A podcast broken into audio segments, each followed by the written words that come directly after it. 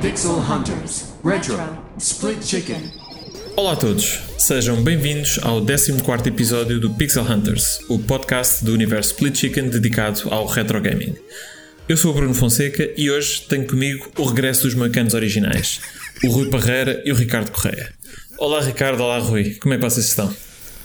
Isso a piada dos moicanos no outro dia foi, foi o que é que o João Campos me chamou? Foi o Buffalo Bill, não foi? Que já não me via desde 2019. É verdade, tu, tu ouvi dizer que estás com um penteado novo, não é? Caiu teu olha cabelo, lá, né? menos Portanto, 25 centímetros de cabelo. Estava até aqui, olha aqui, olha como é que ele está. Estás, na sequela do- dos Três Mosqueteiros, não é? Tem a sequela. Está o ah, cabelo mais curto.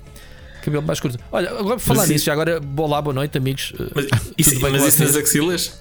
Sim, Isso. sim, já, sabes que está sempre tu no filme do D'Artagnan, ou Os Três Mosqueteiros, Que espetacular. Que Sério? é, é francês, É, é francês, é um épico em, em duas partes. Uh, Ou seja, a primeira parte chama-se Três Mosqueteiros e a segunda parte, que sai passado uns meses, chama-se Milady. é com o Vincent Que- Cassel e a Milady Evergreen.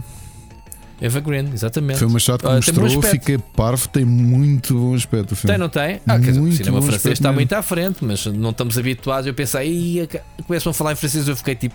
"Ah, Aí, logo, choque." aí a mosqueteiros em francês, isto não faz sentido Claro, nenhum. eh, não faz sentido isto é na América, é em Nova Iorque que se passa, portanto. Exato. Mas Luís- olha, está tudo Rei Luís bem, XIV de ca- eh, da Califórnia. Exato. Tinha é saudades eh, vossas, pá, já não vos via e ouvia pá há um ano, não é? Há estamos, a fazer um regresso, mas estamos a fazer um regresso primeiro meses. ao Pixel Hunters, mais expressa gravámos um, um podcast retro do qual voltámos a gravar para o, para o Split Fala por ti, olha, este é o meu segundo podcast gravado hoje. O segundo hoje. Hoje. Ele- ele- Boa. ele ele está muito trabalhador, ele está uma do som muito. Sabes que eu tenho muitos MMOs para jogar e não tenho tempo para gravar podcast. Exato.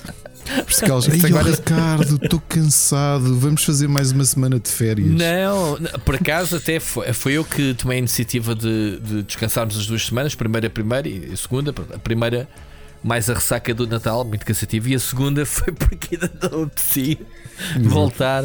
Ah, e não, e foi porque também estávamos, Ricardo, saímos fora do nosso ah, dia de conforto, que, que à foi, segunda tu não pudeste, e depois hum, voltar e fora do, do nosso ritmo não, não deu. Mas E o- pronto, o vamos voltar em do força. ano, é? Pois é, eu entrar com o pé esquerdo.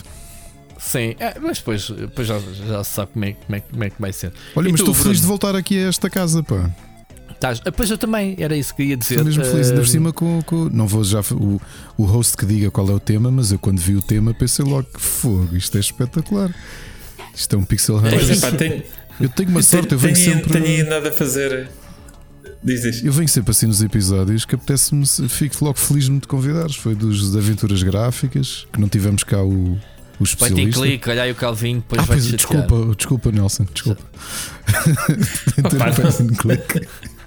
Não sei, não sei. Eu, eu, acho, eu acho que tu és daqueles, eh, és daqueles tipos pá, que podias discutir perfeitamente o fabrico da pastilha elástica. Olha, Que dava- dava- Ele um podcast discute, interessante. ele discute isso, mas tu não tens noção do, dos sítios onde ele se mete a, a- a discutir a apanha da azeitona e a forma como se tira o caroço sem estragar a a azeitona. Ele está em todas. Ele exemplo disso foi aquele episódio que que liscas que andam aí a falar aí- sobre é- tudo. É ele. a intro do Split Chicken de uma hora sobre cromos da Panini, lembras-te? É, é tudo. Pronto. Olha, mas tenho, tenho, tenho de dizer que foi muito giro, pá. Eu estava a ouvir, eu estava a ouvir assim, para já aprendi imenso, que eu não, não fazia ideia de muitas das coisas que vocês discutiram lá e que, em particular, tu, Ricardo, que, que colocaste no, no, no podcast. Uh, pá, eu achei, achei giríssimo uh, o tema e aliás serviu um bocadinho também de inspiração para, hum, para aquilo que vamos fazer hoje aqui. Uh, mas, mas vamos ver. Olha, o, o vosso Natal foi bom, tiveram muitas prendinhas, como é que isso correu? Eh, Eu, não, eu não, não tenho muitas prendas, tenho as, as suficientes. Eh, infelizmente, eu este ano foi, foi pá, aí o único ano em que só, só me faltou colar post-its pela casa a dizer eu quero isto, eu quero isto. E o que é que é isto? Vocês vão estranhar. Eu disse quero um Lego. Era, era, um Lego. Tall Neck, era o Tall Neck Qual? do Horizon. Não, não tinha, eu nem disse, epá, eu não meti.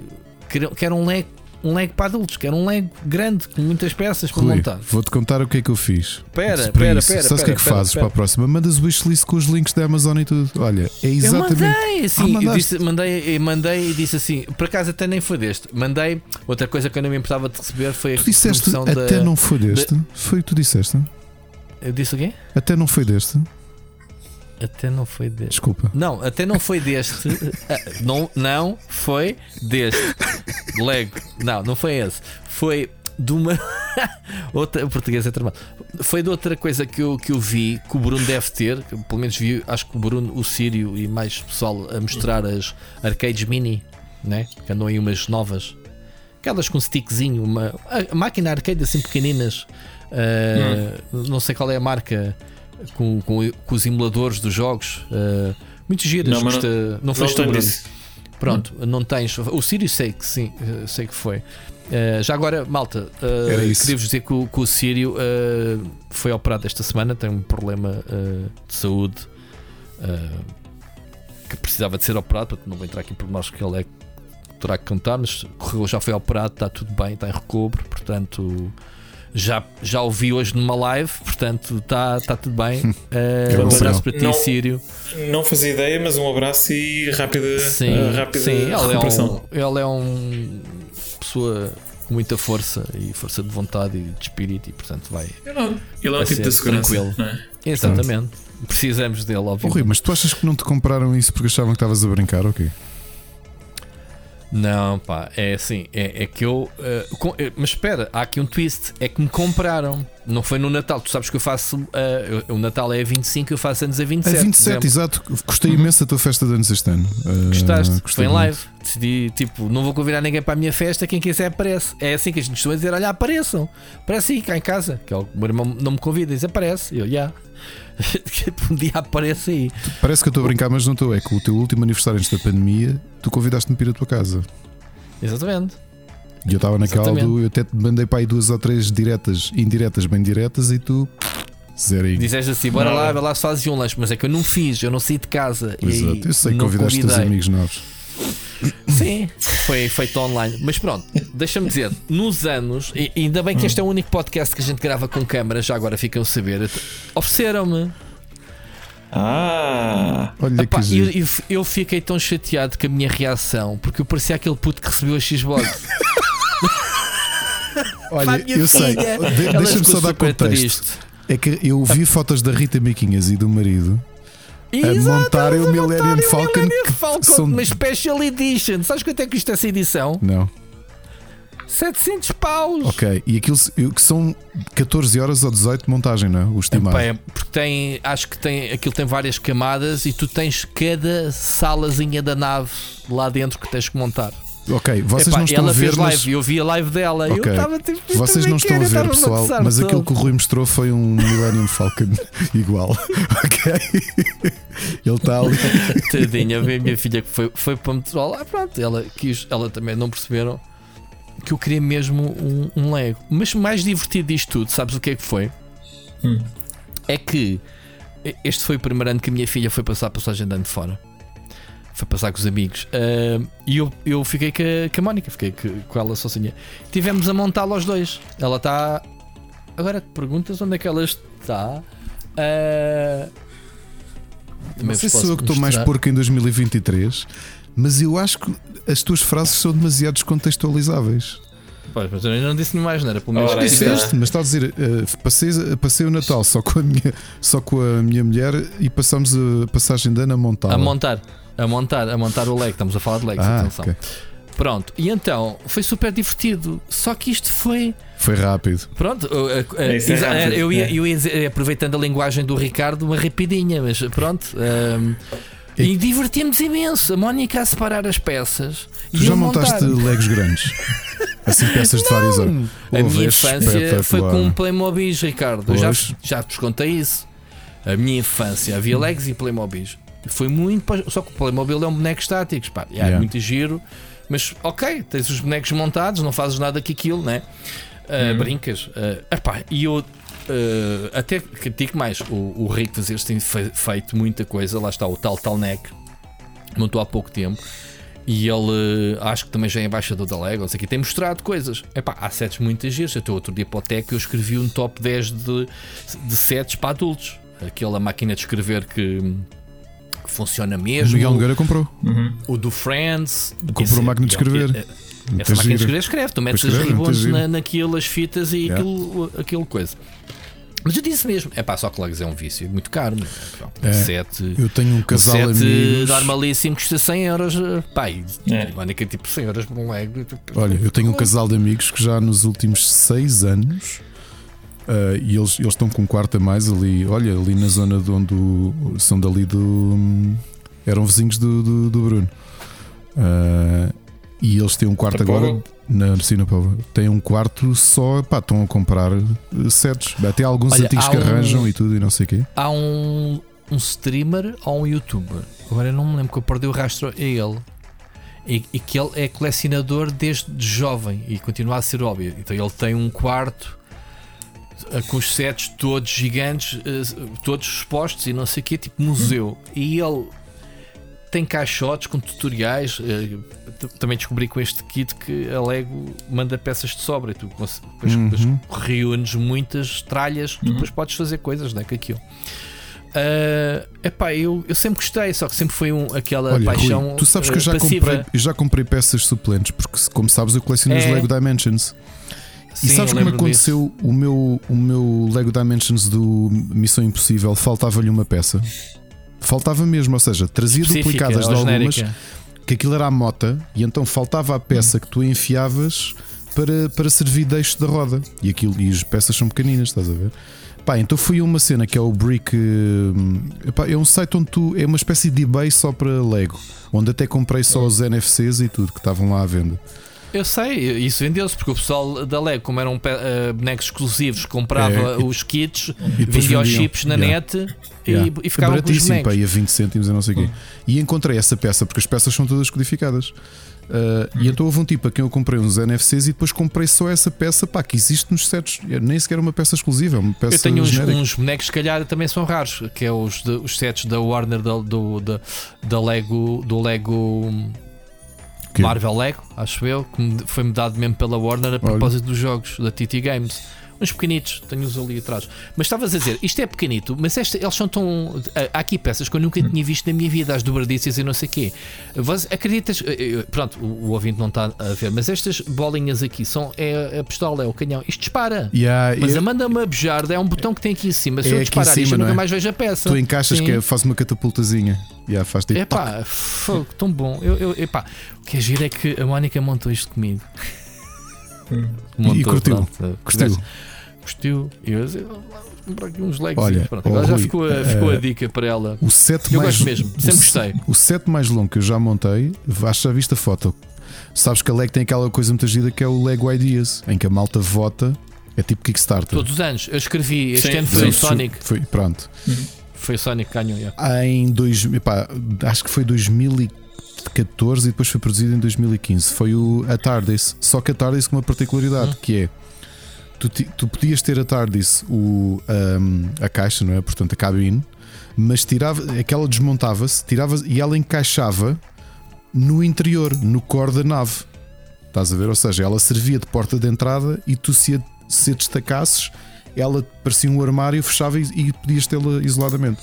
Mas não, já, demorei, não, já não conheço. demorei não conheço. quase 4 horas a montar aquilo. E Quatro foi. horas não é pouco. Tem que durar mais. não, porque o caralho. set era grande, o set acho que tem, se bem me lembro, tem para aí 400 e tal uh, peças ou uma coisa qualquer. Estás a ver? Pai, Ok, foi não muito é muito fixe. grande. Pois, a, Milena Não é Falcon muito tem grande. 7 mil peças, Pronto, ok? não é grande nem sequer em, em, em volume, só que uh, pá, foi o maior set que eu Estou já aqui a falar, construí. esta, esta navezinha tem Já quantas agora- peças? Tem. Para os nossos, só, só, só para contextualizar para os nossos ouvintes com menos Tá- de 60 Estás cá, anos, Bruno, é verdade. a Tardis, a Tardis é, é- faz parte do universo do Doctor Who. Exato. Eu a nave não conheço. A tarde sei o que é, mas nunca vi a nave. Porque Vocês depende, falam. depende de cada encarnação do Doctor, depois normalmente tem um redesign do interior. Porque aquilo é um, é um, é um, é um interior circular, portanto ela é maior por dentro, Uhum. né? bigger on the inside. Eh, eu depois tiro uma foto para o Twitter para. Isto, este episódio, acho Sim. que vai Olha, diz naquele... aqui assim aquelas Olha, mas- coisas giras que é collect them all e eu vou comprar o resto da coleção. Bom, Mas no- nós já estamos quase, No quase tema. a roçar aqui no, no tema, não é? Portanto, deixa-me deixa despachar o resto da, da introdução. Portanto, antes de mais, é pá, bem-vindos de volta ao Pixel Hunters. mas espera aí, é, ó Bruno, e o teu Natal foi bom? Exato, pois é. O meu Natal, o meu Natal ninguém quer saber. O que é que era? Então, Nem tu, quer tu metes com saber, estes, estes dois tipos tomam, apoderam-se aqui do programa. Não pode ser. Bruno, queremos só ouvir a ti agora. Não vou falar nos Não, o próximos meu, 20 o meu minutos. Natal, o meu Natal foi, eh, foi, foi, foi fixe, pá, eh, com, com, com prendinhas e coisas boas. Se calhar aqui o mais relevante para o canal foi eh, o, o Steam Deck. Que Ah, vai-te Foi um lixar, bocadinho- foi um Olha, bocadinho tinha antes que, vir do para Natal. aqui, tinha que vir para aqui mais um a falar do Steam Deck. Para... Vai ser a minha Ah, prenda Quem não bem. gostas? Não, mais outro mete nojo. Vai ser a minha prenda não gosto de- levar com o Mocas todos os dias eh, a falar maravilhas daquilo. Pronto. Pá, isto, isto, então, isto é porreiro. É, É? Isto é porreiro. Já mandaste É? a Switch para o lixo? Não, não, não, não, não, não que a Switch. Olá, mas que a Switch. não, é que ouvi dizer que isso corre jogos melhores da Switch. Portanto, não, percebes o que quer dizer? Isto, isto, corre jogos, isto corre jogos melhores que os da Switch, que os da. Mega Drive, por exemplo. Exato. Burden. Bored. Não, olha, eh, por acaso eu vou dizer uma coisa, ainda não experimentei eh, jogos da Switch aqui. Ah, ainda, não, ainda não tive tempo para configurar. Epá, eh, isto, isto, isto é um mundo, não é? Isto é um PC, quer dizer, isto basicamente é um PC, não é? Portátil. Já- agora, oh Bruno, aqui só um apontamento para, para quem não está a ver, o, o Ricardo está a brincar com a pistola dele. Portanto, fica aqui no, no ar o que é que ele estará a fazer. Portanto, cuidado que isso pode disparar para o olho. Mas pronto. Ah, Vocês sabem o que isto é? Vocês sabem o que isto é? É melhor não- lança já é- o é tema, Bruno. é lança já o tema. O pessoal vai pensar, mas qual é que é o tema Ok, afinal? Carlos. Mas tem tudo a ver. O, o- Bem-vindos de volta ao Pixel Hunters. É bom ter-vos de regresso A e estragar o falar novamente eh, convosco para, para vocês me descarrilarem aqui isto. Ahm, só para fechar aqui isto, não posso deixar de passar a oportunidade para agradecer aos, aos nossos ouvintes que nos acompanham aqui no Pixel Hunters eh, e também nos, eh, nos restantes podcasts do universo do Split Chicken, que agora são 20 e qualquer coisa, não é? Olha, Segundo a última contagem. e grava vou, nada. e vou, vou dar aqui uma novidade em primeira mão que me disseram ali na mesa de casa de jantar há Que é um novo. 2 horas e 40.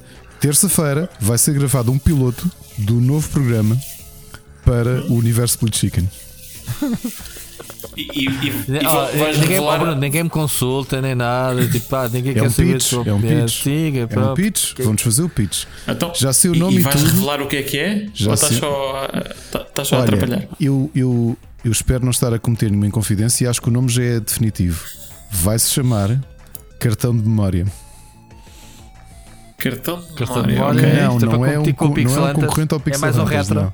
Não E qual é, o, qual é o enquadramento? Uh, quer dizer, vai roçar o retro, mas vai ter um enquadramento muito, muito, muito específico. Um, mas não é, não é aqui concorrente do Pixel Hunters. Mas, mas eu também não sabia, Mas- soube há bocadinho completo. Eu, eu, se não tivesse com a pessoa, se ela não tivesse vindo cá, Hum? eu iria descobrir ao mesmo tempo que tu, Rui. Ia receber a- o piloto, olha, está aqui.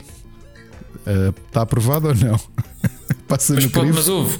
Mas pode, pode ser concorrência, que isto quanto mais melhor é. Não, mas é, Não há é- problema tem, tem uma temática muito, muito, muito específica. Ou seja, vai ter um tema por. hum, Pode é vir, um- mas eu tenho que ter uma conversa com o João Machado de- definitivamente para meter ordem nisto, porque eh, isto, isto é o Texas, quer dizer, isto parece ser cogumelos. Já spin-offs de spin-offs, meu. Quando isso Exato, parece acontece. ser cogumelos de podcast, sai à terça, sai ao domingo, sai, não sai, e ele tem que meter ordem, tem que ter o cronograma a funcionar, porque não pode ser.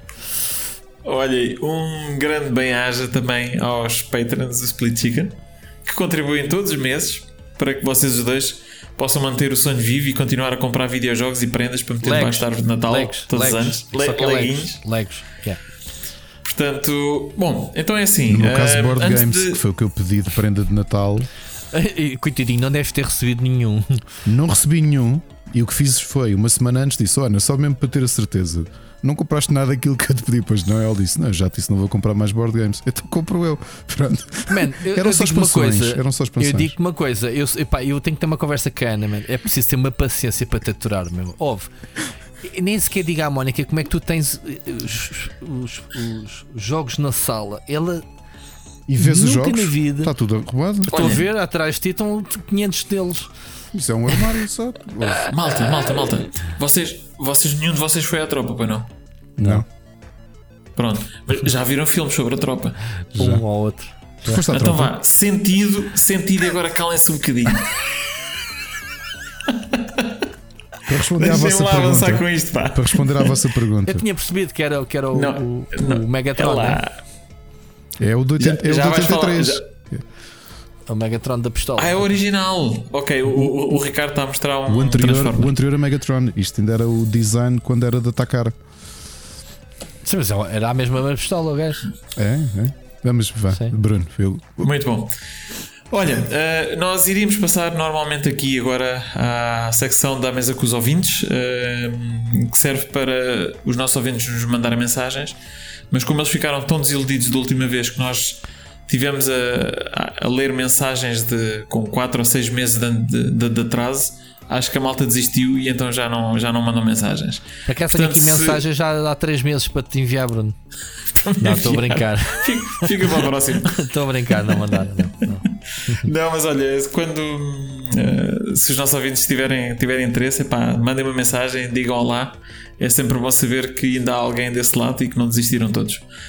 Ahm, antes de avançarmos para o nosso tema principal, eh, Espera aí, vou oh, oh, arrancar. Bruno, Bruno, tens noção que o Pixel Hunters é o podcast favorito da rede, da malta. Tu, não, não- tu, tu às vezes parece que não passas no Twitter, não tens noção, pai não.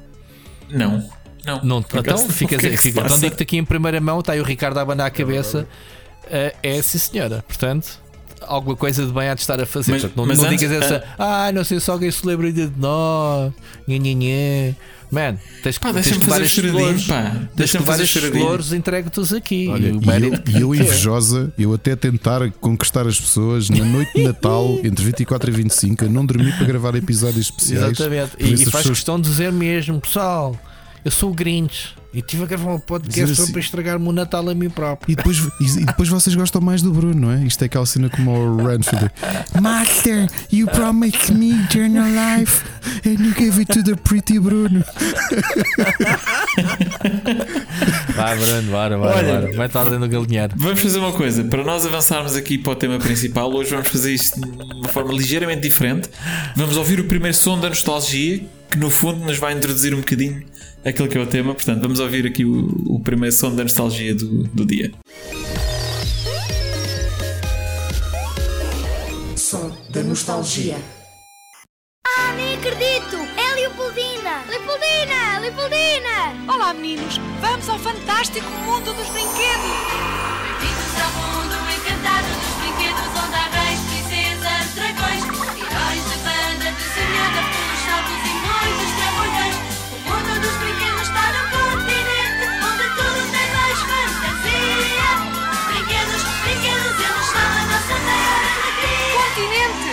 comprar é ganhar! E pronto, ah, é isso mesmo. O tema de hoje são os outros jogos da nossa infância. Ahm, portanto, hoje, para entrar dentro da- do espírito do, do- do universo Split Chicken, aqui não se vão falar de videojogos. ah, porque eu estava-me a sentir mal, epá, era, o único, era o único podcast que falava de videojogos aqui no, no universo e, e cheguei à conclusão: deixa-me fazer um episódio onde não se fala de videojogos. Portanto, é este, e por isso mesmo vos convidei a vocês, que são especialistas de não falar de videojogos, E, e eu, e eu a preencher o, o nosso documento com coisas de videojogos. Ganda troll. Só mesmo para contrariar. Não, Olha, olha, já achei- agora, trouxeste esta música da, da Leopoldina, não é? Do, do continente. sim, Vocês do continente. lembram-se do continente ter chegado a Portugal? Na, Não é do vosso Uh, tempo, Recordo-me, Não é uh, Alfragido. recordo-me, sim, sim, Não é sim, Alfragido, sim. não era? Sim, Alfragido. Sim. Alfragido, exatamente. Olha, eu lembro-me até lembro-me digo porquê. Foi lá que comprei o meu primeiro skate. Eu era mais novo do que tu e foi lá. Foi lá num dia, a minha- o meu tio tinha ido à macro e a macro tinha um sítio onde deixar miúdos. Isto é, espera, contexto, não é deixar miúdos tipo reciclagem. É, eu e as minhas primas ficámos lá numa espécie de, de espaço de babysitting. Sim. Uh, e depois fomos, à, fomos ao continente, foi a primeira vez que lá fui. E lembro daquilo para Era- mim na era uma altura cena era uma coisa gigante, fogo. era uma cidade. Poço. O continente que antes, antes era um Feira Nova, foi um Feira Nova. Portanto, aquilo abriu como Feira Nova, não abriu como continente, certo? Já que aquele tamanho, não- isso não me recordo. Eu tenho, epá, eu tenho ideia, também isto já está assim um bocadinho, Há mas várias o primeiro, Feiras o primeiro que apareceu, exemplo, o- há várias, o primeiro que apareceu, novas que acho, que, acho que era um Feira Nova. Ok. e depois eh, que foi vendido ao continente, ou uma coisa assim. Eu sei que o continente não foi o primeiro, o primeiro hipermercado ali. Houve um outro antes. No mesmo é- sítio. Era o Jumbo, mais abaixo. Olha, Hum. queres dizer Feira Nova? ou Pon- Porque eu acho que a primeira, a primeira marca de hipermercados ou supermercados foi Pão de Açúcar. Até. Eu acho que o Feira Nova, apesar de ser uma marca de Jerónimo Martins, foi a terceira marca que eles criaram, porque o Pingo Doce foi a segunda.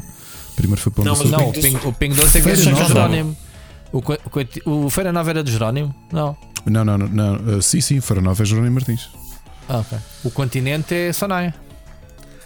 Olha, e já Bom, agora uma Bruno, correção. adiante. Bem, não interessa. Pessoal, Ok. só, só que uma imprecisão, pelo menos estava aqui a confirmar uh, num, num, num artigo escrito no Idealista. Uhum. Uh, o primeiro hipermercado por acaso foi em Matosinhos em 85 e foi mesmo um continente. Hum. Matosinhos. Ok. Terra dos aviõezinhos. Esses aviões. Matosinhos. Não, nunca viste esse mesmo. Bom, Então é então é assim: o tema que nós ouvimos, o tema do continente, da, neste caso o tema da, da Leopoldina, não é? Portanto, do, do mundo dos brinquedos. Ahm, e então é esse mesmo. O objetivo é nós hoje falarmos aqui um bocadinho ah, dentro do espírito do Natal e das prendas que, que recebíamos, não é? Ah, falar um bocadinho dos jogos, mas dos outros jogos, não dos jogos digitais, dos jogos analógicos, ah, jogos de tabuleiros, cartas e outros que tais que, que, que valham a pena. Portanto, eu não sei se vocês têm ah, algum algum, vá lá, algum brinquedo deste, deste tempo que vocês ah, se recordem e que tenham assim um, um carinho especial. Uh, eu tenho dois. Um, aliás, um é uma consola, o outro é um brinquedo. Porque, aliás, dois. dois. Vamos só olhando para os brinquedos. Não sei se vocês se lembram, pelo menos já falámos aqui, acho que foi no episódio especial do Split Chicken de séries de animação dos anos 80. Um, havia algumas séries da Filmation que a malta cá em Portugal, apesar de dar na televisão na América e no Brasil também dobragem, que nós só tínhamos acesso via hum, cassetes de vídeo alugadas. E um deles foi o Brave Star, o xerife, lembra-se, xerife eh, futurista. Pronto. Sim. Por curiosidade, há um ano que eu, eh, por exemplo, eu tinha uma tia que aquilo que me oferecia de prenda de Natal eram cópias de VHS, eh, faziam fotocópia da capa, pintavam a preto e branco, depois pintavam com caneta de feltro. E era o que eu recebi de prenda de Natal. E nesse ano recebi não só a cassete com dois episódios do Brave Star, como um dos bonecos, que era o boneco de, o boneco de veneno, um vermelho, que estava sempre, era um dos vilões, e que tu podias encher de água e tu disparavas água pela boca dele. Acho que aquilo foi em 89 que eu recebi essa prenda. Uh, epá, e nunca me esqueci, nunca me esqueci desse.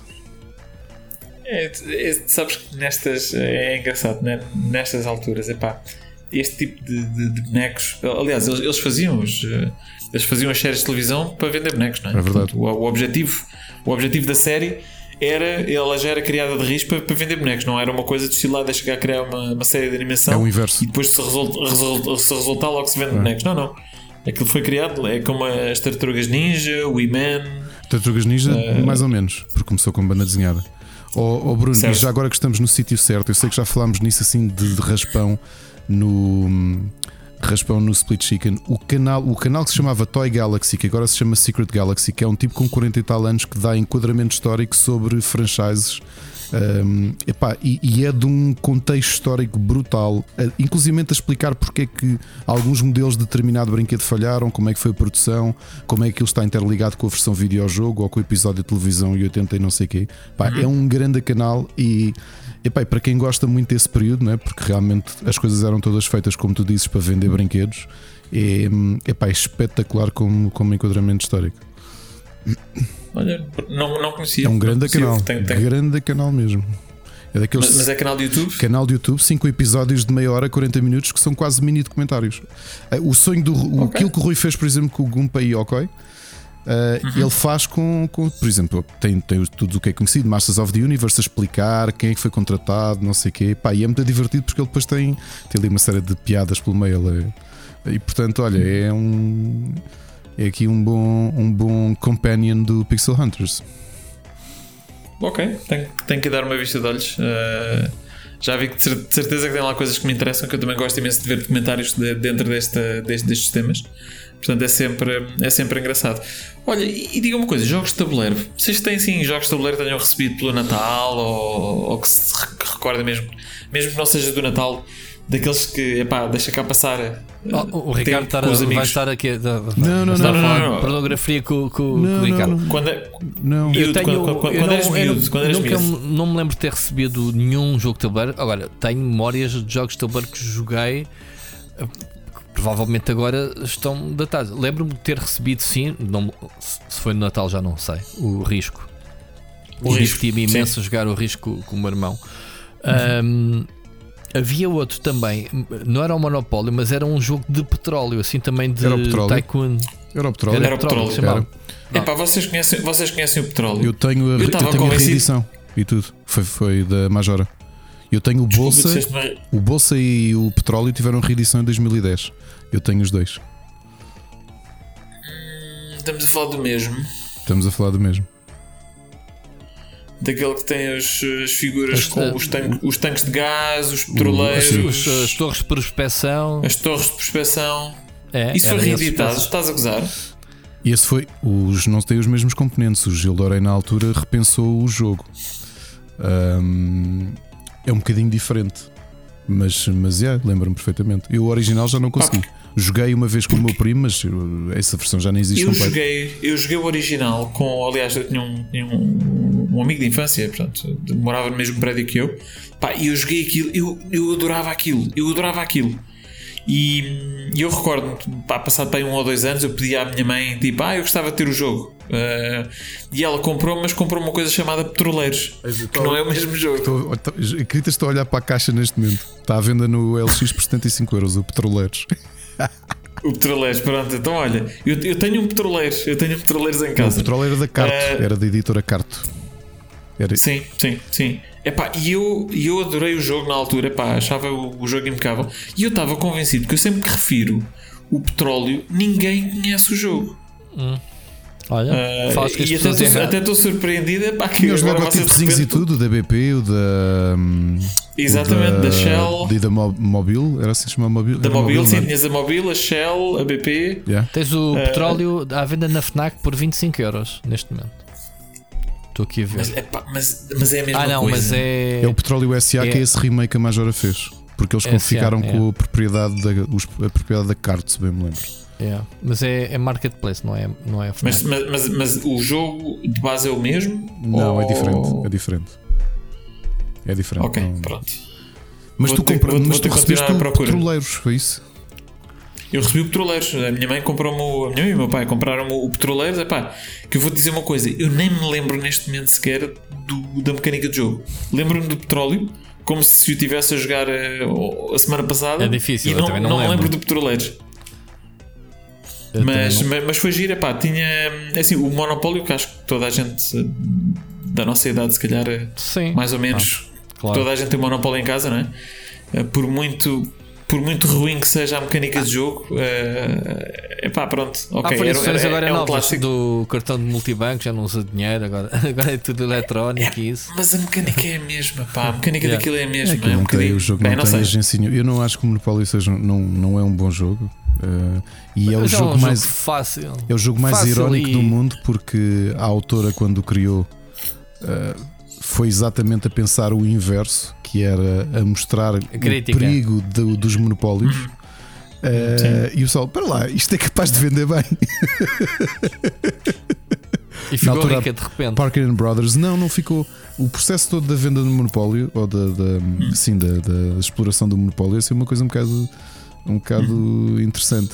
Olha, mas eu tinha, isto falar dos board games, uma memória que- muito grande que eu tenho da infância, e se calhar por isso é que eu gosto tanto de jogar jogos de tabuleiro, é que lá em casa tínhamos os, os clássicos, tínhamos o monopólio, jogávamos muito bingo, não a feijões, mas a, a grão seco, que nós tínhamos um saco de grão seco que Com grão. usávamos para Nós também, também fazíamos isso com feijões. É, por isso é daí que vem a expressão Exato, jogar jogar a feijões. feijões. Nós não era É feijões. mesmo. Portanto, jogávamos bingo, eh, monopólio e jogo da glória às vezes, mas maioritariamente era bingo e monopólio. E então tínhamos uma tradição que era domingo depois do almoço.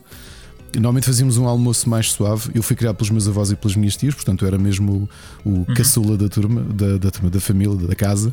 Mas desde pequeno tive esse hábito que era juntávamos à mesa, comíamos tipo pá, umas, às vezes um cachorro quente de almoço, estás a ver? Tipo uma coisa rápida, assim mais soft. Íamos para a mesa, fazíamos uma partida de uma ou duas partidas de bingo, talvez uma de, de monopólio, e depois as VHS que o meu avô tinha alugado no dia anterior, um, dois filmes antes de jantar. Uh, para a família e filmes para a família, claro que eram outros tempos, podia ser o Predador, um, que não havia cá pegas nem nada. Uh, e então ganhei muito esse hábito. E às vezes à noite, à sexta-feira à noite, acontecia, se não havia nenhum filme interessante para alugar. uh, que a minha tia na altura trabalhava num clube de vídeo, então o meu avô ia buscá-la para ela não vir sozinha e uh, traziam logo os, os filmes para o fim de semana. Havia acontecia também jogarmos, então ganhámos muito essa tradição dos board games. E eu acho que é uma explicação pela qual eu ainda hoje uh, ainda hoje os gosto muito. Epá, e não tinha nenhum board game uh, especial. em que- Ah, jogámos muito Mikado também. Não sei se vocês Mikado, gostaram de jogar sim, Mikado. sim. Joguei, joguei. E Uh, é, é- é mais, é mais físico, Yeah. mais físico no sentido de. Não é? Porque é, é um bocadinho mais difícil para não mexer os paus, os, os paus quando, quando retiras, mas uh, é aquilo é um bocadinho como. O, o princípio é um bocadinho como o Jenga, não é? sim, Quer dizer, no fundo. Joguei neste Natal o Jenga, por acaso. A minha cunhada tem e emprestou a. Emprestou à, à minha filha para a passagem de ano e acabámos de fazer ali uma partidazinha. É muito giro o Jenga. Ah, uma pessoa vê, pare- parece que é básico, mas aquilo tem muito. Olha, e parecido com eles, vou-vos dizer, pensar. baratíssimo. O Marcos Janeiro ofereceu como prenda ao meu filho mais novo e digo-vos que aquilo é jogo para adultos jogarem. O jogo, o jogo custa para aí 9,99€, eh, 9,90€, que é o Rhino Hero. O conceito é o do Jenga, mas com cartas. Ou seja, o objetivo é nós sermos os primeiros. Primeiro, não derrubar o prédio e ir construindo o prédio, porque cada telhado diz qual é a configuração de cartas que tu tens de colocar como parede para pôr o próximo piso. Epá, e aquilo é mesmo fazer um. Não é um castelo de cartas, é um prédio de cartas. Muita giro. Olha, se não tiverem, se não tiverem uma ideia do que oferecer um- uma criança, Rhino Hero é baratíssimo e é um jogo para a família toda. Já agora. Olha, ok. Não- nu- nunca tinha ouvido falar. Vocês, falando em jogos de tabuleiro, vocês al- alguma vez jogaram o Paga e Cala? Não, mas lembro-me de ver à paga e venda. cala. Paga, Paga e cala. e Cala, sim. Yeah. Literalmente. Sim, o- Paga e Cala, é exatamente, chama-se Paga e Cala. Que Nós aquilo- dizíamos era caga e não bufa, mas isso era no jogo do Berlim. Não te lembras dessa? Não, Era, tu perdias a partida, tinhas que dar um Berlim. sim, sim, sim, sim, Caga sim, e não sim. bufa. Para cá. Não, o, o Paga e Cala, aquilo basicamente é um, pronto, é um jogo de tabuleiro, não é? Em que tu tens, uh, tens o, o mês, portanto vais andando, uh, aquilo é de forma circular, um bocadinho como o Monopólio, não é? Portanto vais andando nos dias do mês, uh, chegas ao fim do mês, recebes o ordenado, não é? E depois vais tendo que pagar contas, vai, vais pagando contas, vais calhando nas casas e tens contas para pagar. Portanto, basicamente aquilo é um jogo deprimente. em que tu ganhas o dinheiro e depois estás sempre a estourar o dinheiro em porcarias, pronto, e, e o, é um bocadinho a onda do, do paga e cala, não é? Ah, epá, eu, eu recordo-me de, de jogar isto com, com os amigos meus, eu não, não tinha o jogo, ah, mas recordo-me de, de jogar isto epá, e, na altura achar, epá, foi isto, um gajo, um gajo quando tem dívidas é tramado. Estava aqui a, a lembrar do. O, Berlim é, é- consideramos jogo de tabuleiro ou em que categoria é jogo Não, popular? amigo, se tu, acho que é um se tu de jogavas, se tu- se jogavas berlindes num tabuleiro, tinhas um problema. Não, Acho que é um jogo é que eu estou a dizer se de destreza. É um posso falar da minha infância que eu fui muito Oh, é feliz claro a jogar ao Berlim. então. Pá, é, é- é das minhas melhores memórias de eh, outros tempos em que nós saímos para a rua. Apesar de eu, de eu gostar de jogos desde pequenino, eu nunca, nunca fui aquele estereótipo né, que se pinta dos miúdos que não saem do quarto Hum. para jogar e não sei o quê, né? Eu tive uma infância super normal e feliz de jogar a bola e, e isso. O Berlim e o peão, vá, mas o Hum. Berlim era eh, uma coisa que me ocupava os verões, porque eu, eu começava. im- imagina, comecei um verão com um saco de berlindes e, e acabei com caixas de colacau cheias deles, porque era, era mesmo. A gente jogava a cena às apostas. Como é que é possível? Eu estava agora a pensar que a gente já tinha este intuito de jogar para ganhar algo. Ou seja, havia, Tu eras o gajo- havia, eras o gajo que Era, não, limpava- havia vários. limpava a Não, malta. não. Havia pessoal que tinha o abafador, não era? Aí Yeah. era outra história. Que é o, aba- como é que era? Abafador? Havia o olho de boi, não era? Um tipo de berlim também. Havia o abafador que era o Havia- grande, que era. Eu mostrava-te o abafador e, e gamava-te o berlim, mas isso era bullying. Havia a, Ehm, a cobra marinha. A cebolinha, a, A- a a cobra marinha. Os cobrinhas, sim, a cobra marinha. Pá, os berlindes eram uma coisa do caralho. Havia Então a gente jogava às muito três bonitos, covinhas. Sim, havia pessoal que ganhava as cobras d'água. Cobras das de água, sim, d'água? sim, que eram os transparentes com, Pronto. com aquela. E lá dentro. Adorava esses berlindes. Pá, e, e- nunca jogava eu- com eu eles, tinha medo de estragar Eu tinha assim? berlindes, cada vez que eu via alguém jogar com aquele berlinde, assim vais perder esse berlinde, nunca mais o vês. Digo, já, já dizia logo, como é que é? É para jogar para, para cagar, caga num bufa, é, ou como é que é? É, para reinar não quero. E este- já tínhamos, já escolhíamos o pessoal com que jogar, porque havia, havia a mania de que é que era o melhor jogador com tinha mais pontaria. Vocês jogaram às três covinhas? Jogavam? Alguma vez Joguei, pois. Joguei, sim, senhor. Epá, era Joguei. uma coisa, houve os skills que era necessário de primeiro ali tentar acertar, né? depois fazer as três covinhas e depois vocês não tinham a cena do palmo.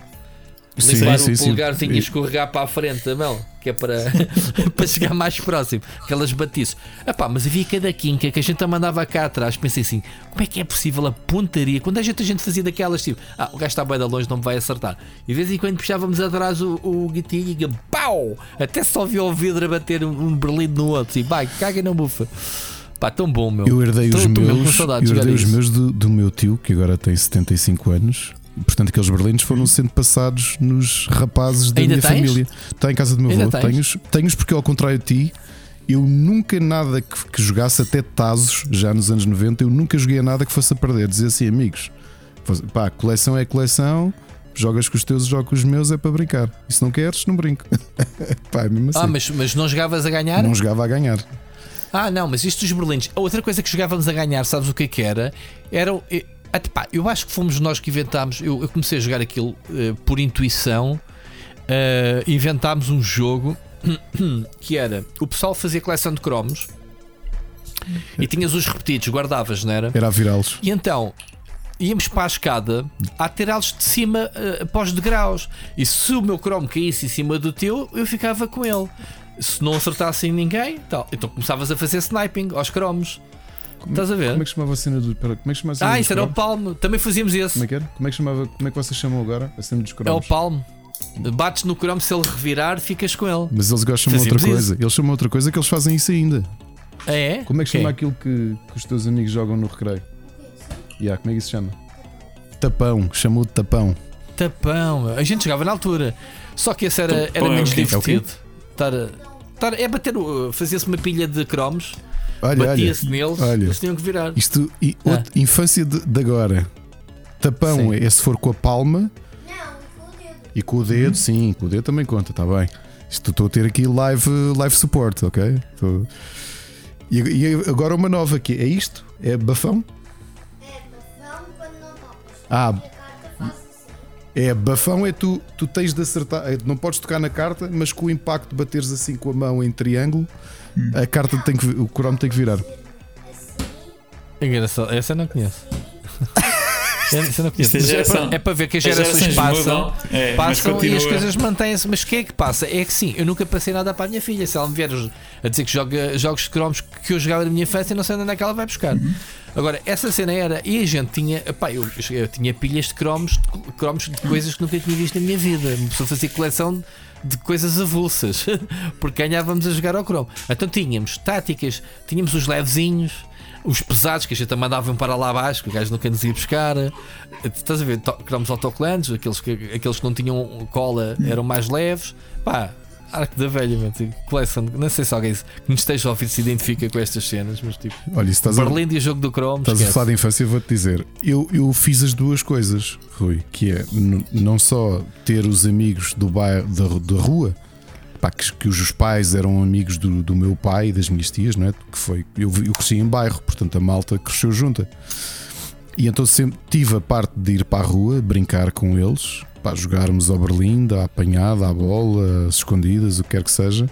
Mas também Quarto tínhamos depois ao mesmo tempo, éramos quase todos rapazes, portanto, nem por isso. Desculpa lá. Ah, mas também tínhamos a cena de ir jogar eh, consolas depois uns com os outros, quando, quando começou a ser mais frequente. Ou os irmãos mais velhos que tinham os computadores, malta agora que já tem 50, né? E que tinha os computadores e que nós íamos lá tipo maravilhados a ver a ver os computadores, estás a ver? E este Natal, quando fui visitar o meu avô, toquei à porta do, daquele que era o meu melhor amigo quando era miúdo e ele veio à rua. Epá, isto agora para ver isto das memórias de infância, nós tínhamos um hábito que é tocar à porta. O meu prédio, por exemplo, não tinha comunicador. O prédio mais velho não tinha comunicador, ou seja, nós para vermos quem era íamos à varanda ver quem era. E, à janela, sim. Então sabes o que é que eu fiz? Toquei à porta dele e fui para debaixo da varanda dele olhar para cima. E, e o meu filho até disse: Opa, então não respondes ali no. Estão ali a chamar, porque o prédio deles já tem comunicador entretanto. E, Já tem. e depois é que falei- chamei, e depois quando ele veio disse: Pá, Fizeste houve, juro intuitivamente. intuitivamente foi subir o degrau do prédio dele, tocar à porta, afastar-me e pôr-me a olhar para a varanda dele. Que estupidez! meu. Depois ele veio à rua e era, pronto, eu já com os meus filhos, não é? A falarmos do tempo em que Sim. nós íamos para a rua jogar ao Berlim e ler livros de banda desenhada da Disney e tudo isso. Às vezes íamos sentar-nos para cima de uma árvore, tínhamos uma árvore que entretanto já foi cortada pela Câmara de Lisboa. Tínhamos uma árvore nossa que nós íamos para cima de um ramo específico ler, hum, ler banda desenhada também, meu. Pá, é isto, meu. Muito Memórias. Muito, muito, muito, muito bom. Olha, e, e tem algum, algum jogo agora antes, antes de avançar? Porque eu ainda tenho aqui uma, uma Mas mais tu não, parte de coisas mas, que oh, eu- Bruno, que eu não partilhar convosco. é- tu, tu tens, que- tens que falar também. Homem, então, é, é o que é o que eu estou a tentar fazer agora.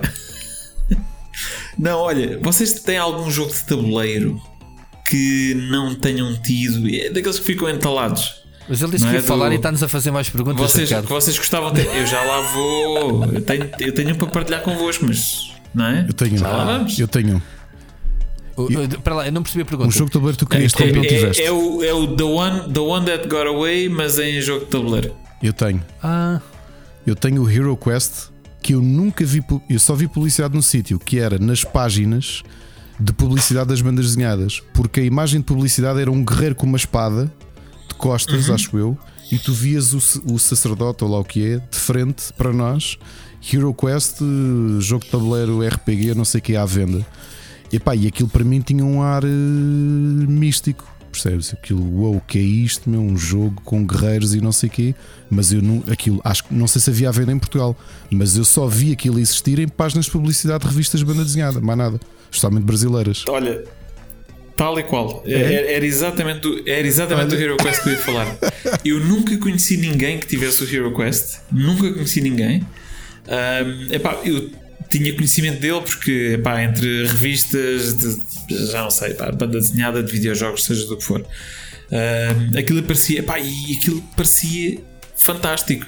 Tu tinhas as figuras, tinhas o labirinto, pá, tinhas o, o guerreiro, o mago, o, o elfo e, e andavas lá a passear no labirinto.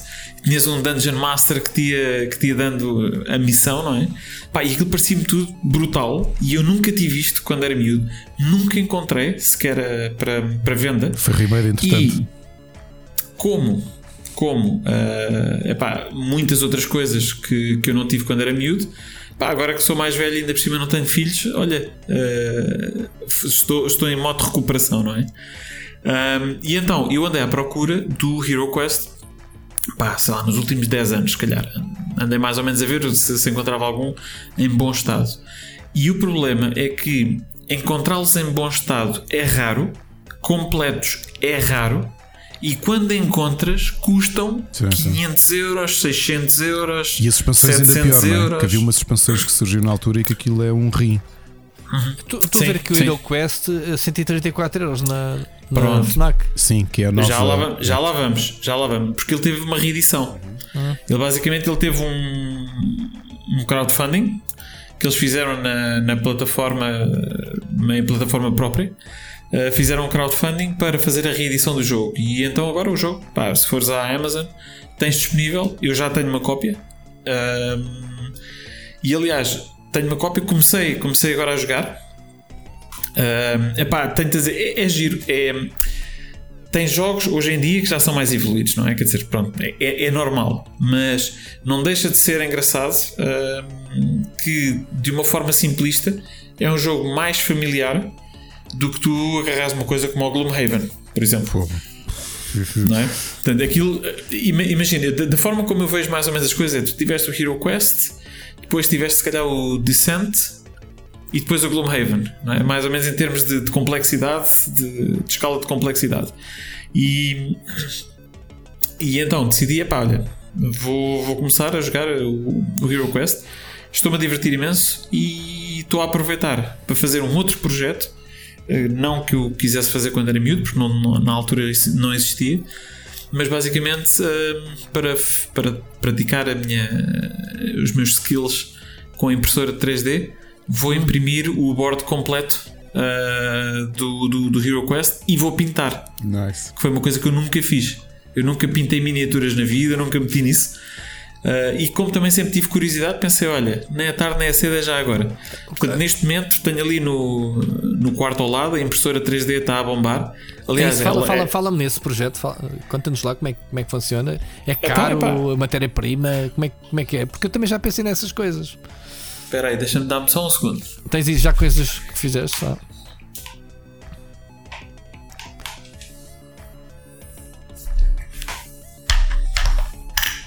Desculpa lá que fui, fui agora só aqui buscar para, para, te conseguir, para te conseguir mostrar. Mas basicamente é assim: tu imprimes as coisas, portanto, ficas com, com peças de plástico, não é? E se existem comunidades que partilham os blueprints, não é? De, de cenas, não é? É, Pronto, isso, isso tem consciência, que é mesmo uh, a comunidade old school a unir-se. Sim. Os modelos, é? assim, os modelos são criados pá, por malta que faz, faz modelação 3D, não é?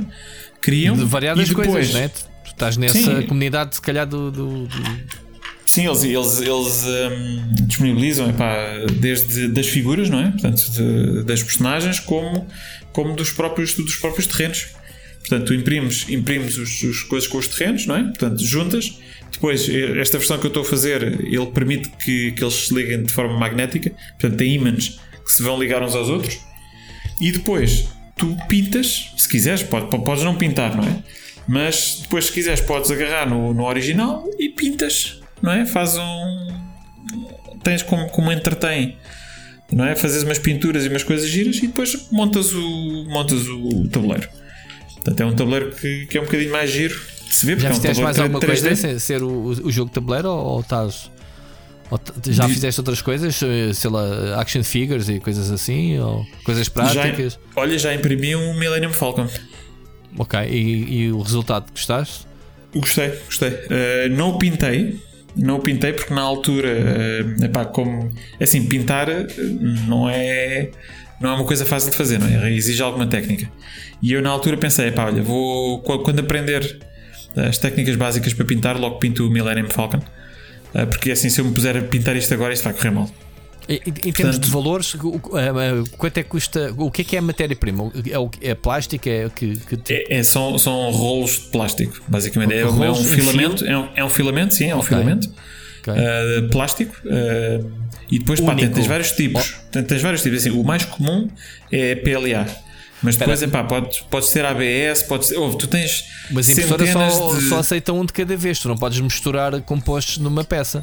não, só aceitam um de cada vez. Sim, sim. E- E, epá, tens impressoras hoje em dia que já começam a aceitar mais do que um filamento ao mesmo tempo mas pá, são coisas mais caras uh, é assim, se quiseres ir para olha, queres experimentar uma impressora 3D hoje em dia custa de pá, aí 150 euros muito barato. E, e ocupa É, muito e- espaço, são grandes. Epá, depende, sei lá, aquilo Sim, é porque a uns- a impressora é dita ao tamanho das peças, a não ser que tu imprimas por módulos e depois encaixes, certo? sei lá, a minha impressora tem para aí 40 cm por 40 cm, talvez.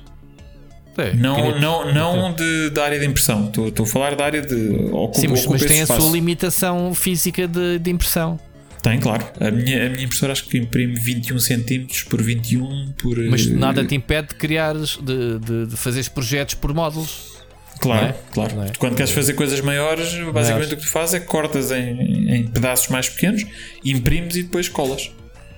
Ok. Ah, mas é assim, é um. Tinha alguma é um- curiosidade, é um- eu tenho escrito é um muito tema sobre gira. impressoras 3D, mas industriais, eh, eh, pá, coisas, fenómenos incríveis que já se conseguem eh, criar É um tema casas giro em- e consegues fazer coisas com, com um nível de detalhe Sim. uh, pá, bastante. tu precisas de bastante algum giro. skill ou só tens que basicamente carregar o PDF ou Não. whatever para, É assim, para para o programa e, e carregar no play para o gajo imprimir. Se quiseres entrar na, na cena básica, é mais ou menos isso. É descarregas o fecheiro, carregas o fecheiro na aplicação específica para fazer o slicing, que é aquilo que vai fatiar, vai lá, fatiar a- a- o modelo 3D, eh, portanto, em fatias que depois são, são impressas, não é? No fundo. E, pá, isso é uma coisa que tu fazes sem, sem qualquer tipo de, de conhecimento adicional. Mas depois o problema é que quando tu te metes nisto, tu olhas e dizes assim: Ah, isto dava jeito, era um gajo eh, pôr aqui umas pegas ou, ou- ou prolongar isto mais um centímetro. Não é? E Ah, e essas aí, correções do projeto e começas a deitar para o lixo um monte de coisas. E não consegues recuperar, nem nada, nada se recicla daí. dá para reciclar em termos de peças, estás, estás a dizer depois de impressas. Sim. De voltar É assim. a, a derreter ou whatever. O que que Dá seja. para fazer, mas precisas de equipamento específico. Ok. Eh, eu não tenho, eu não tenho. ok. Pronto, faz parte ali- do aliás, né? normalmente- É o passo normal- seguinte, não é? Sim, sim, sim. Normalmente, é pá, quem tem esse tipo de coisas é quem tenha mais, mais do que uma Isso é vendido que é o 3D. Rolo? Quanto é que custa um rolo? É uma bobina. São, são Bobina. bobines, é pá, uma bobina custa de pá, aí 20 euros. Ok. Dependendo do para material, ok? Bastante. Tem- Tens materiais muito mais caros. Uma bobina tem um quilo. Ok? Portanto, imagina é fazer peças de plástico que tenham um quilo, até terem um quilo. Ok, ok. Parece-me uma coisa gira. É giro, é espaço giro. também, né? É giro, é giro. Uh, epá, pronto, como, como tudo na vida, uh, se queres E fazer já há muitos negócios em torno da impressão 3D, não é? Pessoal Já fazer action figures e essas coisas todas. Bom, Sim, sim, sim, sim, sim, sim. Tens, tens. Tens, é assim, tens em todas as áreas. Tens na área de, de criação, não é? Tens malta que faz conteúdos e depois tens os Patreons uh, uh, que tu se juntares ao Patreon tens acesso aos, aos modelos, não é? Uh, depois tens a malta que faz, faz negócio disto a imprimir peças 3D para quem não tem impressoras 3D. Basicamente, portanto, eles fazem, fazem a impressão por ti. é? Tu vais lá só buscar a peça e dizes: Olha, eu quero, eu quero que me imprimas isto. Uh, eles imprimem, depois tens malta que faz o comissionamento completo, ou seja, criam-te um modelo 3D, imprimem e depois, se for preciso, até, até pintam, não é? Dependendo daquilo que tu quiseres. É como bom. tudo, oh, Rui, é como tudo. Mas Imagina, olha, olha, um assunto nunca puxámos, Ricardo, para o, para o pico que me interessa, mas não tenho conhecimento. Tu mesmo- Eu escrevo muito sobre as cenas de pontos, casas que se fazem já, soluções altamente industriais que, que se têm poupado, mesmo de impressões de, de- em metal, em ferro e essas coisas, de compostos de madeira que agora também já começam a surgir. Coisas giras, mas a, a nível industrial, claro. Mas, Mas, olha, epá. Bruno, um dia ainda falamos mais sobre, sobre isso. Uh, mas para experimentar, como digo, para experimentar, houve, são 150 euros. Nem sequer é uma coisa que tu digas, é pá, é, é caríssimo, não é? Super é uma coisa barato, que custa, Não sei, custa eu mil tenho, que- euros. tenho não? que falar com a Carolina porque ela como é Mas toda para as artes, isso é uma, isso é uma coisa que lhe. É? Baixaram muito o preço. Sim, Ricardo, foi como tudo. Pá. Sim. As primeiras Sim. que chegaram eram gigantes, lentas. Quanto tempo é que demoras a imprimir uma peça, eh, Bruno? Eh, É muito lento. Ainda em, é lento. particular, se- em particular, se tu não estiveres à espera, são Mas coisas lento, para demorar. estamos a falar de quê? Ah, pá, deixa-me mostrar-te, por exemplo, esta, uma peça, esta peça deste tamanho, ok? Porque isto, isto Um tem para aí, sim. deixa lá ver, tem 15 10, centímetros para aí. 15 por 15 15. por 15, talvez. Isto tem para aí 15, 15 por 15, ah, demorou mais ou menos 24 horas. Porque, está, porque foi 24 horas impresso non-stop. de impressora. non-stop. Porque A foi, sério? atenção, porque foi criado com o nível de qualidade máximo da impressora. Tu, se quiseres fazer isto em modo mais eh, básico, não é? Pá, demoras para aí, sei lá, umas 5, 6 horas, talvez. Ok, é mesmo deixar aquilo. E, não, e Não, se não. interromper o, o, o processo, o computador for abaixo, o que é que acontece? Tens que reiniciar ou ele retoma? Não, não te paraste com isso? Depende, depende do problema. Eu ainda, ainda não, ainda, não, ainda não me parei com isso, mas depende do problema. Eh, Normalmente, por exemplo, se, se o filamento acabar, não é? Porque às vezes pode estar a meio da impressora, eh, da, da impressão, desculpa, e o filamento terminou, não é?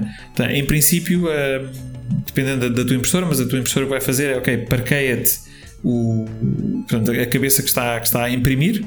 Ah, à espera que tu coloques o filamento novo e depois continua, não é? Às vezes acontecem aqui problemas de microalinhamento e tu notas, notas o ponto onde, onde fizeste a pausa. Uh, mas normalmente é uma coisa que funciona mais ou menos bem. Epá, de resto, se aquilo estiver a funcionar e de repente for, for abaixo, eu acho que a probabilidade de tu teres que, que- que reiniciar é grande. Ok, ok. Isto Claro, ainda- atenção, isto ainda é uma tecnologia que Muito recente, pá, não é? Está a dar, atenção, está a dar os primeiros passos. Isto tem para Isto- co- como o hobby tem para aí 10 anos. primeira, né? primeira geração ainda? Segunda? Não, não, não, não, não, não, não, não, não. Isto o hobby já tem 10 anos, mais ou menos 10 anos. As primeiras impressoras 3D da comunidade surgiram há coisa de mais ou menos uns 10 aninhos. Muito bem.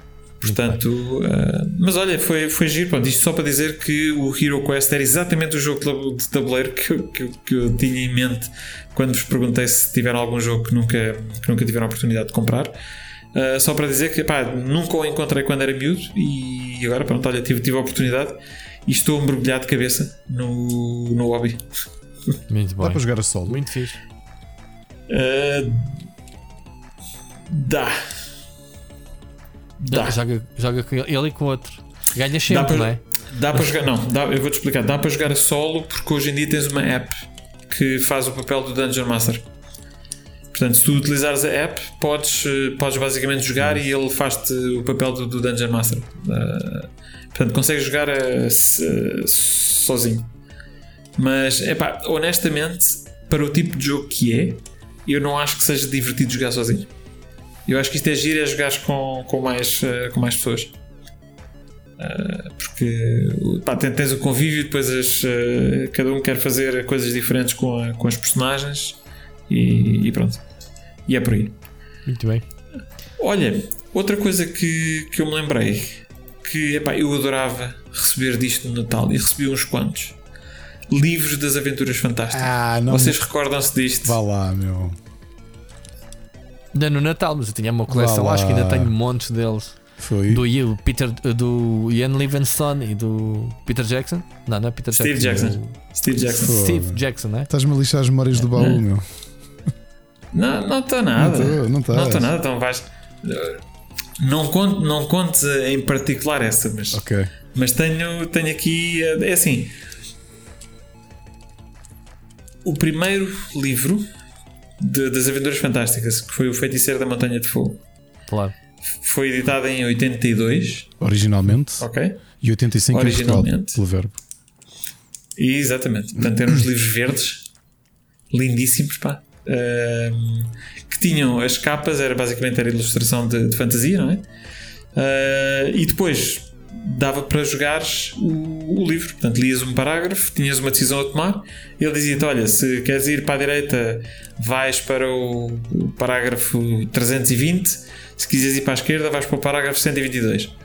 Ah, e tinhas, tinhas combate, epá, eram regras relativamente básicas, não é?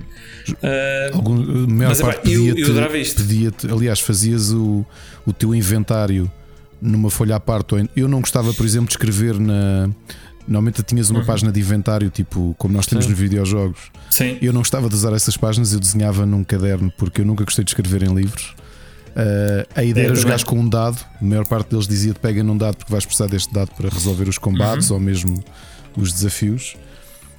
Olha, em relação a aventuras fantásticas, eu depois vou falar um bocadinho mais porque, obviamente, que trouxe aqui para o Memórias do Baú e tenho uma coisa curiosa para falar: é que influenciaram muito, gostei muito, foi o primeiro impacto. E o meu contacto com isto foi, lá está aquilo que estávamos a falar eh, dos irmãos mais velhos ou da malta com quem nos damos. O irmão mais velho do meu, do meu melhor amigo de infância, pá, que agora tem 52 anos, ele apanhou isto tudo, já ele estava na faculdade, portanto ele tinha mais poder de compra. E eu lembro de ir à casa deles e ter aquelas lombadas verdes e, e aquela prateleria crescendo à medida que eu ia lá. sim. E, e há um dia que ele está com um colega do, do- Na altura eles estavam a tirar engenharia, estavam lá os dois a jogar. Epá, e nós putos, Uhum. não é? Ficámos, aí o que é isso? E, epá, e ele, olha, se quiseres está aqui, olha, pega num e joga. Ah, ou leva para casa é. e experimenta, que eu era vizinho do prédio ao lado. Epá, levei Uhum. e fiquei completamente fascinado. E por curiosidade, vocês chegaram a comprar hiper Disneys? Sim. Da- Também da tiveste uns hiper Disneys que ti- tinham essa, essa mecânica. Tiveste, Ah, exa- tinha- tinham- ah, isso não. Isso Tiveste uns hiper Sim. Disneys, umas histórias, especialmente do Pat Donald, que eles tinham feito com, com Uhum. esse tipo de ramificações. Não tinhas combate nem nada, mas era começavas a ler a história e depois aquilo no final dizia-te assim: achas que o Pat Donald deve enfrentar os fantasmas ou deve fugir, não sei quê? E depois, se queres, vais para a Paz Natal. E tiveste uma série de histórias assim feitas ao estilo em homenagem até ao Fighting Fantasy e que saíram também no Uhum. início dos anos 90 no Hyper Disney. E, é- e para mim essas histórias ficaram marcadas porque eu já tinha jogado aventuras fantásticas. Pá, e, Sim. E, e sabe, é uma coisa que eu gosto tanto. Eu, este ano, eh, como o Rui já deu eh, aulas no curso da World Academy, eu este ano estive a dar também a escrita para videojogos. E enquanto falava de argumento, o último exercício que a turma teve que fazer foi: eu levei um livro de aventuras fantásticas, expliquei o que é que era, e eles tiveram de desenvolver uma narrativa ramificada com game over states, com, como Aventuras Fantásticas tinha. Tinhas muitos game over states, tinhas 400 parágrafos em média nos Aventuras Fantásticas, que era muito texto a fazer cruzamentos. Pá, eu acho que Aventuras Fantásticas, por exemplo, eu acho que eles não são tão bons em videojogo. Para mim, pegar num livro, porque tem havido muitas adaptações de Fighting Fantasy para videojogo, não é? Porque é um filão. Então, a Age do Ian, Livingstone eh, fez o. Eu vou. Fez o, o Dungeon Keep. Dungeon, Death Trap Dungeon. coisa. Death Trap Death Dungeon. Dungeon. Sim. Yeah, lembro. Há, há- há pelo menos duas versões que me lembro, se não houver já três, desse, desse, desse livro em videojogo. Mas se calhar isso é uma coisa que nós podemos falar mais tarde. Ahm, uma nota, eu acho que o, portanto, o que foi mais vendido foi o primeiro. Sim. Uh, e atenção, não porque tenha vendido o primeiro muito e depois tenha vendido cada vez menos, mas porque toda a gente começa a coleção pelo primeiro, não é? E nem toda a gente depois termina, não é? Portanto, normalmente os primeiros números são os números mais vendidos. Um, e o Feiticeiro da Montanha de Fogo, como eu disse, em 82 e depois o Ricardo disse em 85 em Portugal. Um, eu não sabia, porque entretanto, epá, pronto, a, a vida aconteceu e eu, eu deixei de comprar, eh, de comprar estes livros, mas eu não sabia que havia um- uma continuação. E tu tens o regresso à Montanha de Fogo, que eu nunca joguei. E É o número 50 da Aliás- coleção original. Comprei-o, comprei-o agora há coisa de dois meses, ainda não, ainda não li, mas tenho ali, tenho ali na sala e já, já está reservado. Epá, eu tenho que me sentar numa sessão para jogar aquilo e para voltar, a- para voltar à Montanha de Fogo. Epá, porque eu lembro-me das ilustrações, eu lembro-me de algumas das situações. Epá, é, é impressionante, impressionante. Eh, acho. E tinha outros livros de Dungeons and Dragons e Advanced Dungeons and Dragons que utilizavam a mesma mecânica ou utilizavam uma mecânica muito parecida, mas eu já não me lembro desses. Lembro-me perfeitamente dos, da- da- das Aventuras Fantásticas e já não me recordo em detalhe deste, destes livros. Mas. Ah, e mais uns. Ah, eu não sei se vocês alguma vez jogaram, jogaram, jogaram, quer dizer, leram livros que tivessem código para vocês colocarem num computador.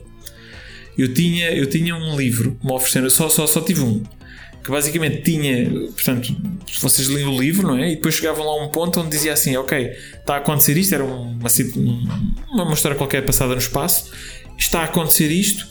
eh, e o, o personagem X olha para o código, não é? Olha para o código da, da aplicação que está a correr e vê isto. E então os gajos dão-te uma linha, dão- dão-te linhas de código, não é? que tu podias colocar no PC e aquilo ia dar barracada. Ia dar barracada e imagina, pá, dava um erro. E o erro que te ia dar é, olha, dá o erro 35. E então ele dizia: "Ahm, Ok, avança para o parágrafo do erro que este programa dá.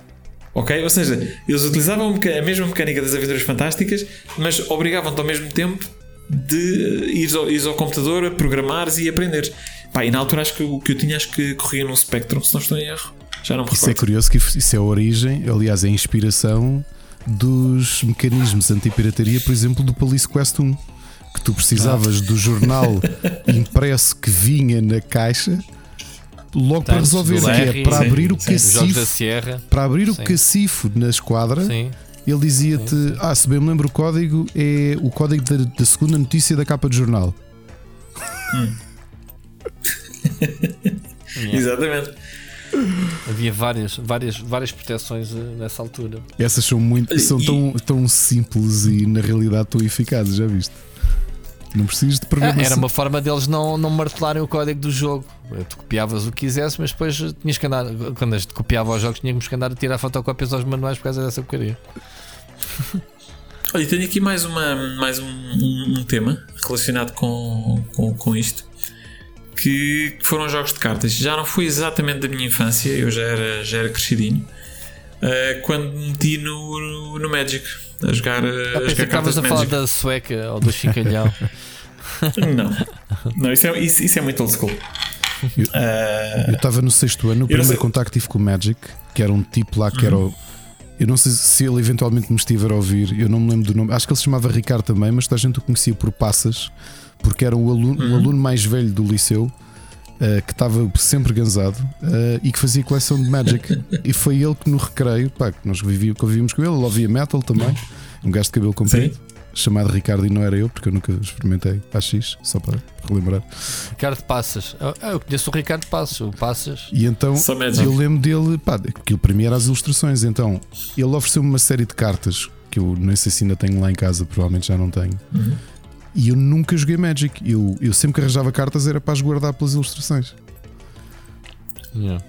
Que tem ilustrações Eu brutais. por acaso ainda tive, eu passei muito ligeiramente pela fase do Magic, eh, até foi o meu irmão mais, e depois eu também me interessei pelas lutações, depois comecei a ler as regras, pensei, "Bem, isto tem. Está fixe. Ainda.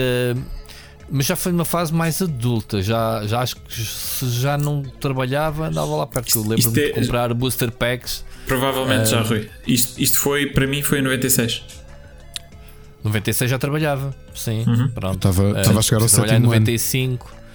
Pronto. Eh, Lembro-me dessa, de apanhar essa fase. Pá, penso que na terceira, quarta edição, uma coisa qualquer. eh, foi quando explodiu mais cá. Eu lembro-me na altura Uhum. que se falava muito do Magic.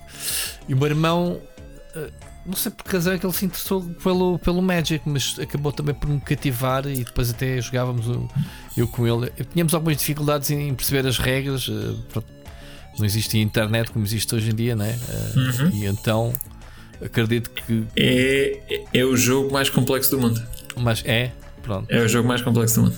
Eu posso, eu posso dizer que eh, eu joguei pá, em 96, joguei pá, durante um ano ou uma coisa assim. Ah, com as limitações de que, como tu dizes, pá, na altura não, não havia internet. Aliás, eu, uma das, ah, a minha memória do baú também está relacionada com isto. ah, depois já, já lá vamos. E, e eu aprendi ou, em, ou em lojas, ou nas lojas onde tu compravas, porque normalmente tens, tinhas umas mesas para pa, para jogar, ah, ou com amigos, pronto, lendo as regras, não é? E aquilo é- era realmente muito complicado. Ah, e continuou a complicar. Continuou a complicar ao ponto que ainda hoje continua a sair Magic e novas expansões, Ia etc. ter o mesmo sucesso ou não? Desculpa? Até tem E tido um continua a ter o sucesso mesmo redobrado. sucesso? Pá, o mercado dos trading card games Ui, cresceu muito. ui, com, com o Covid, com o Covid houve uma explosão brutal. Mas, mas qual é que é atualmente o, o jogo de trade card mais É o famoso? Magic. Isto é o Pokémon. É o Magic. É o Magic. Ah, continua é o a ser Magic. ainda o Magic, Sim, nunca quando- perdeu a, E o a segundo, o liderança. segundo lugar, os, os três, os três já são assim há 20 e qualquer coisa anos. O top 3 não muda e o segundo e terceiro lugar oscilam entre Yu-Gi-Oh! e Pokémon. E Pokémon. É porque a malta às vezes não tem ideia do volume de negócio que as cartas físicas do Yu-Gi-Oh! geram para a Konami. Representam um grande volume de vendas para, a- para a marca. Muito mais até do que os videojogos do Yu-Gi-Oh! Aquilo é uma mina de ouro ainda Isto- hoje. Isto dá muito dinheiro, pá. As cartas, é assim, as cartas são vendidas a preços exorbitantes, honestamente, hoje em dia. E ah, eu aí há coisa de pai, sei lá, dois anos. Eu assim, epá, havia, havia, havia de comprar outra vez um, um Magic e, e ver como é que isto está. E então, epá, tenho andado a jogar. Voltei, basicamente, voltei, voltei a jogar no, no ativo. Posso-vos dizer que. Mas fisica- presencialmente, fisicamente ou no computador? Tem, não, tem, eh, também, também podes jogar eh, Magic Arena eh, se quiseres no, no iPhone, em, em em telefones móveis ou, ou tablets, podes jogar. Eh, e também acho que o Arena acho que também dá para PC, acho que também corre no PC. Eh, portanto, podes jogar, podes jogar no Arena, é, é, é gratuito, pronto, é daqueles jogos gratuito eh, com, com asterisco, não é? Eh, mas se quiseres, podes, podes experimentar. Uh, mas eu tenho jogado físico, Uh, tenho jogado com cartas, com cartas mesmo, e posso dizer, eu tenho jogado isto regularmente, e quando digo regularmente é algumas vezes por semana. Uh, e digo-te que ainda hoje, e já lá vai agora um ano e qualquer coisa que eu tenho estado a jogar regularmente, ainda hoje eu tenho dúvidas sobre regras. Às vezes acontecem situações que Mas eu tenho que ir à com mais net. pessoas eh, fisicamente ou online? Tenho, tenho- não, tenho jogado com a, com a namorada. Ah, ah, já me contaste que ela é doida por isso. Já sei, já me Sim. E eu acabei de descobrir que tens uma jogado- namorada.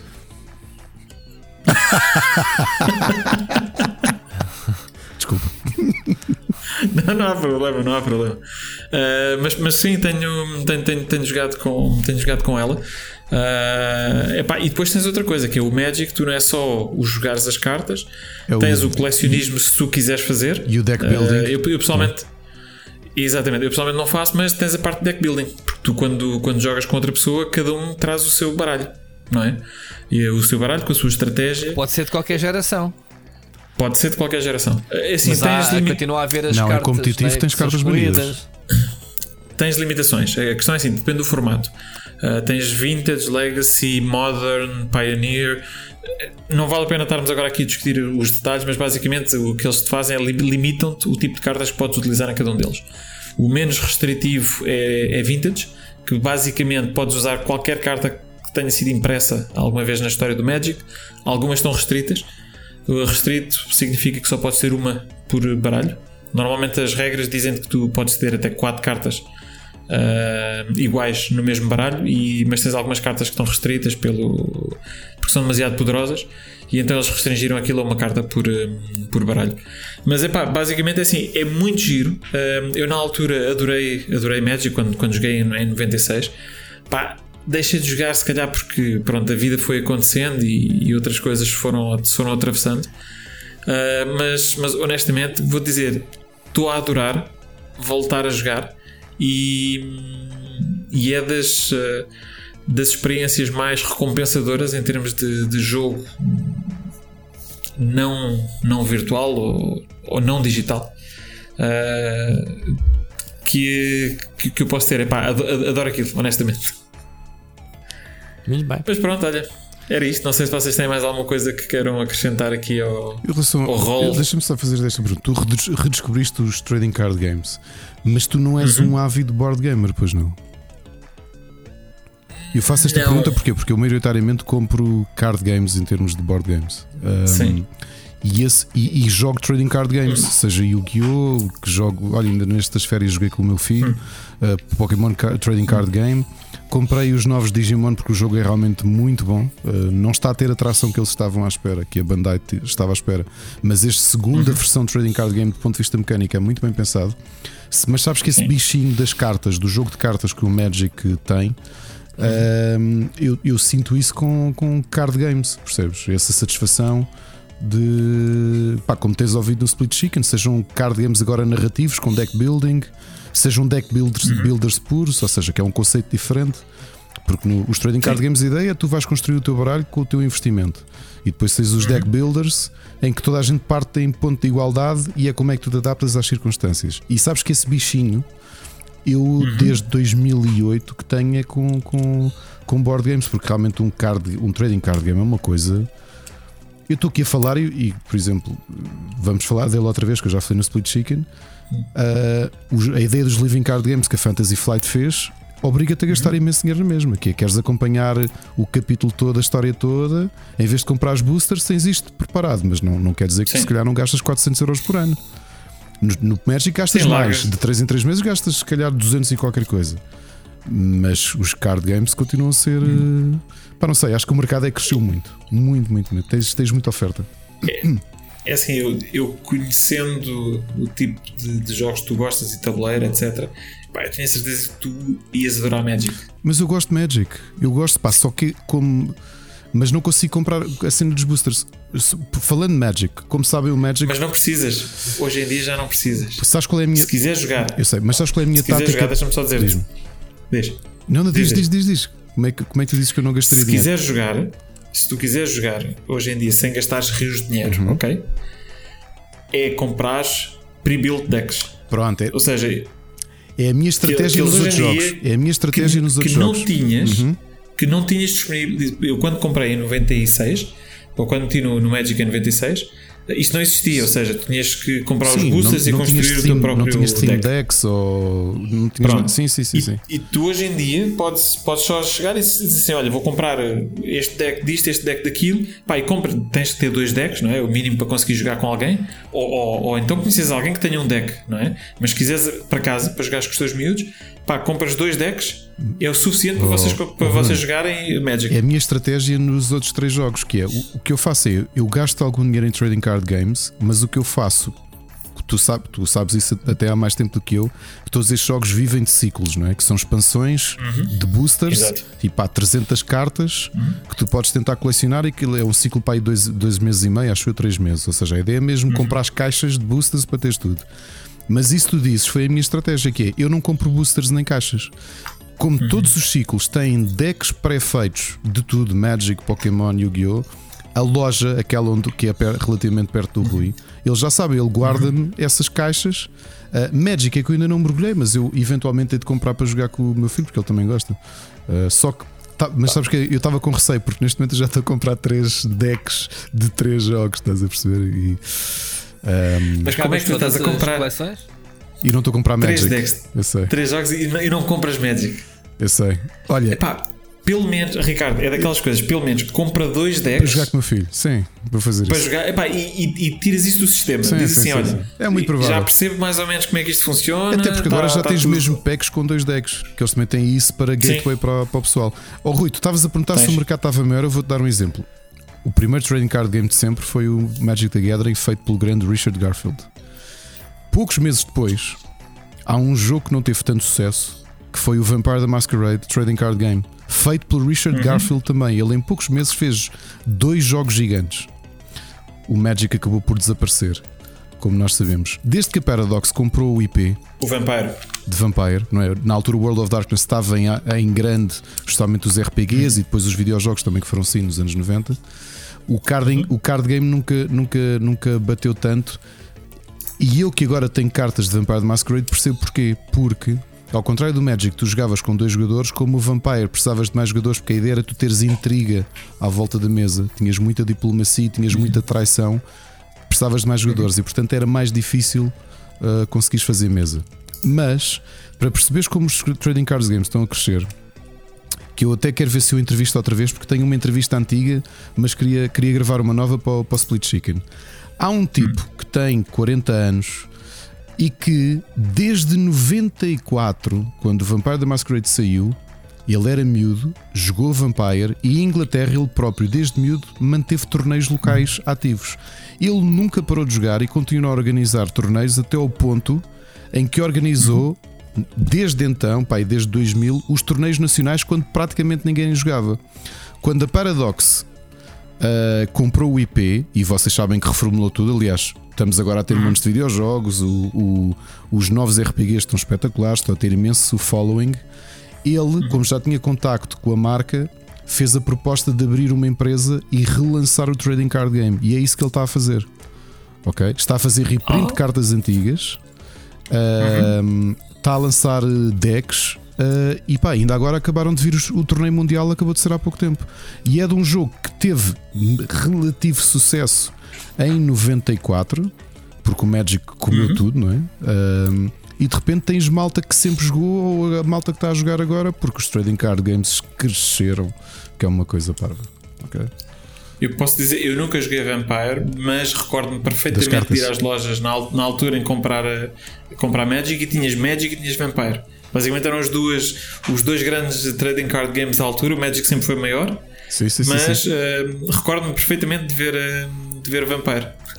Vocês acham que os jogos têm impulsionado uh, uh, o salto para o pessoal começar a, a- explorar o, o conceito físico das cartas? Sei lá, jogos agora como, como este, o, o, o Hearthstone, agora o novo. Como é que se chama, Ricardo? Ainda há bocado falámos dele. O, o da Marvel, o Marvel. uh, Que é o Marvel Snap. o Marvel Snap e. Esse, esse pessoal que gosta desses jogos depois também vai à procura de, de, de, de, de- de- de entrar no, no mundo físico e de explorar no isso. universo eu sei o que acontece. Pois o pessoal procura os jogos, não é? Como complemento ao, ao- Olha, o que eu te posso responder é, por exemplo, tens um rapaz na Twitch portuguesa que acho que até foi o Dimsy que eu ajudou desde o início, ainda teve uma live dele, o Miguel. o TC Breaks. Sim, Sim, Miguel. eu nunca esperei que aquilo tivesse tanta gente só a ver alguém ele, a abrir. Ele vende, ele vende aquilo já é o negócio dele, não é? É um negócio dele, ou seja, não é só abrir, ele tu pagas, tu envias-lhe o dinheiro e ele diz logo: Olha, estou a abrir isto e põe o teu nome. Sim, ou seja, a cena é dos breaks é. Tu compras já as cenas abertas Não, do que te saiu. não, tu, tu dizes Então. assim: Olha, eu compro-te uma saqueta dessa expansão, Sim. ok? E ele, em direto, olha, isto é. põe o teu nome. Ou o código que tu disseste, o código de compra. Sim, Abre e tu vês em direto o que é que saiu, ele põe logo no envelope sim. com o teu número. Mas porquê que não achas enviar. tu a, não é, não, porquê que não achas tu a abrir? Eu, eu prefiro abrir. É, porque, é, por- é, por ser dos, é por ser conteúdo para o canal? Não sei se ele faz mais barato Ou ou, é uma não. tendência? É- acho que deve ser uma tendência. Uh, ma- Pode ser. Mas eu acho que é curioso que se calhar tiveste muitos anos em que os, os- os jogos de cartas passaram ao lado, mas até as novas gerações já começam a, olhar para isso. E vês isto nos recreios da escola com miúdos. pessoal a ver. E é viciante a vê-lo abrir. E ele cada vez mais Oh, tem oh, oh, Rui, clientes. E tu vê que nos recreios, até na primária e não sei o quê, tens os miúdos com cartas, por exemplo. O, o meu filho tem sorte de uma coisa. Tem, por exemplo, Pokémon é um jogo gigante. Está sempre entre o segundo e o terceiro lugar dos jogos mais vendidos. Porque depois o mercado dos trading card games é tens os três grandes, Magic, Yu-Gi-Oh! e Pokémon, e depois tens os outros. Mas estes três estão no pódio há muito tempo e geram muito dinheiro. A contrafação, como imaginas, é muito grande. Só que as cartas de Pokémon, especialmente, são feitas de origem com muitos mecanismos anti-pirataria. Ou seja, que tu rapidamente detectas que a carta é, é, é falsificada. E eu, o meu filho tinha 5 anos e só tinha cartas ah, reais que eu comprava nessa loja, não é? E eu ensinei-lhe até como é que ele consegue distinguir no recreio cartas, porque há sempre aqueles miúdos de ah, tenho este lendário, não sei o quê. Eu vi isso colegas do, do, do meu filho que compravam, que os pais lhes davam cartas ou que abriam saquetas e que saíam cartas até valiosas. Ah, E que depois havia outro, olha, esta é mais, mais valiosa que a tua, e trocavam, mas estavam a comprar cartas feitas na China. E já agora. Uh, uh, PSA, não é? O, o serviço público é simples. Se tiverem o vosso telemóvel na mão, ligam a lâmpada e encostam à carta, porque uma carta oficial de Pokémon tem três camadas de impressão: a da frente, a de trás, que são camadas de cartão, e no centro, desde a primeira expansão, colocaram uma, uma camada preta e isso impede a luz de passar. Ou seja, ao contrário de uma carta que é feita em contrafação na China, que é mesmo um cartão impresso do outro lado, como se fosse uma carta de jogar normal, as cartas originais têm três camadas. Portanto, aquilo não é tão. tão. Tão, tão rasco, digamos assim, como se imagina. Aquilo tem mesmo essas estratégias. O Yu-Gi-Oh! são os pequenos hologramas no canto. Que são colocados desde É, a primeira tens- edição. Há um, sempre um holograma que aquilo deve ter uh, 3 milímetros de lado, um quadrado, que tu consegues logo identificar se é falso ou não. Ok? Olha, Rui, e tu estavas a dizer há bocadinho que tu chegaste a jogar alguma coisa de Magic, certo? Tu ainda, Opa, ainda, sim, te- ainda não tens as cartas? Ou Não, não, não, não, não. Não, isso eu vivi em que a luz, não, não, não, não sei o que é que foi feito disso, sinceramente. Pronto. Se por acaso encontrares as cartas ou souberes onde é que elas estão, trata-as bem, não as mandes fora. Porque podes estar agarrado a muito dinheiro. Ah, ok. não acredito nisso. Eram Não. edições portuguesas na altura já. Não interessa. Não interessa. Não interessa. Tens cartas, tens cartas dessas edições. Eu sei, as, Não as edições que estás a falar Sim, é sim. mais ou menos aquilo que eu, que, eu, que eu também tive. Tu tens cartas dessas edições que podem estar a valer à volta de 300 a 400 euros. Vocês têm cada ideia carta. de quão cedo foi a tradução de cartas para português? Eu, eu lembro-me que esta já estava em em português. Epá, 96, foi 95, relativamente 96 já estava. Foi, na- foi na quarta edição. Em Magic foi na quarta edição. Na quarta, a era quarta edição estava a dizer, pessoal acho que na quarta. saiu em 95, 4, 5, não sei. 94, 95. Eu sei porque a quarta edição foi onde eu comecei a jogar Magic. Vem que edição já? Ah, eles agora deixaram-se disso. Já, já não as numeram dessa maneira. Ah, ok. É que é por nomes É por de nomes, expansões. Pá, é por nomes, sim. Tu hoje em dia, assim, este ano eles bateram o recorde no número de expansões que lançaram. Então mesmo. Eles lançam. É, Isso está tudo catalogado. Há comunidades online onde tu fazes checklists desses. Sim, de- sim, sim, sim, Isso é tão giro. Esse, esse tipo de Yeah. acessórios é o que eu acho mais. Tens, tens tudo. Não havia na tens tudo. altura. mas isso, Não, mas mas isso isso. Outro dia lembrei-me disso com os selos. Acho que falámos, não falámos, Ricardo, Sim. no, no Split Chicken que eu. que- eh, eh, visitei uma feira da bagageira, vi selos e pensei assim: será que já há algum site que catalogue isto tudo? Porque antigamente tínhamos os livros, né? Para ver os selos. Mas tens os catálogos filatelia, sim. Não, continua a E ver, mas online em que tu fazes Ah. checklist, fazes um login e isso. É isso que eu estou a dizer. Mas Acho já eu encontrei. certeza. Certeza, então. Não, mas com, com. Não estás a ver bem. Eu, eu, eu falei no, no, no Split Chicken. eh, aquilo foi. O site fazes um login, tens a comunidade, tens lá ferramentas para troca, para venda, para perceberes eh, o valor do selo, o estado de conservação, a, a dentição do selo. Blá, blá, blá. essas coisas todas. Impressionante, os gajos. eh, impressionante mesmo. Eh, Olha. Ricardo, se meter- se meteres nisso para a próxima vez que eu for a Portugal, eu levo o meu deck. Ou, levo Não, até te ia dizer outra coisa. Isto, isto é estranho estarmos a dizer abertamente. Não, se, não, e para falarmos depois em off.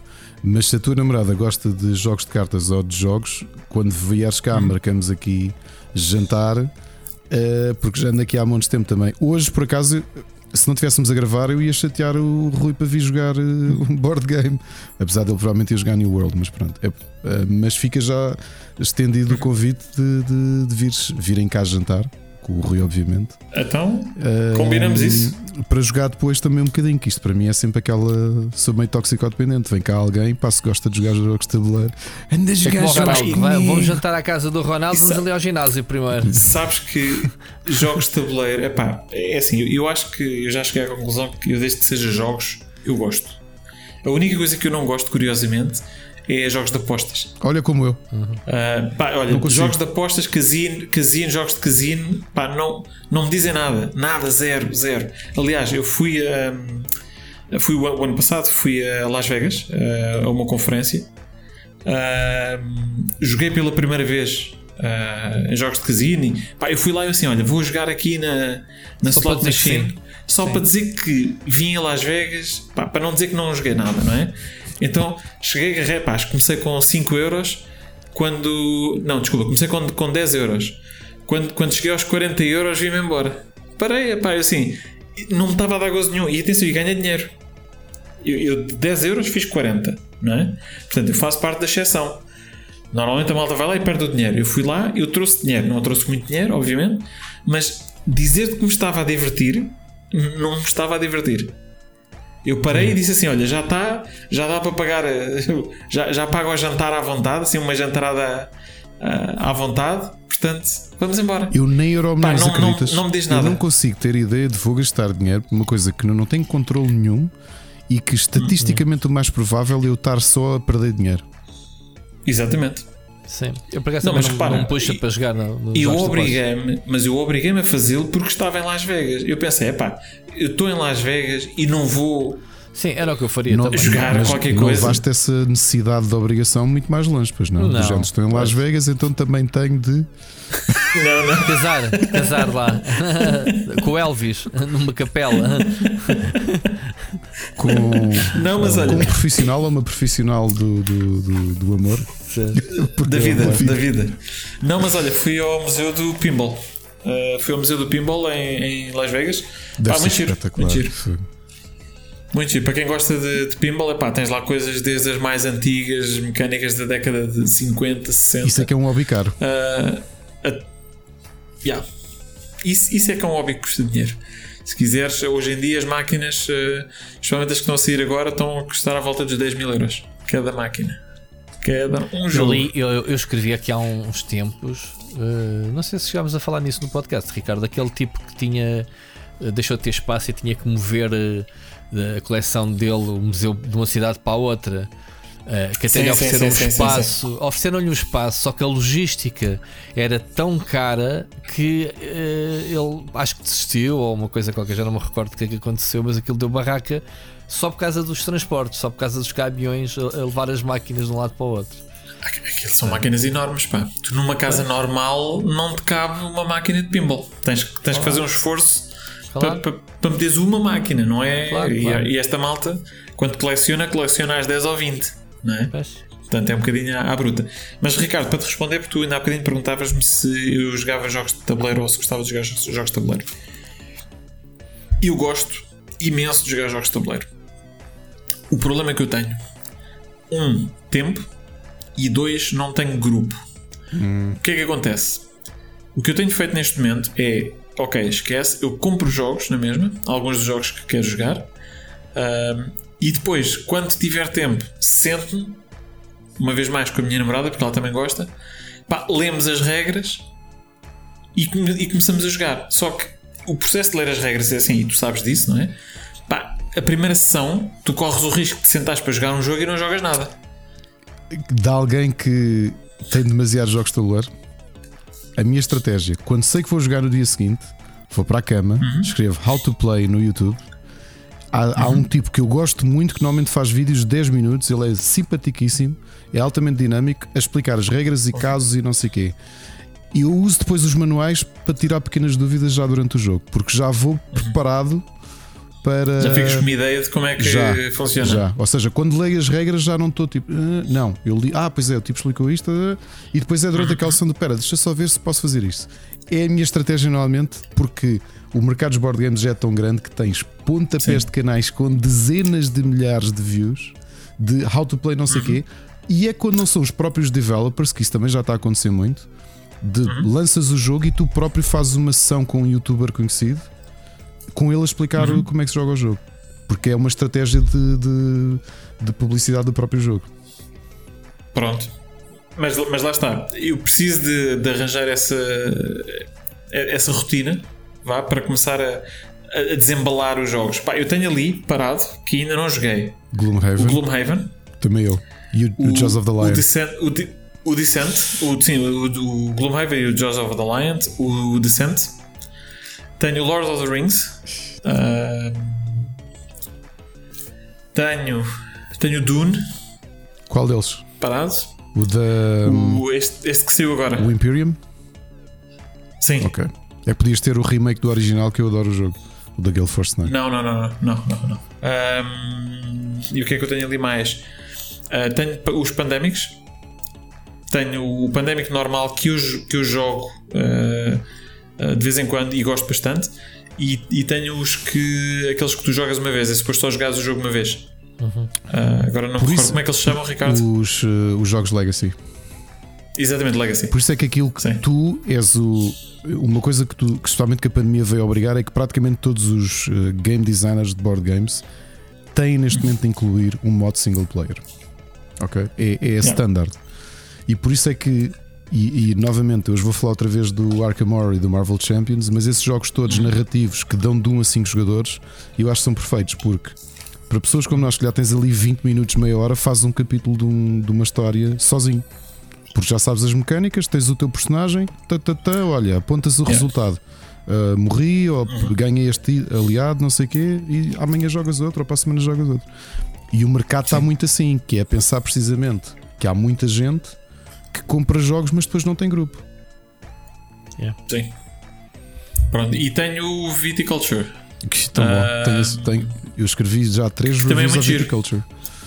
Grande jogo. Um, eu, esse aí, por acaso, eu ofereci-o ah, ofereci-o à Ana e. E pá, já, já o jogámos umas quantas vezes. É giro, por acaso acho o jogo engraçado. É. É um worker placer. Or placement. Placement, or worker placement. E tens a expansão Ah. Worlds que eu escrevi a review há relativamente pouco tempo uh, Uhum. e que transforma o jogo num mecanicamente torna-o cooperativo. Ah, sério? Uhum. Muito bem pensado. giro. Não é, eu pensei que era o primeiro worker placement cooperativo, mas a- afinal já tinha havido Uhum. uns. Mas eu acho que é dos melhores que já joguei. Ok, olha, muito bem. Sempre a aprender. Olha, caros, mais alguma coisa que vocês queiram acrescentar aqui ou avançamos na, na- na nossa programação? Vamos avançar, senão não, não des ideias ao Ricardo, que ele. O Rui só vem confirmar Ok, aquilo então- que toda a gente diz, que é eu é que podcast, na realidade.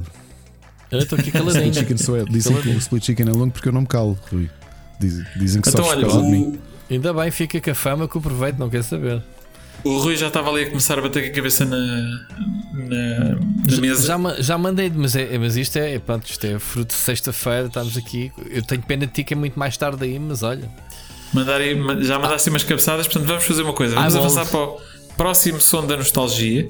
Rui, és tu que nos traz esta, este, este som, este som do passado. Portanto, vamos ouvir e a seguir eh, logo comentarás. Som da nostalgia.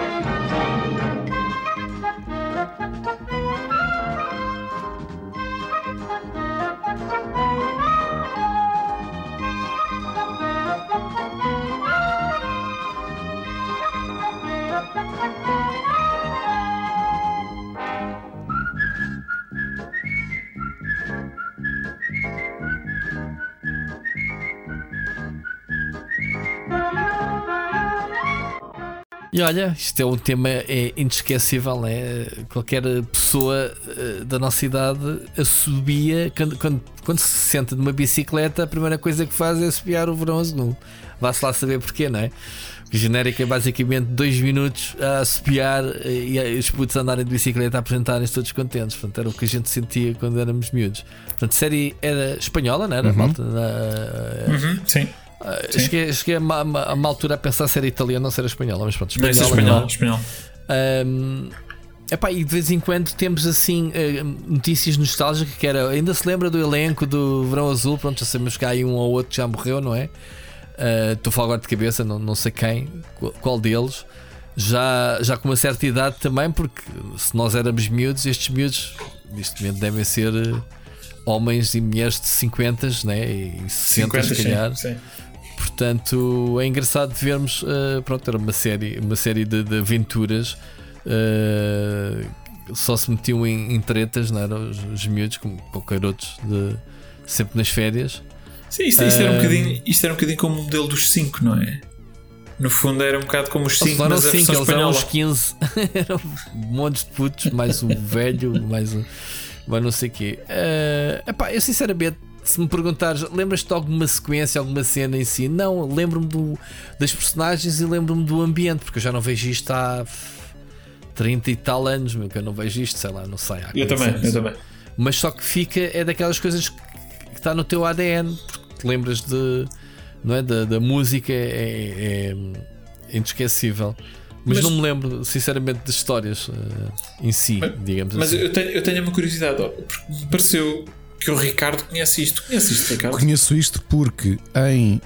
Não, não vos quero eh, cometer aqui uma imprecisão. Ahm, ou foi em 89 ou 90 que no Agora Escolha da Vera Roquete o episódio, a série fixa, ok. enquanto tu telefonavas para votar no desenho animado que vinha a seguir, era a rerun do Verão Azul. E foi assim que eu vi tudo. Ok, Ok? ok. O Se bem agora que é sério, estamos sempre a falar no agora a escolha. Esse conceito já não existe. Já, já, Epá, eu não já tentei e olha que vou hoje. tentar outra vez, até porque, mas ela nunca me respondeu. Eu queria entrevistar a Vera Roquete. Mas Olha, tenta- era, não um, era uma entrevista nenhuma? Não me respondeu. Não me respondeu. pronto. Pronto, epá. O que, é que- que ela faz agora? É Não, deputada? não. A família dela sempre foi. Ah, não, é? não, não me parece que. Vera Roquete tem alguma coisa a ver com o Roquete do Sporting? Sim. Não. Sim. Sim. ah, pronto, então está explicado. Eu, ela, eu a irmã mais velha, ela é a irmã mais velha do Rodrigo, eu já não me lembro, mas sim, eles são todos. São todos Mas roquetes. filhos do, do, do José Roquete? Ela, não é, ela é sobrinha do José Roquete, mas estamos Ok. a falar dos Roquetes que estavam envolvidos com a família aristocrática que foi um dos fundadores do Sporting. Uhum. Portanto, sim, aquilo é uma família ligada. Pá, mas ela para mim é uma figura emblemática. Não é só ela. Olha, é ela e outra pessoa que eu estive a pensar em trazer o genérico porque me cruzo com ele. Quando eu vou dar aulas, cruzo-me com ele a sair. E ele já há um tempo tinha-me adicionado no LinkedIn. E se calhar vocês, ou o Bruno ainda é capaz de dizer coisa, a- qualquer coisa a ti, se calhar menos. Que é o Jorge Duarte, o Lecas. E eu, eu cruzo-me sempre com ele, ele vem a sair de dar aulas e eu vou entrar e cumprimentamos-nos sempre. Ahm, e há uns anos eu falei com ele porque pá, estava no teatro, eu e a Ana tínhamos ido ao teatro e ele era a pessoa que estava sentada à nossa frente e disse: pá, desculpa lá, és o Lecas. E ele disse: pá, falamos no fim, está bem. Ah, ele disse: vocês fazem velho. E pronto, são assim as duas figuras da minha infância. A malta tem o, o Batatinha, lá o que é, ou a, a Ana Malhoa. Para mim foi o Lecas e a. o Lecas e a Vera Roquete. E até um bocadinho. e, uh, Numa fase curta, uh, talvez vocês se lembrem, a Paula Fonseca, que tinha o segmento. O Sótão da Paula no Brinca Brincando, em que ela tinha um robô que era a Mimi, que tinha uma boca de VHS.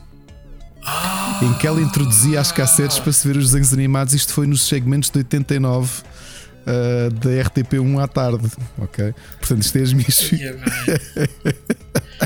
já, ouve, já não me lembrava disso, mas nadinha, a sério. Mas o Lecas, assim, o Lecas O lembra-me bem Lecas do, era espetacular. Lecas. da- Espetacular. da- Epá, tão bom, tão bom, tão bom, tão bom. Tão bom. Sabes Mas que pronto, olha, são aquelas oh, coisas boas de ser obsessivo diz. compulsivo. Tinha de ter uma parte boa também, ou várias. Mas há, vanta- há Há vantagens, há vantagens. Não, mas olha, oh, oh, Rui, excelente, excelente escolha, honestamente, esta, este som da nostalgia. Pá, porque é, é verdade, eu assim que tu ouves esta música, eu imediatamente eu imagino primeiro no verão, ok? E depois a andar de bicicleta. É que não há hipótese. Não há hipótese. Então, ouve lá, ainda eu tenho uma, uma trotinete elétrica de, com banco ali. Uhum. E, e experimentámos-la neste, neste verão. Assim que me sentei nela, comecei a assobiar o verão azul. a minha mulher a É rir-se. instantâneo. É, é, É Pavloviano. instantâneo. É Pavloviano. Eu, se- eu se me sento, eu se me sento numa bicicleta, eu começo a assobiar o verão azul. Faz parte, faz parte. Olha, eh, Olha, eu tenho isso, mas é a ver daqueles carros de pôr moeda. Que eu assim que vejo um desses, lembro-me dos do kit, porque tu estavas numa loja ou num café e mesmo que ninguém pusesse dinheiro, ouvias assim. Lembram-se desses carros Olá, para meter moeda. ouvis o. Claro, claro. E de repente aquilo para lembrar. Depois, Yeah. Yeah. Yeah. Isso é, olha, verdade, em vez de uma é pinball, curtia ter um kit desses, daquilo de pôr moeda em casa. Para andar tipo. Não cabia lá, só cabia lá um pé. Olha, que eu acho, eu acho que eras capaz de fartar um bocado depressa. Não, se- sentavas-te no carro como, como te sentas no bidé, meu.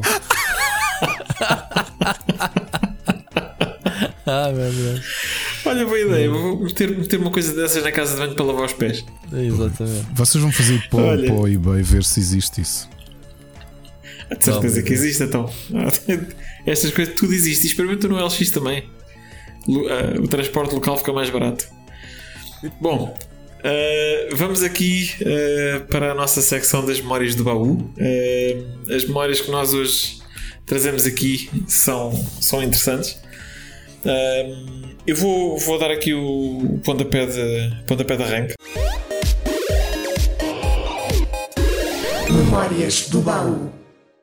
A minha memória hoje ah, chama-se A Caça do Lobo Branco. Ah, e o Lobo Branco, eu vou, eu vou colocar aqui um asterisco porque eu tenho 98% de certeza que esta loja se chamava Lobo Branco. Espero não me estar a enganar.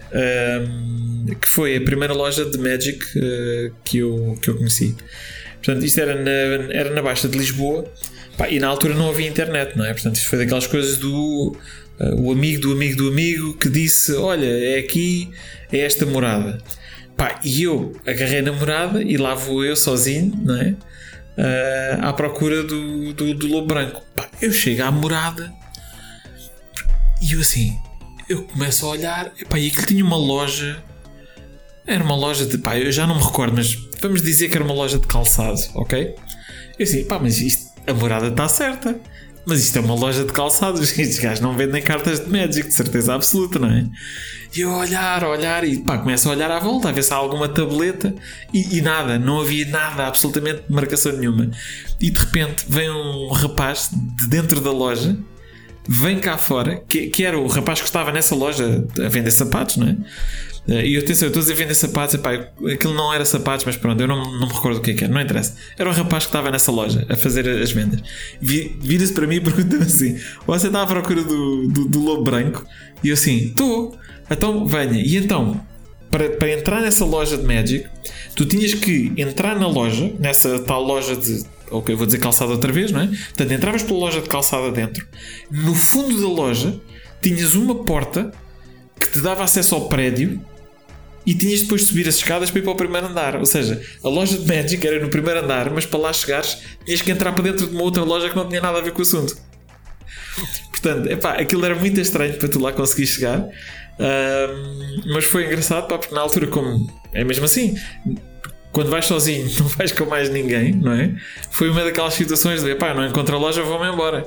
Eu estava prestes a ir-me embora e de repente lá vem aquela alma e disse: Ah, não, é que já, você já não é o primeiro, de vez em quando aparece aqui malta à procura e ficam um bocado confu- confundidos porque, como não há marcação nenhuma onde é que a loja é. Ah, mas está a fazer marcação, está a fazer um mau trabalho. Mas... Pá, pronto. Era o que era, na altura, na altura não, não, não, não tinham nada. Aquelas lojas Ah. underground. Pá, e- não, aquilo era mesmo. Lá, tu entravas lá, tu quase que ficavas com a ideia que pertencias a um clube secreto, não é? Porque é um sítio escondido que só tu é que sabes como é que lá vais, só lá vai mesmo quem já sabe ao que é que vai, não é? Ni- Ninguém esbarra com aquilo sem querer. E depois, pronto, e depois quando entravas, pá, tinha- tinhas uma loja normal e tínhamos uma zona de, de, de jogos que tinhas. eh, tinhas mesas e a malta podia ir para lá jogar. Basicamente o que aconteceu foi: cheguei lá, olhei ah, e tal. Comprei o meu primeiro baralho de Magic e dois, dois booster packs. Uh, fui abri-los para a sala de lado. Uh, e depois, pronto, para explicaram mais ou menos como é que o jogo funcionava. Se calhar só encontrei sala de chute, deram, É, sala de chute, lado, mas- abri lá, mas- mas- fechei, vá. Mas, mas era mesmo, mas era mesmo.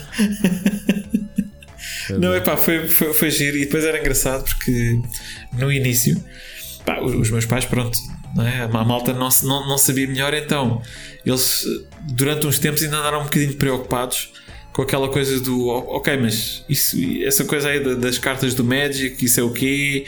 E como é que é o grupo, esse grupo malta para onde tu vais? Porque eu acredito que para eles, não é? Isto soasse um bocadinho eh, Sim. sketchy. Mas pronto, não é pá, olha, era mesmo só isto que eu, que eu, que eu queria trazer, não tenho, não tenho mais nada. É só porque achei, achei que era uma memória curiosa o ter andado à procura de uma loja que não tinha marcação nenhuma e de, e de, para aceder, ter, ter conseguido eh, aceder por- pela simpatia do, do rapaz que estava lá na, na, outra, na, na outra E loja. agora, E pronto, olha, pergunta, é isto. perguntas de algibeira para os meninos. Porquê é que a loja se chamava Lobo Branco? Eh, espera. O cara teve, teve, enquanto tu falaste, a pesquisar sobre o Blue Branco, não sei, não faço Não, ideia. não. É fácil, a resposta é fácil. Eu sei, não. Eu estava a pesquisar outra coisa porque ando à procura do modelo disto e finalmente encontrei. Epá, eu acho, acho, Ricardo, não, não tenho a certeza. Eu acho que era porque hum, uma das primeiras editoras hum, se chamava White Wolf, Exato. não E ela era? editava o quê? Epá, o Vampire. Exatamente. yeah. A White Wolf, a White Wolf Publishing é precisamente a editora que lança o World of Darkness, o Vampire the Masquerade, e que vem da revista White Wolf Magazine, que começou como fanzine e depois tornou-se uma revista a sério de, de, de RPGs. E tem esse nome por causa de um personagem que acho que vocês já devem ter lido, de certeza, do Michael Moorcock, o, El, o, o Elricov Melbonet, que já houve bandas desenhadas deles e tudo. Não? O Elf, o Elf com Não, o cabelo branco com, conheço. com duas cimitarras. Não? Isto é o momento nerd. Neste momento acho que nos conseguiste deixar pelo caminho.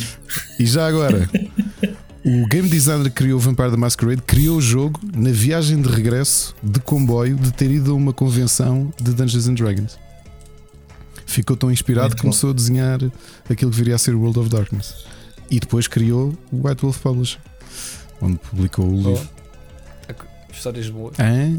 Isto Inspiração. aprende- Sim, Ouve, eu que aprendo Não, tanto a no dizer- Pixel Hunters, deixa-me trazer qualquer coisa para não, Não, me não, é sentir isso. mal. Eu sei, é isso. Estás- Estás-nos a ensinar coisas. Eu estou a dizer a inspiração de- de- das pessoas irem a um.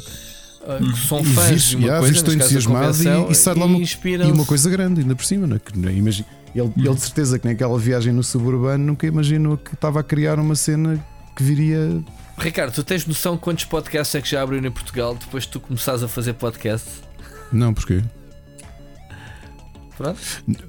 Fica a pergunta no ar. Que alguém que te mande que alimento o ego do Ricardo e manda mensagem a dizer: Olha, eu abri o podcast para começar a ver estes programas. Mas ano passado tiveste. Pensavas que eu tinha a responder. passado- Pensavas que eu tinha a responder à pergunta que eu coloquei.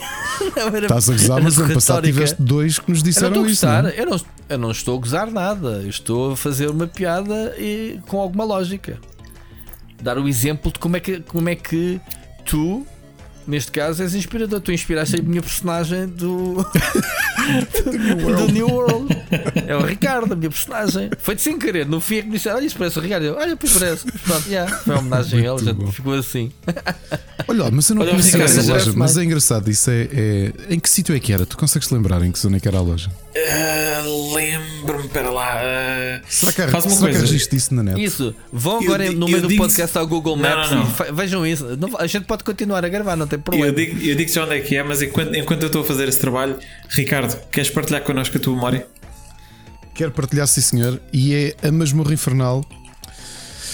Não foi o primeiro livro que eu joguei, foi o primeiro livro que eu tive. E porquê? O, como nós sabemos, as Aventuras Fantásticas em Portugal foram publicadas pela Verbo e eu tive uma professora de português. Vocês lembram-se do Clube Amigos Verbo? Que tinha até um cartão de.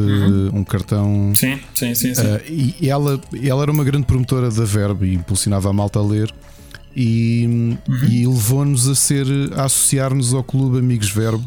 E normalmente aquilo vinha para as turmas um catálogo e tu tinhas desconto a comprar livros. E pá, eu lembro-me de chegar a um catálogo, eu estava no quinto ano ou qualquer coisa, e, e esse livro estava em promoção. Pá, com um grande desconto, eu tinha lá, pronto, já falámos sobre isso, juntava muito dinheiro às vezes, juntava dinheiro para comprar livros em segunda mão, e ele era um livro em primeira mão, pá, estava, não, não quer mentir, talvez 450 escudos, era uma coisa acessível. E o que nós fazíamos é que fazíamos as encomendas através dela porque ela centralizava ah, essas encomendas. E pá, foi o primeiro livro que eu, que eu joguei e que, desculpem, foi, foi o único livro, ou o primeiro livro que eu tive meu ah, e rejoguei-o muitas vezes. Pá, e tenho ótimas memórias da Masmorra Infernal porque juntava isso. Eu sempre gostei muito de ler e jogar.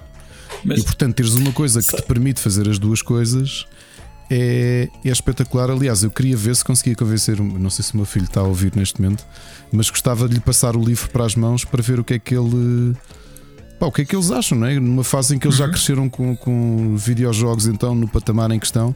É muito cedo, se calhar, para Sim, ele. Mas como ele gosta muito de ler, não sei se, se vai achar piada. Isso está em inglês ou está em português? Esse está em português, mas morri formal que é o Death Trap Dungeon, o famoso Sim. Em inglês sei Death, Death Trap Dungeon, sim. Ah, Mas mas eu vou-te dizer, vou dizer uma coisa, Ricardo. Tenho, tenho muita pena, pá, muita pena de ti. Porque a tua primeira experiência foi o melhor livro da série. Portanto, foi, foi always downhill a partir daí. Tu começaste no topo. E sabes uma coisa curiosa, eu e isto é a visão que tu tens com a idade. Eu gostei dele, Hum. mas uh, chamavam mais atenção os jogos que eram de ficção, os livros que eram de ficção científica, porque eles tinham uns quantos. Sim, a nave perdida. a nave perdida, exatamente. Ou seja, uh, qual é que. uh, Nunca, por falar nisso, nunca, nunca acabei a nave perdida. Eu acho que acabei, mas fiz aquilo que não devia fazer, que foi eu fui escrevendo os Batata. passos. Yeah, é, é mau. Uh, mas lembro de alguns ter gostado muito e gostei muito depois de um. Acho que foi o único com, matemática uh, oriental que era a espada do samurai, lembram-se? Sim, sim. Pronto, sim, esse sim. também, Pronto. Também vários. esse também, também gostei. É assim, tu, tu, tu tens alguns, tens alguns que são. pá, são, são Vamos lá realmente ver muito bons. de cabeça. hum, Já agora, eu presumo que saibas, Ricardo, porque tu normalmente nestas coisas não perdoas, ah, mas há uma continuação da Masmorra Infernal. Não. Não. Ah. Qual é que é? Como é que se chama? O Desafio dos Campeões. É O continuação. Desafio dos Campeões é continuação. Tu, quando começas a ler, ele, ele faz-te referência à masmorra, porque basicamente o Desafio dos Campeões é eles montam, montam um, um concurso, que se não estou a erro, é um concurso anual, onde tu tens os campeões que se juntam e que vão para, para a masmorra infernal. E depois o gajo que conseguir sair de lá é o tipo que é o, que é o herói. Battle Royale antes dos Battle Royales. Exatamente. Ah, exatamente. muito bom. O Desafio dos Campeões também é bom. Uh, não acho que seja ao mesmo nível de, de, de Death, Death Trap Dungeon. Uh, acho, que, acho que a Masmorra Infernal epá, para mim é o melhor livro. Eu não os li todos, os últimos livros uh, têm ali um, umas quantas falhas, mas eu se calhar até ao 20, se não estou em erro, acho que os li a todos. Uh, e eu sem encontro dúvida. com medo. Uhum. O Encontro com Medo, isso é que é dele. 21 ou 22? Pai, não, o número. Não sei, estou aqui a ver o catálogo e estou-me a lembrar O da encontro capa. do medo era qual? Encontro com o Medo. É acho que agora é assim vi o que desafio dos campeões e lembrei-me logo da capa que tinha um gladiador. Só que eu joguei muito mais tarde, ou seja, já nem me lembrava de. Yeah. Da masmorra. Yeah. Sim. Sim, eu gostei, eu, eu gostei da Cidadela do Caos. A Cidadela do Caos também era muito gira. Ah, o Feiticeiro da Montanha de Fogo eu gostei, mas epá, eu tenho uma memória de andar às voltas e de estar a passar constantemente pelos mesmos sítios e de não conseguir perceber como é que eu saía daquele. Ah, daquele, cir- daquele círculo. Estás a fazer pixel Não é? Andar- eu andava ali. Olha, Epá, e, e atenção, fiz muita batota. Olha, eu fiz, fiz muita batota. uma série destas que eu não li na altura e não sei se foi publicada em Portugal, provavelmente não. Eu só conheci quando sai a primeira adaptação videojogo em 2013, que foram os Lone Wolf do Joe Dever. Que foi uma série que saiu logo em 84 a fazer competição com o Fighting Fantasy e que depois de estar a jogar fui investigar um bocadinho e- é, é Big in Japan, não, eram grandes na América, mesmo muito Sim. grandes. Só que lá está, tu seguias a história de um personagem só. Ah, portanto, aquilo era o universo Oh. de um personagem em vez de ser uma série antológica como o Aventuras Então, Fantásticas. tinhas continuidade. Exato. E acho que era série grande. giro? Era, era, era uma coisa Ok. grande até. E acho que agora já tens no iOS e no Android os jogos todos, porque aquilo tem um following grande. Eu, tenho- eu, eu preciso, eu preciso disso com 48 horas, pá. A sério.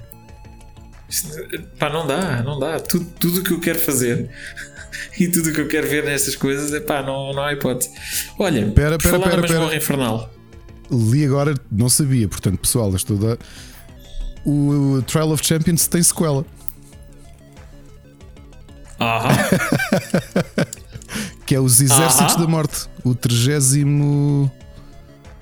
Pera, pera, com, o 33 livro da versão portuguesa, Sim. 36 da versão original, Ok. é o final da história que começa no Masmorra Infernal. Como é que se chama? Exércitos da Morte, uh, Armies of Death no original. Morte. Ah, por falar nisso, outro que eu gostei bastante foi a Ilha do Rei Escorpião. Há. Também gostei muito. No Pantano. A pan... ah, se pântano, se calhar. Uh, e agora? És O capaz de ter razão. Scorpion Swamp, não era? Em- Porque eu acho que joguei esse em. em no Ai, é capaz de ser o pântano. Já agora, o Armies of Talvez. Death é. Tu já jogas com o vencedor do Trial of Champions. Ah, ok. Epá, eu tenho, eu tenho, eu tenho, Isto agora Ah, a trilogia. nisso, e, sabias, e, e sabias que saiu um, um livro novo da série há dois anos? Acho eu. Não.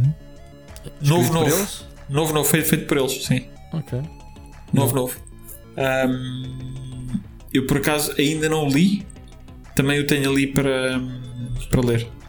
Ah, mas compraste o livro? Comprei, comprei. Epá, então ouve lá. Isso, eles costumam. Isso, isso é barato. Estes livros são baratos, como deves imaginar, não é? Comprei na Amazon, mas foi uma coisa, foi uma coisa barata. Isto é o estilo. uh, Eu já li, já era adolescente, porque cá Portugal chegou mais tarde. uh, terror para, para.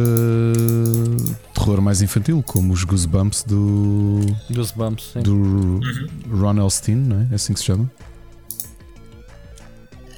E até, até te vou dizer, já agora, no próximo Split Chicken, eu ainda não vi, vi só parte do episódio. Na Netflix há uma série tipo. Eh, arrepios, mas, eh, uma antologia de terror para jovens. Os meus dois filhos viram isso, eu nem sabia que mais pequeno estava a ver. E as histórias são assim, não são assustadoras visualmente, mas o tema é sempre. É assim mais de, de- de terror. De terror. Olha, só para confirmar, é a Ilha do Rei Lagarto. Eu estava certo. A Ilha do Rei Lagarto. A Ilha do Rei Lagarto, sim. Ok.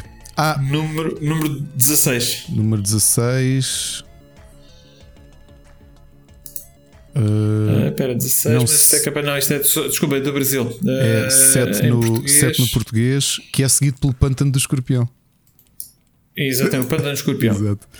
A Ilha Yeah. do Rei Lagarto acho que não joguei, só vi a capa, que era o lagarto azul, não era? Um guerreiro lagarto azul. Sim, tinhas um lagarto. Sim, É, sim, sim, sim, sim, sim, sim, sim, sim. Epá, aventuras Sim. fantásticas são maravilhosas. Sabes, não sei se vocês têm essa sensação quando passam por feiras do livro, aquelas do metro, por exemplo, que têm livros assim um bocado a assim. ver sempre. Há sempre. E vês livros com a, com a lombada verde, aquilo é, é pavloviano. Tenho logo a sensação. É instantâneo. É instantâneo.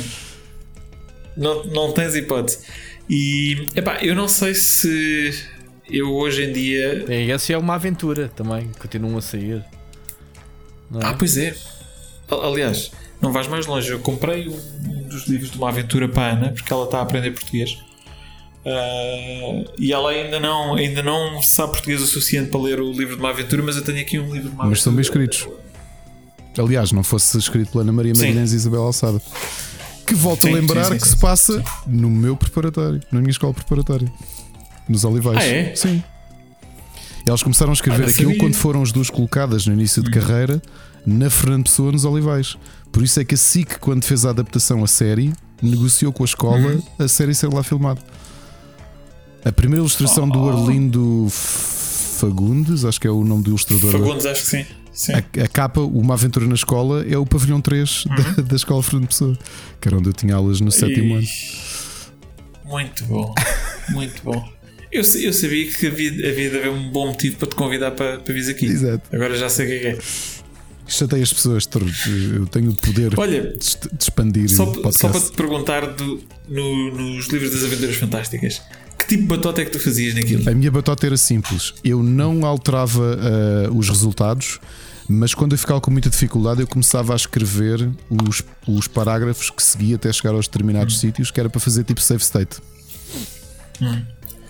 Eu, eu normalmente fazia. Eu, eu ignorava a parte de gaming e lia e seguia a história, às tantas. Que- Seguia sempre. Cheguei a ter vários, eh, eh, vários por ler e demorava muito tempo meu, a jogar e, e perdias e depois começavas outra vez, ou então voltava, inventava o sistema de checkpoint. Morri, volto atrás onde, onde fiz a má escolha e olha, vou por outro caminho agora. Eu, no- eu normalmente eu fazia isso uh, na segunda vez. A primeira vez normalmente jogava normalmente, normalmente morria, ok? Fazia sempre qualquer coisa que morria e então recomeçava e a partir daí que fazia o sistema de checkpoint, que é ok, olha, ai, Yeah. beste, beste a água, a água estava envenenada, morreste. Ok, deixa cá voltar atrás Yeah, e não yeah. beber a água, não é? Não. E passar para o, para o próximo. Mas esses, Tá livros ainda deve ter ali na arrecadação, ao pé da Marvel. Tenho de os desenterrar um dia. Uhum. Uh, o meu irmão está sempre a chatear. Ainda, ainda aqui há, há dias falei com ele assim: ah, então, os livros de- da banda desenhada devem, ver, estão lá, devem estar lá a apodrecer, podiam estar aqui na minha prateleira. Eu, yeah, yeah, deixa estar, Deixa estar, deixa não estar. mexe. Estão lá muito dinheiro investido neles. Não. Não mexe, não mexe. Não, é pá. E, e tu estavas a falar há pouco, Rui, hum, quando nós estávamos a arrancar, de, dos jogos também do, do Death Trap Dungeon, não é? Portanto, que se Sim. fizeram uns quantos. Hum, tu viste, viste o, o último que saiu há coisa pá, de dois anos? Ah, Não. Qual? que, que era narrado pelo, pelo Eddie Marson. Como é que se chama? Chama-se Death mesmo? Trap Dungeon. Não, eu só, Sim, eu sim, só sim. me lembro do original que saiu no acho, Aliás, acho que o Ian Livingstone criou Uhum. a Aids para adaptar eh, o livro a jogo, não foi? Se bem me lembro da história da Aids, foi isso. Ou não? Ora, o Olha. Ricardo foi, foi buscar o feiticeiro da Montanha de Fogo. Lembras-te disso, Ricardo? Foi o primeiro Do jogo deles, não foi? sido criado. Eu, eu, também sim, tenho ideia que foi- o jogo já, já era 3D e já era muito arcaico. Agora, então, olhando para os Hum. Sim. olhos do dia, mas eh, pá, eh, lembra um bocadinho o Tomb Raider em termos de perspectiva. eh, não, não era nada de especial o jogo, mas pronto. Não, Ah. eu, eu concordo contigo. O, o jogo original não era, não era nada de especial. Mas não e, tenho e, noção aliás, de. e acho que envelheceu, não, acho que não envelheceu bem. Mas este que saiu agora há dois anos, basicamente é o livro a ser narrado pelo, pelo Eddie Marson e tu depois tomas as tuas decisões tal e qual, tal e qual como no, como no livro. Tal e qual. Ou seja, ele para de narrar e diz: Ok, agora aconteceu isto, queres ir para a esquerda ou queres ir para a direita? Tu tomas a tua escolha, epá, e vou dizer uma coisa: eu diverti imenso a jogar isso. Epá, é uma coisa que pá, jogas, jogas para aí uma hora, duas horas. Não demoras mais do que duas horas, se calhar. Relembra-me. Eu acho que isso não, isso não tem vídeo Diz. também. Ele tem, não está claro. sentado num cadeirão. Tem vídeo. Está ah, sentado então no isso cadeirão, joguei. exatamente. Eu joguei essa versão. Tá. Epá, honestamente, eu gostei imenso. Eu gostei muito do formato.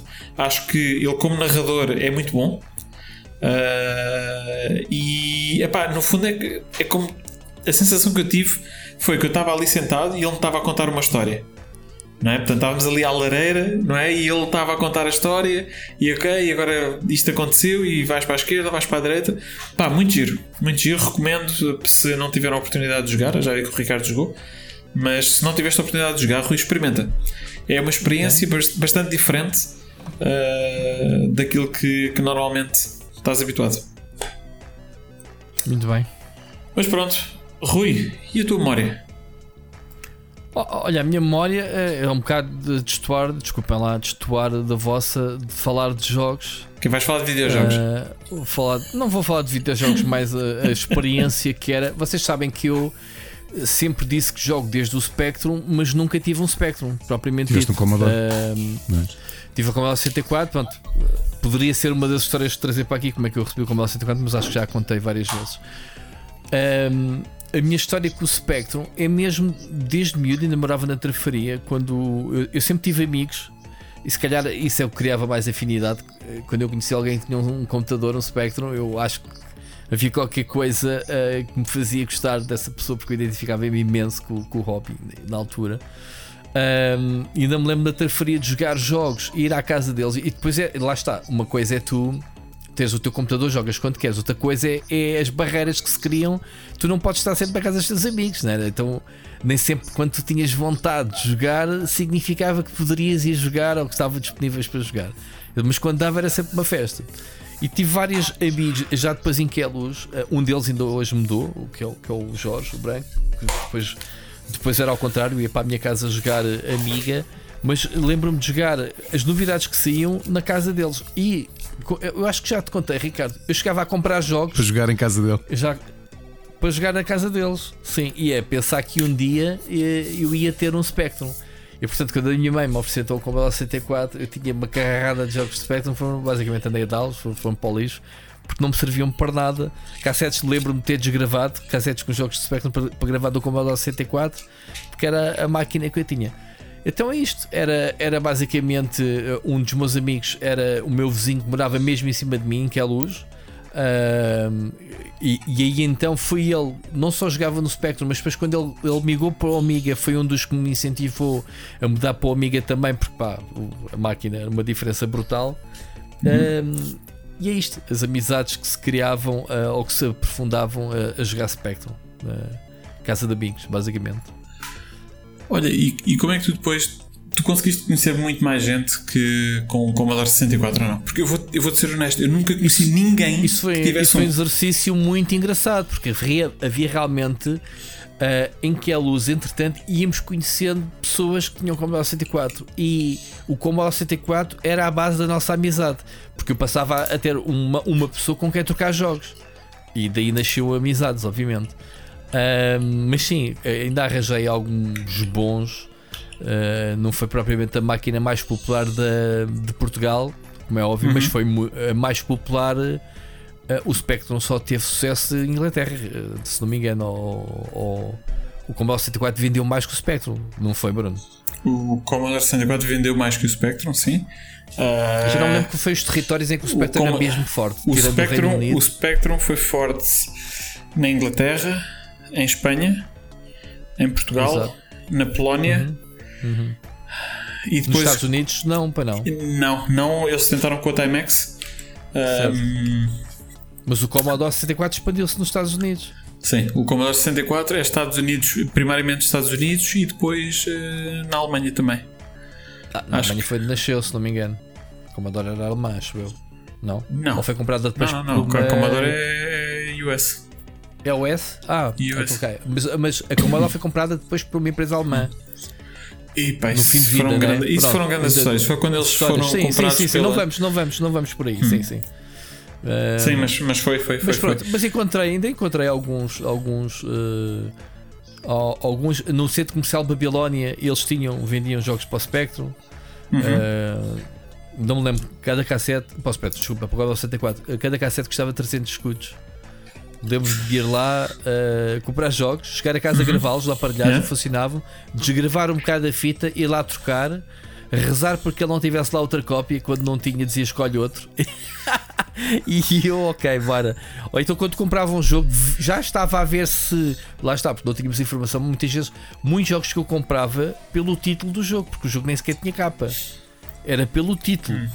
Era ah, R-Type. Epá, isto não me parece-me fixe, vou levá-lo. Tipo, estás a ver? Imagina isso. Tu eras um a cigano. casa meu. ou era uma grande banhada que apanhámos. Grande ba... E este não presta para nada. Aí então desgravávamos para ir lá trocar. Por outro. Tu eras Opa. um cigano, pá. Ah, era. E morava em Queluz. E de Queluz para a Amadora, na altura, Hum. a pé, nós Uhum. vinhamos pela linha do comboio, ou à pendura, ou não sei o quê, porque pronto, tínhamos que despachar-nos para jogar. Muito bom, muito bom. É isto, a minha história. Ok, muito bem, olha, Rui, obrigado. É sempre bom uh, relembrar, relembrar estes momentos. Um, vamos continuar aqui com a nossa programação. A próxima secção é o Future Classics. Um, o, primeiro, o primeiro jogo uh, sou eu que o vou trazer e em linha com o tema que nós temos que nós temos vindo a seguir vou escolher hum, vou escolher um, um jogo de tabuleiro. Uh, o jogo de tabuleiro que vou escolher como Future Classic ele provavelmente já é um clássico para ser honesto porque é um jogo de 2008 Hum, vou escolher o Pandemic. Hum, o Pandemic curiosamente uh, se tornou uh, não sei, não sei muito bem como, como dizer, mas durante, durante a pandemia, não é? Uh, curiosamente foi quando eu joguei o Pandemic. Eu comecei a jogar Pandemic durante a pandemia. Um, epá, e é um jogo um, muito giro. Uh, pessoalmente eu gostei bastante porque é um jogo colaborativo. Portanto, nós jogamos com os outros jogadores para tentar derrotar, no fundo, a doença e controlar a doença. Portanto, eh, controlamos um, um de vários personagens disponíveis a trabalhar para, para a Organização Mundial de Saúde, no fundo, eh, ou, o equivalente, eu sei que tem, tem um nome qualquer diferente no jogo, mas basicamente é tra- trabalhar para a Organização Mundial de Saúde eh, e vamos, eh, vamos eh, percorrendo o tabuleiro eh, à procura de à procura de, de vacinas, tentando controlar os focos de, de- de infecção. Um, epá, e eu achei as primeiras vezes que joguei, para ser honesto, achei que a dificuldade daquilo era brutal, até tu começares a perceber a mecânica do jogo. Mas as primeiras vezes, pá, tu levas com cada tareia a jogar aquilo que é, que é qualquer coisa. Uh, aquilo parece, ah, isto até está a correr bem, de repente, pá, as doenças pá, começam a se expandir de uma maneira e tu assim, ok, está completamente fora de controle, esquece. Um, é um jogo, uma vez mais, bom e o facto de ser cooperativo para mim uh, foi das minhas primeiras experiências de jogos de tabuleiro cooperativos Uh, e, e gostei imenso. Epá, uh, Ricardo, provavelmente tu traz muito mais até do que eu a dizer sobre isto e, e também és capaz de conhecer o jogo uh, talvez até melhor do que eu, mas acho que é um jogo que sem dúvida nenhuma, e quanto mais não seja, depois de nós termos passado pela, pela época de pandemia, uh, tenho a certeza absoluta que nem que seja só por isso que se vai transformar num, num, num clássico no futuro. Olha, eu joguei o Pandemic, foi foi de- desta nova vaga de jogos modernos. Foi dos jogos que eu mais joguei ali 2009, 2010. Joguei bastante até. Achava assim que realmente uh, havia várias coisas diferentes. Acho que deve ter sido daquilo que nós jogávamos jogos modernos, o único jogo cooperativo que tínhamos. Era dificílimo. É, é, é isso diz a quantidade de vezes que nós jogávamos e, e- e levávamos tareias do vírus, ou dos vírus, ou dos cenários, ou o que quer que seja. Eu acho que tens razão. É, ele é, é de certeza que vai ser um, é um Future Classic, porque o jogo já saiu há. Ele, durante muito tempo, como sabe, o Board Game Geek acaba por ser o site, digamos, quase oficial, a que toda a gente segue qual é que é o ranking de cada jogo. O Pandemic já esteve lá muito em cima. ahm, e agora está em 20 lugar com uma particularidade: é que, apesar de ser um jogo extremamente original extremamente influente, a sua sequela acabou por. Eu não, eu não quero dizer criar, porque não tenho a certeza se foi dos primeiros, mas foi de certeza aquele que definiu ahm, esta nova tendência dos jogos Legacy que tu já falaste há bocado, que são jogos que é suposto tu jogares uma vez e que ao jogares alteras definitivamente o tabuleiro. Ah, de forma a que realmente é isso, ou seja, é uma experiência, é uma campanha, acabaste o jogo e, e segues para o próximo. E assim o Pandemic Legacy, que é a sequela do Pandemic, está lá em cima no top do Board Game Geek. Ainda que o Pandemic esteja dentro de um cenário que tem 12 mil jogos, está em centésimo uh, vigésimo, portanto, não é uma má posição. É, é, é considerando, brutal, não é brutal. É um excelente jogo. Já agora diz, diz-me uma coisa, vamos fugir aqui ligeiramente porque é o que eu estou a recomendar para Future Classic é o, o original, não é o Pandemic original. Mas voltando aqui um bocadinho à história do- do- dos Legacy, epá, eu tenho horror a uma coisa nos jogos Legacy que é o facto de tu pá, colares autocolantes, riscares, Rasgares. rasgares coisas. Epá, isto faz muita confusão. Eu não jogo- porque eu gosto, de- eu gosto, Eu também. gosto das coisas Se te enganas pristine. a jogar o jogo, se não souberes as regras, o que é que acontece? Não, não te com esse enganas, jogo? porque aquilo dizes agora recebes instruções para fazer isso, agora rasga esta carta. Porque este personagem morreu, rasga o jogo.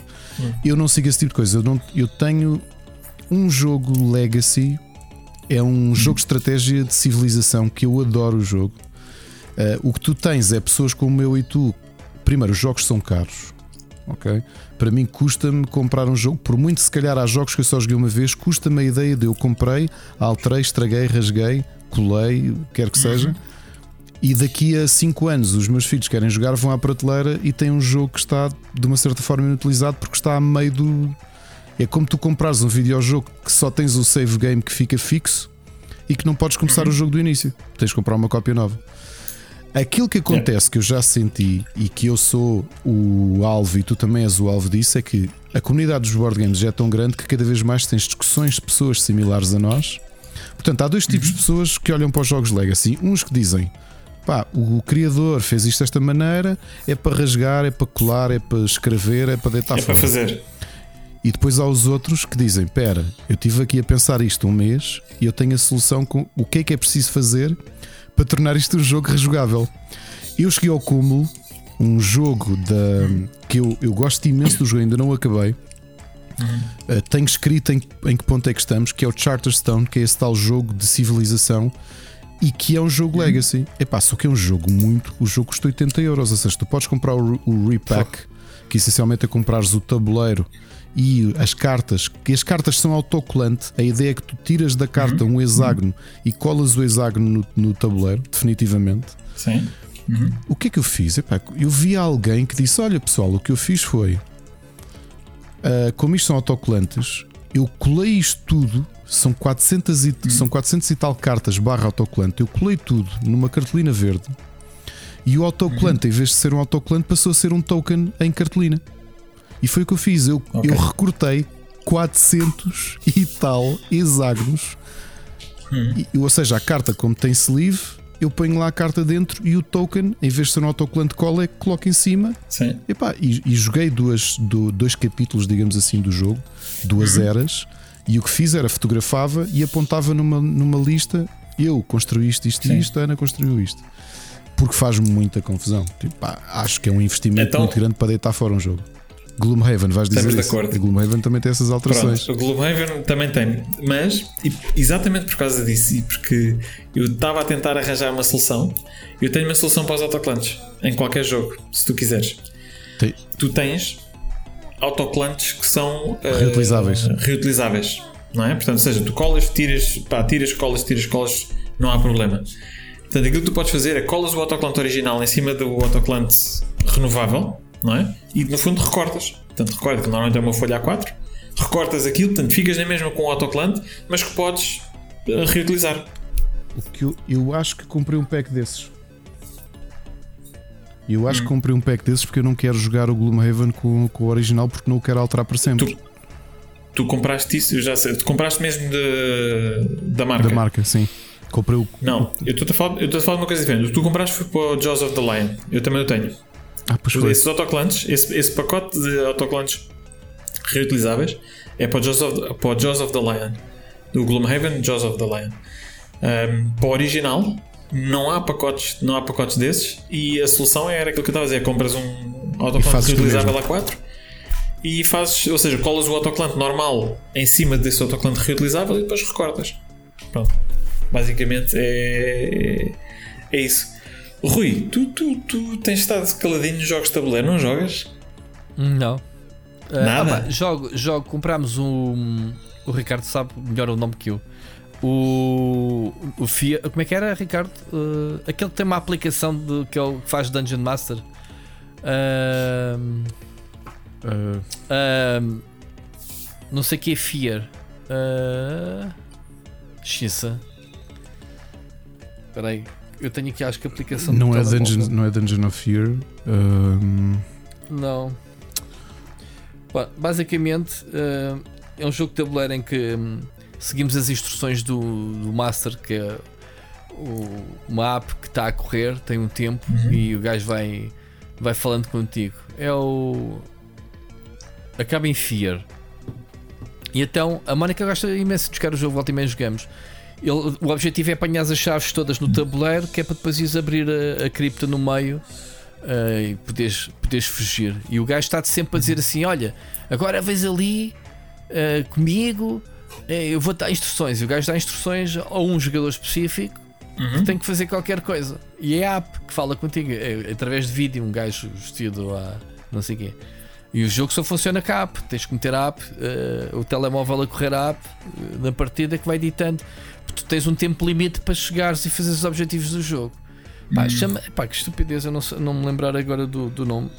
De, é Fear. o nome jogo. do jogo. É, acaba em. Acho que é, é Certeza. Fear. Estou-me a tentar lembrar, mas não é, não é Escape from nada, pois não.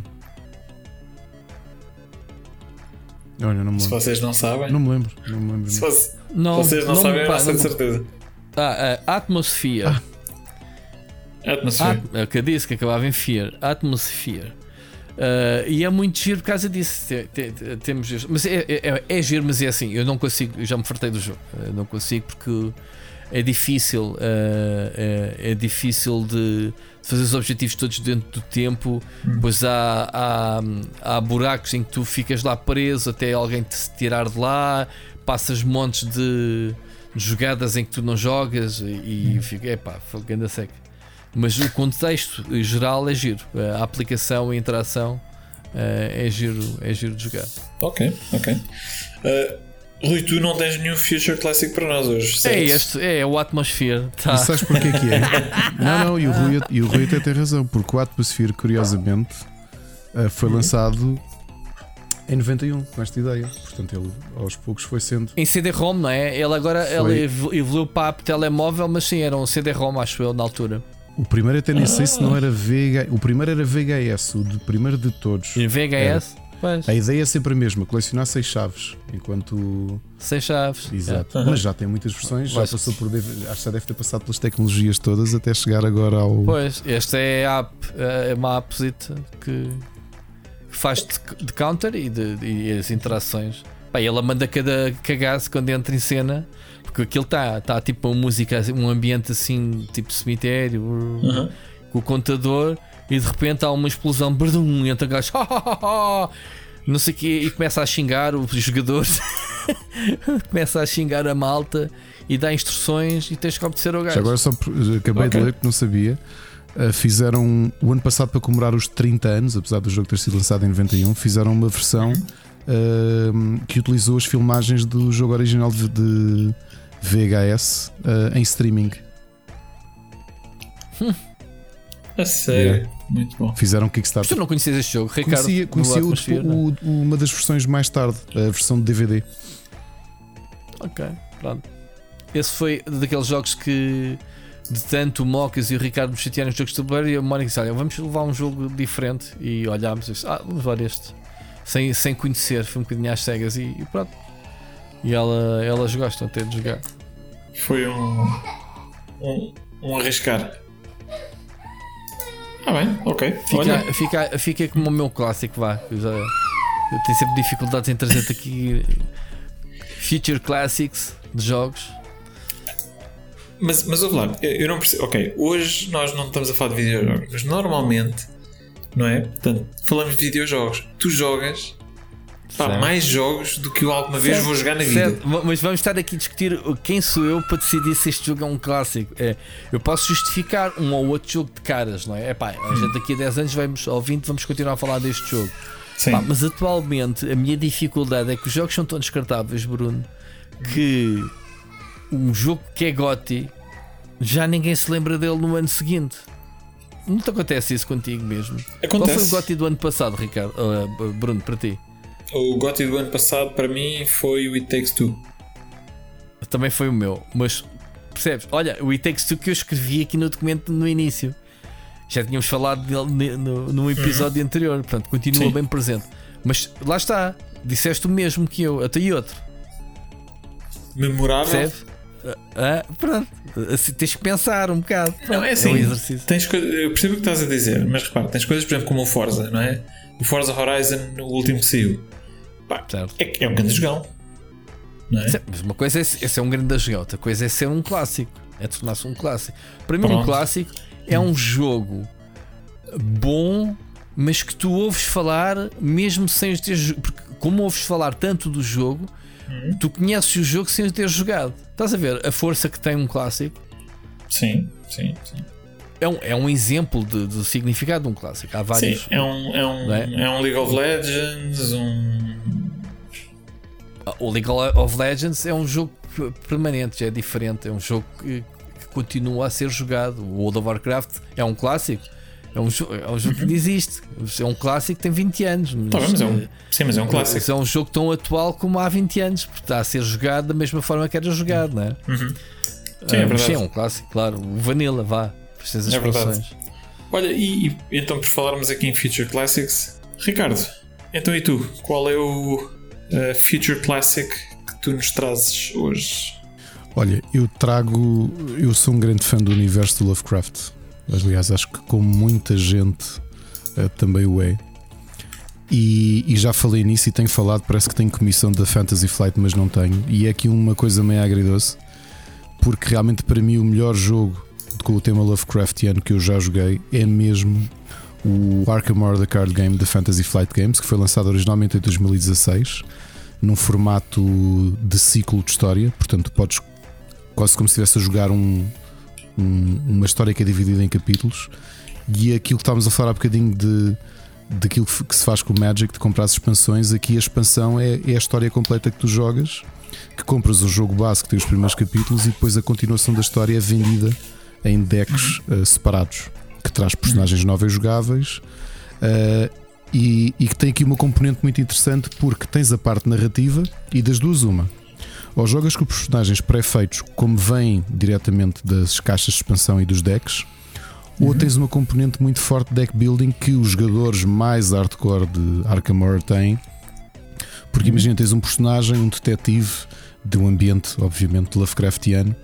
Eh, e achas que da quantidade de cartas que já tens, tu constróis o teu deck a partir. Olha, quero, quero fazer um. Ele é boa em investigação, mas eu quero que ele tenha aqui uns bons elementos de, combate. Então fazes um deck virado para o combate porque queres bater um determinado vilão ou um determinado cenário. E portanto acho que tens essas layers muito interessantes. O jogo é muito difícil, está muito bem escrito, não tens tabuleiro, tudo no tabuleiro são cartas. Portanto, ele diz-te coloca a carta 2B no tabuleiro, na, na mesa. Ok. E depois tens, tens o parágrafo que diz: imagina, depois eh, resolves o cenário e ele diz-te agora que resolveste, vira e tu vais virando as cartas e é aquilo que te vai fazendo avançar na história. Eu acho mesmo que vai ser um Future Classic garantidamente, porque de todos os. E repara que a Fantasy Flight, sendo um gigante, que ainda por cima foi comprado pela Embracer, Eles foram comprados pela Embracer? foram comprados pela Embracer. Ah, Embracer. Alguém que não foi comprado pela Embracer. É, isso que eu ia dizer. A Embracer também. está a comprar tudo. Split Chicken vai ser comprada pela Olha, se, Embracer se também. eles quiserem. Ahm, ah, o, que é, que- o que é que acontece? Este modelo de Fantasy Flight de, de Fantasy Flight de Living Card Games, ah, que é ah, bastante bastante interessante, portanto, é, é- é a forma deles de combaterem a, o Wizard com, o- com com o Trading Card Game. Portanto, em vez de Aham. comprares boosters, compras coisas já fixas. Portanto, se tu comprares Tipo o comprar expansões, não é? são expansões pura, pura e duras. Não é? Eles chamaram, eles fizeram o mesmo trademark do termo Living Card Game, que é, que é a forma deles observarem os jogos. E sendo uma empresa grande, não é? E agora ainda maior, porque a, a Asmodee comprou-os e depois foi lá a Embracer e comprou a Asmodee. E, e eles têm acesso e já fizeram Star Wars, Lord of the Rings, uh, Legend of Five Rings, portanto já fizeram uma série de coisas. Mas os dois que continuam com sucesso uh, e aquele que tem sucesso há mais tempo é mesmo o Arkham Horror. E, e eu acho que vai ser um Future Classic porque tu até olhas para o Board Game Geek e o jogo foi lançado em 2016 e no ranking de jogos customizáveis é o número 1. E o número 2 é qual Ok. o Marvel Champions, que é outro jogo que eu também estou a jogar, também da mesma linha, com uma ideia semelhante, jogos altamente, altamente modulares, em que tu montas o cenário com níveis de dificuldade diferentes. Uh, portanto, tens o capítulo, tens os vilões, tens o personagem, podes adicionar side quests, é tudo completamente modular. Uh, dado de 1 a 5 jogadores, portanto tens aqui uma variedade muito grande. Podes jogar em formato de campanha, podes jogar isoladamente com, com standalones. Eu acho que vai ser mesmo um Future Classic porque tudo o que tem saído é muito bom. Uh, está a ter, está a ser uma mina de ouro e, e, e acaba por ser um tipo de jogo dos muitos jogos que todos nós sabemos, seja videojogos, seja Lovecraft é um. o- as criações de Lovecraft são, são uh, um manancial para, para muitos, muitos criadores, seja de videojogos, séries, livros, o que quer que seja. Mas em termos de board games, eu acho mesmo que é a melhor coisa que já joguei. Uh, foi mesmo o jogo de cartas de Arkham Horror e acho mesmo que ele vai ser um future classic. Uh, porque reparem, e o, que atesta a qualidade disto é Marvel é Marvel, o jogo é bom e é um sucesso. Mas dentro desta temática, ou dentro desta ideia mecânica dos Living Card Games, uma empresa que tem acesso a Star Wars, Lord of the Rings, Marvel e de longe o jogo que está a aguentar e que deu boost a isto tudo e que se aguenta há mais anos é aquele que não. Quer dizer, Arkham Horror não tem o peso de, de Marvel ou Lord of the Rings ou Star Wars. Portanto, isso próprio É assim, atesta à qualidade eu- do. Eu não joguei, eu não joguei este, este jogo, mas eu recordo na altura, porque eu comprei, como te disse, eu comprei o, o do Lord of the Rings. Ah, e eu lembro-me na altura na loja do, do tipo me ter dito isto é, é, como, é como jogares o Arkham Horror, mas no universo do Lord of the Rings. Exato. E eu assim, epá, olha, não sei porque eu nunca joguei o Arkham Horror. É, mas... Mas- é isso mesmo. É, é que é isso mesmo. Eh, e eu, eu por isso é que eu digo que é assim um meio. É um misto para mim. Eh, portanto, Game of Thrones, por exemplo, foi cancelado.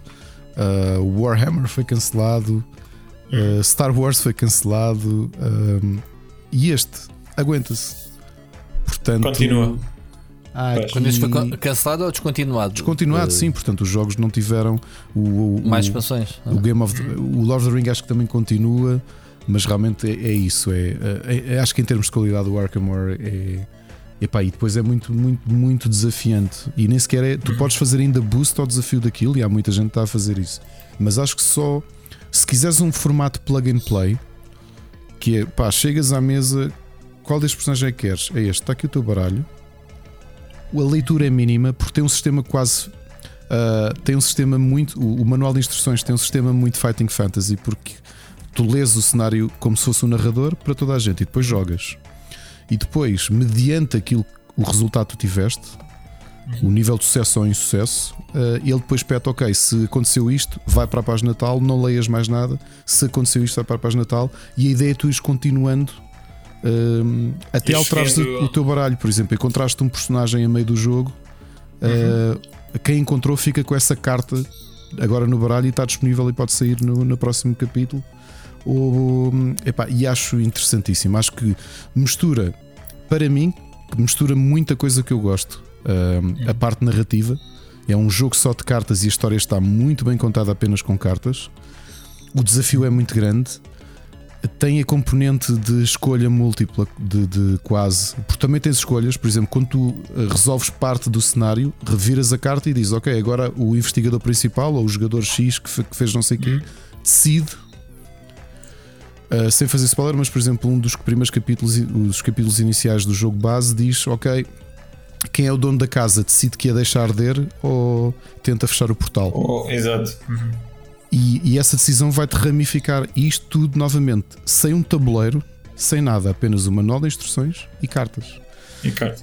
E depois Ok. traz essa parte também customizável do, de trading card game para quem quer ir mais longe. Que é de quem há, há- tu de repente tens uma comunidade gigante em que tens malta a mostrar builds ah, como fazem Magic. Olha, para derrotares este cenário em Infernal, e novamente são só cartas, adicionas esta carta ao baralho do, do cenário, tu tentas bater com isto e não sei o quê. Portanto, há muita customização nos dias de hoje ah, para isto. Eu acho que vai ser mesmo a Future Classic porque é muito elegante a forma como só com baralhos de cartas tu consegues juntar uma série de coisas que todos nós gostamos. E não é fácil Ok. fazê-lo. Agora deixaste-me curioso. É mais um para mais um para a pilha. Gostava, por favor, Fantasy Flight, dê-me comissão pela forma como tenho vendido os vossos jogos. Agora, Money Sync, ok? Sai desde 2016 com, muitos com muitas histórias e, e é o típico. Tens todos, tu? Não, Marvel Champions tem todos, porque também começou há pouco tempo. Ah, Começou há menos tempo, há dois anos e tal. Este não tenho todos e, e já fiz as contas e é uma coisa que vou demorar muito tempo a colecionar porque ah, as contas é tu para investires em teres os baralhos todos. ah, estamos a falar de, assim, out of the box, 1300 euros. What? É muita história, é muita história, Ai ai. Isso é doloroso. é muita história. Tá bem, tá bem. Olha, obrigado eh, por nos trazeres aqui mais um- uma proposta para Future Classics, desta vez em formato. E deixa-me De- deixar só uma sugestãozinha adicional. Sim? Para quem anda a ver, há baralhos standalone stories. Em que tu compras aquilo é mesmo plug and play. Jogas aquela história, não tens continuação. Jogas mesmo aquele cenário. Ok? Uma short story. Houve um baralho que começou como piada de 1 de Abril da marca que era Arkham, mas em que todos os personagens eram cães. E então era o Barkham Horror. E não é que eles lançaram mesmo o baralho com edição limitada. E tu, se quiseres comprar a versão inglesa, uma coisa que custava 14 euros durante a pandemia, não consegues É. dar menos de 350 euros para ter um, um baralho que foi lançado há um ano e meio dessa história, que- é completamente Tens à parte.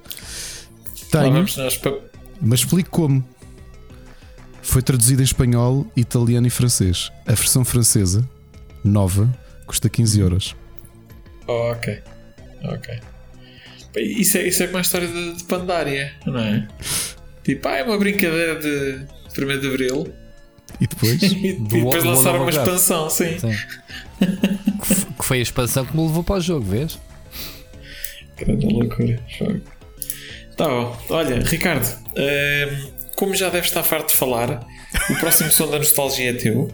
Portanto, aquilo que nós vamos fazer é tens aqui um breakzinho eh, para nós ouvirmos o som da nostalgia que tu nos trazes e depois pegas outra vez e, e arrancas com ele, está bem? Então vá, vamos ouvir e já voltamos. Som da nostalgia.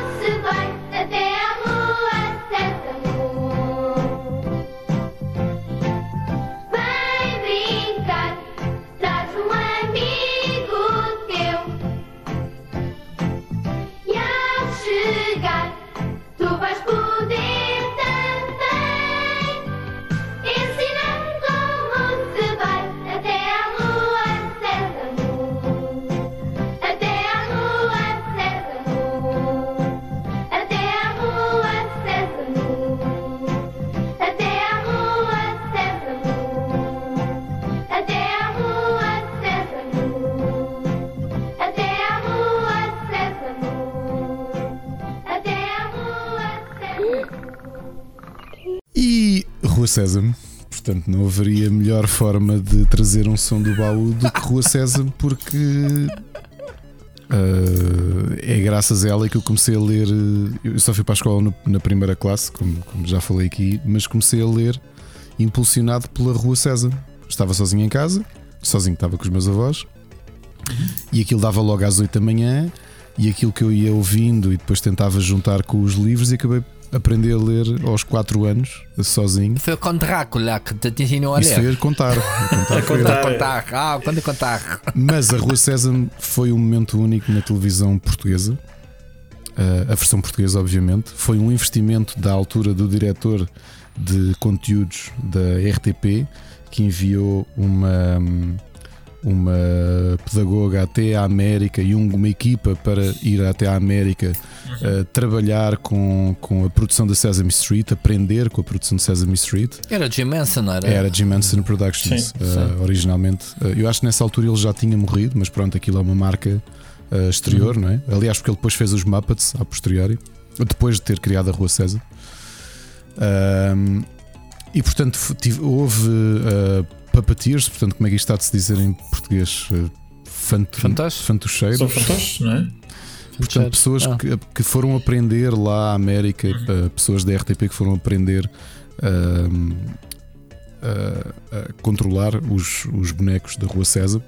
Tínhamos personagens portugueses só. A versão do Popas é uma versão portuguesa, não é, não é igual à original, que é o, o Big Bird, é amarelo, o original, o nosso era o Popas. Tanto que nas revistas, quando, ou nos livros, quando aparecia o Popas original, em Portugal decidiram chamar-lhe o Popas Amarelo.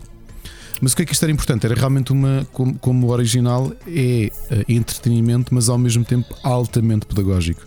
E mesmo agora que eu revi os 30 episódios que existem em DVD, que também estão no YouTube, era uma série mesmo Só há muito, 30 bem feita. episódios. Gra- Na net. Na net, ok?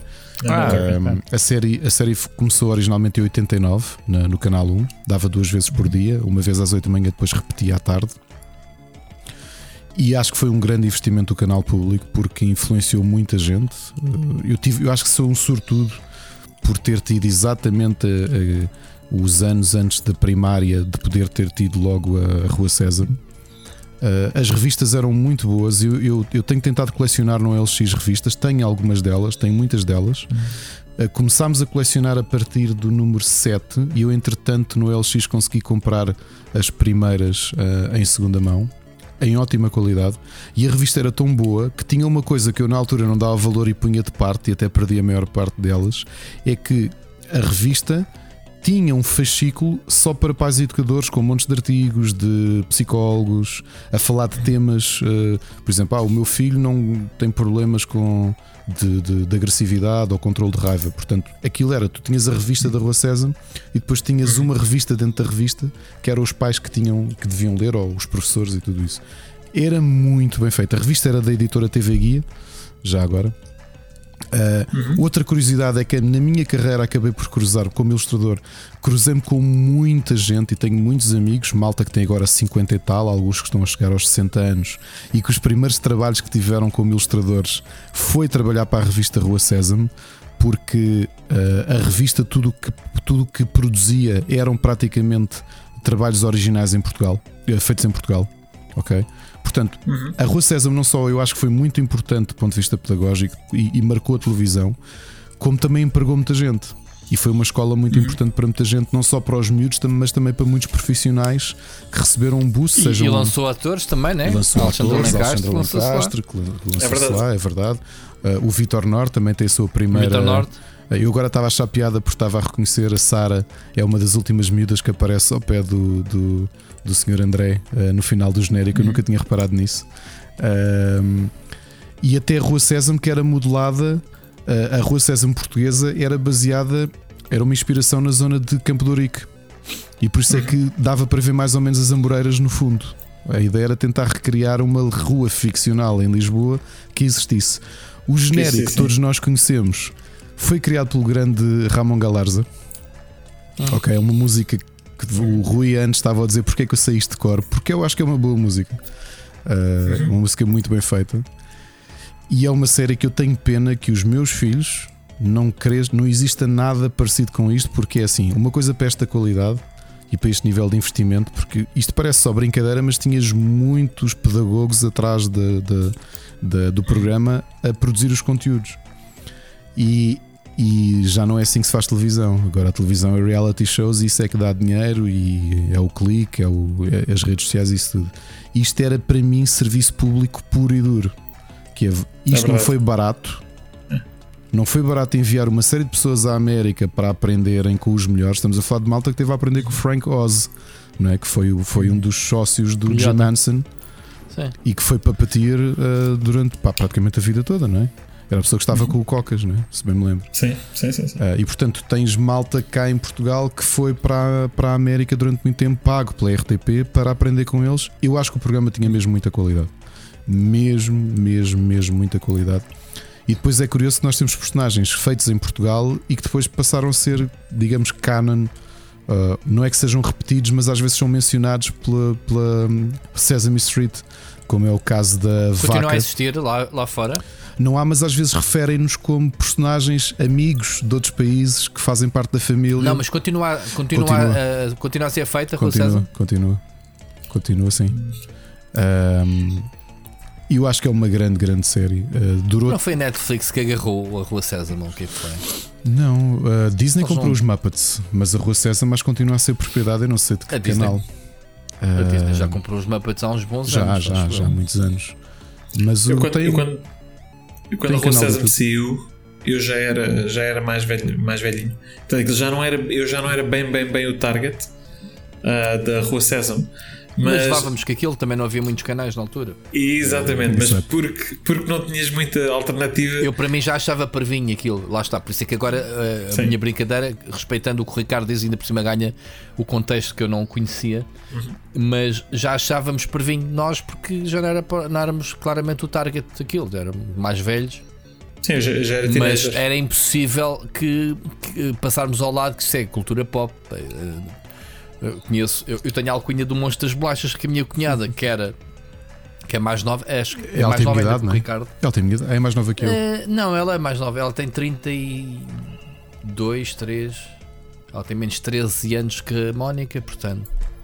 eh, yeah, tem 33, pai. Ah, é mais nova que eu. E, e então, como eu sempre fui eh, viciado em bolachas, havia o Cookie Monster, não era o monstro das bolachas, Sim. que, que ela chamava-me, que chamava-me o Cookie Monster. E ainda hoje, volta e meia, me chama isso. Ahm, era impossível não, não passar ao lado alguns personagens, de alguns sketches. de- que sketches é que podemos chamar sketches, né? acaba por ser um. Cada episódio tinha uma historinha, não era? Ah, Um problema qualquer que se resolvia, né, Ricardo? Se não me engano. Ou um- uma coisa, né? Era um tema, ou whatever. Do que, do que? Como é que me era? recordo. Repete lá. Estou a perguntar se no, cada episódio havia um tema geral que depois tinhas vários. eh, não era sketches, mas eram pequenas. eh, o- as várias. O, o que estava Eh, com os secções, atores, não é? que era feito na cidade não é, de Lisboa, havia um tema recorrente. Uh, mas depois os, os segmentos eram, eram muito diferentes. Por exemplo, uma coisa que eu há pouco tempo revi e lembro-me perfeitamente de, de- de ter essa imagem em miúdo. Havia até segmentos que tu agora pensas, pá, como é que se lembraram disto? Mas marcaram-me que era: tinhas segmentos sem narração, pá, aí de um minuto e meio, tipo, vamos chamar-lhe sketches com música só, em que filmavam, por exemplo, o processo todo de produção e uma fábrica portuguesa a mostrar como é que fazia uma lâmpada. E então não tinhas narração, era só o processo todo. Epá, era tão educativo, estás a ver? Ou seja, tinhas essas coisas que, que interligavam, não tinham se calhar ligação ao tema principal, mas serviam para, Certo. para ir enchendo, ok?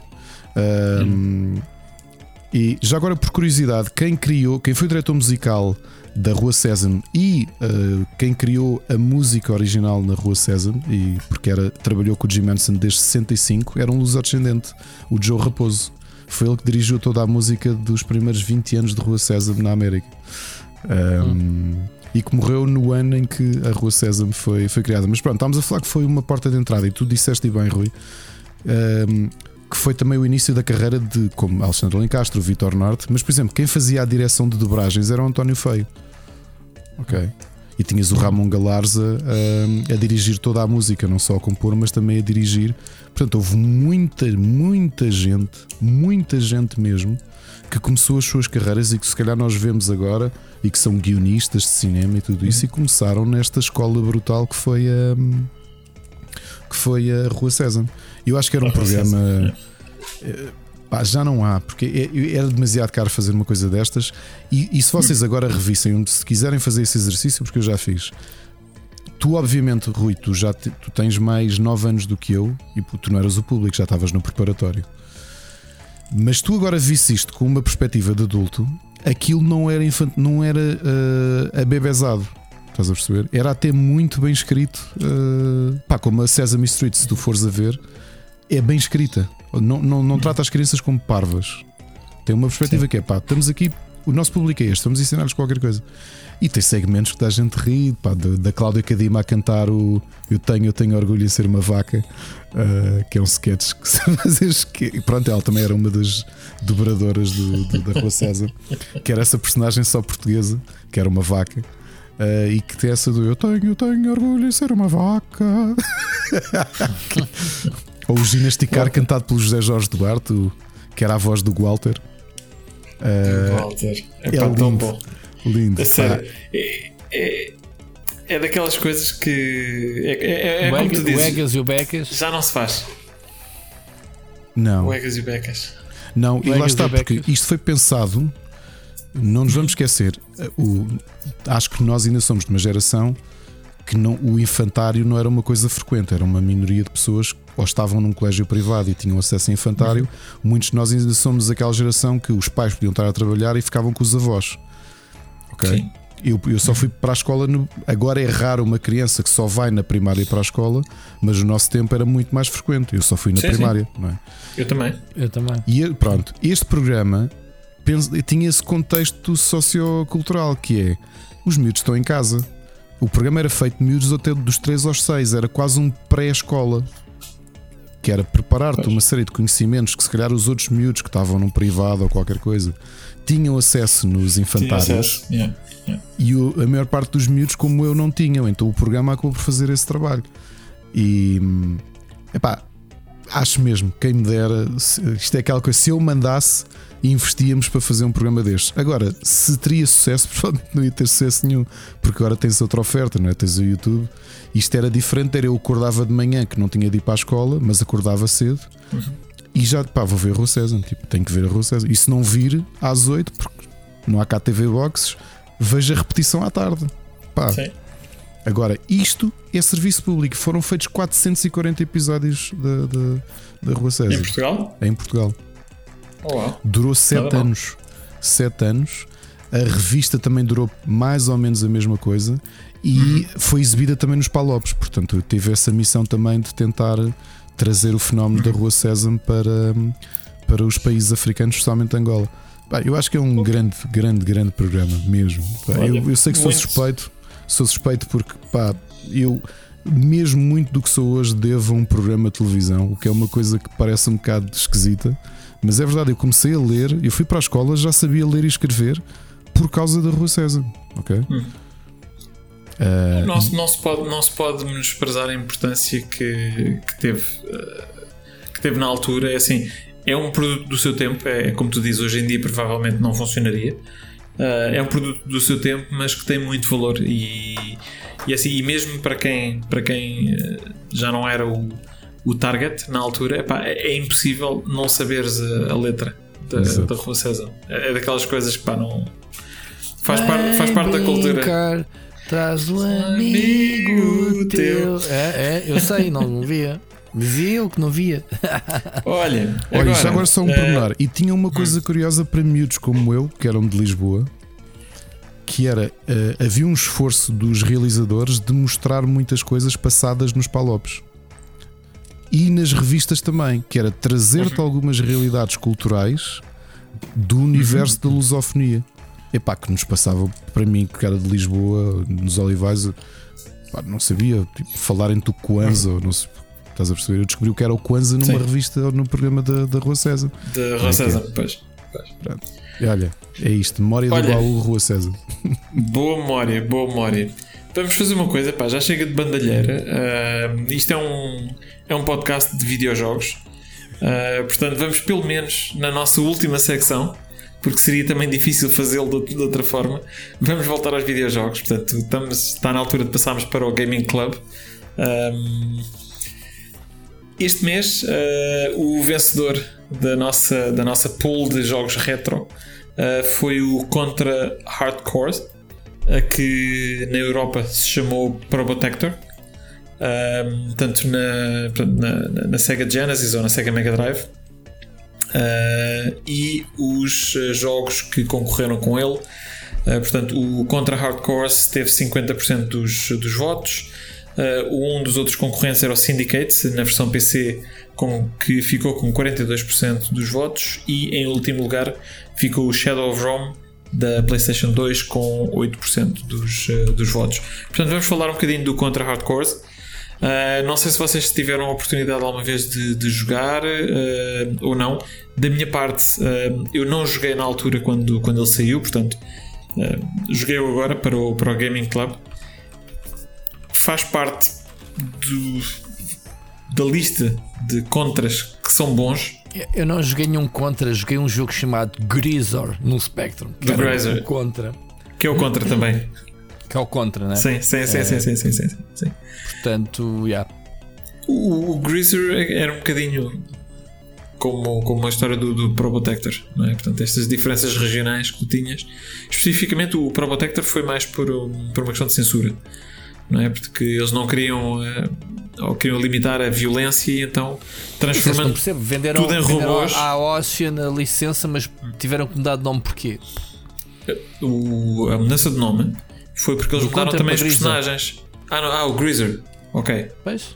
Ah, isso não sei. Eu o não sei. original, assim, o, o Greaser contra, não sei. O contra o sei. politicamente seja por causa das fações eh, de guerrilheiros da Guatemala.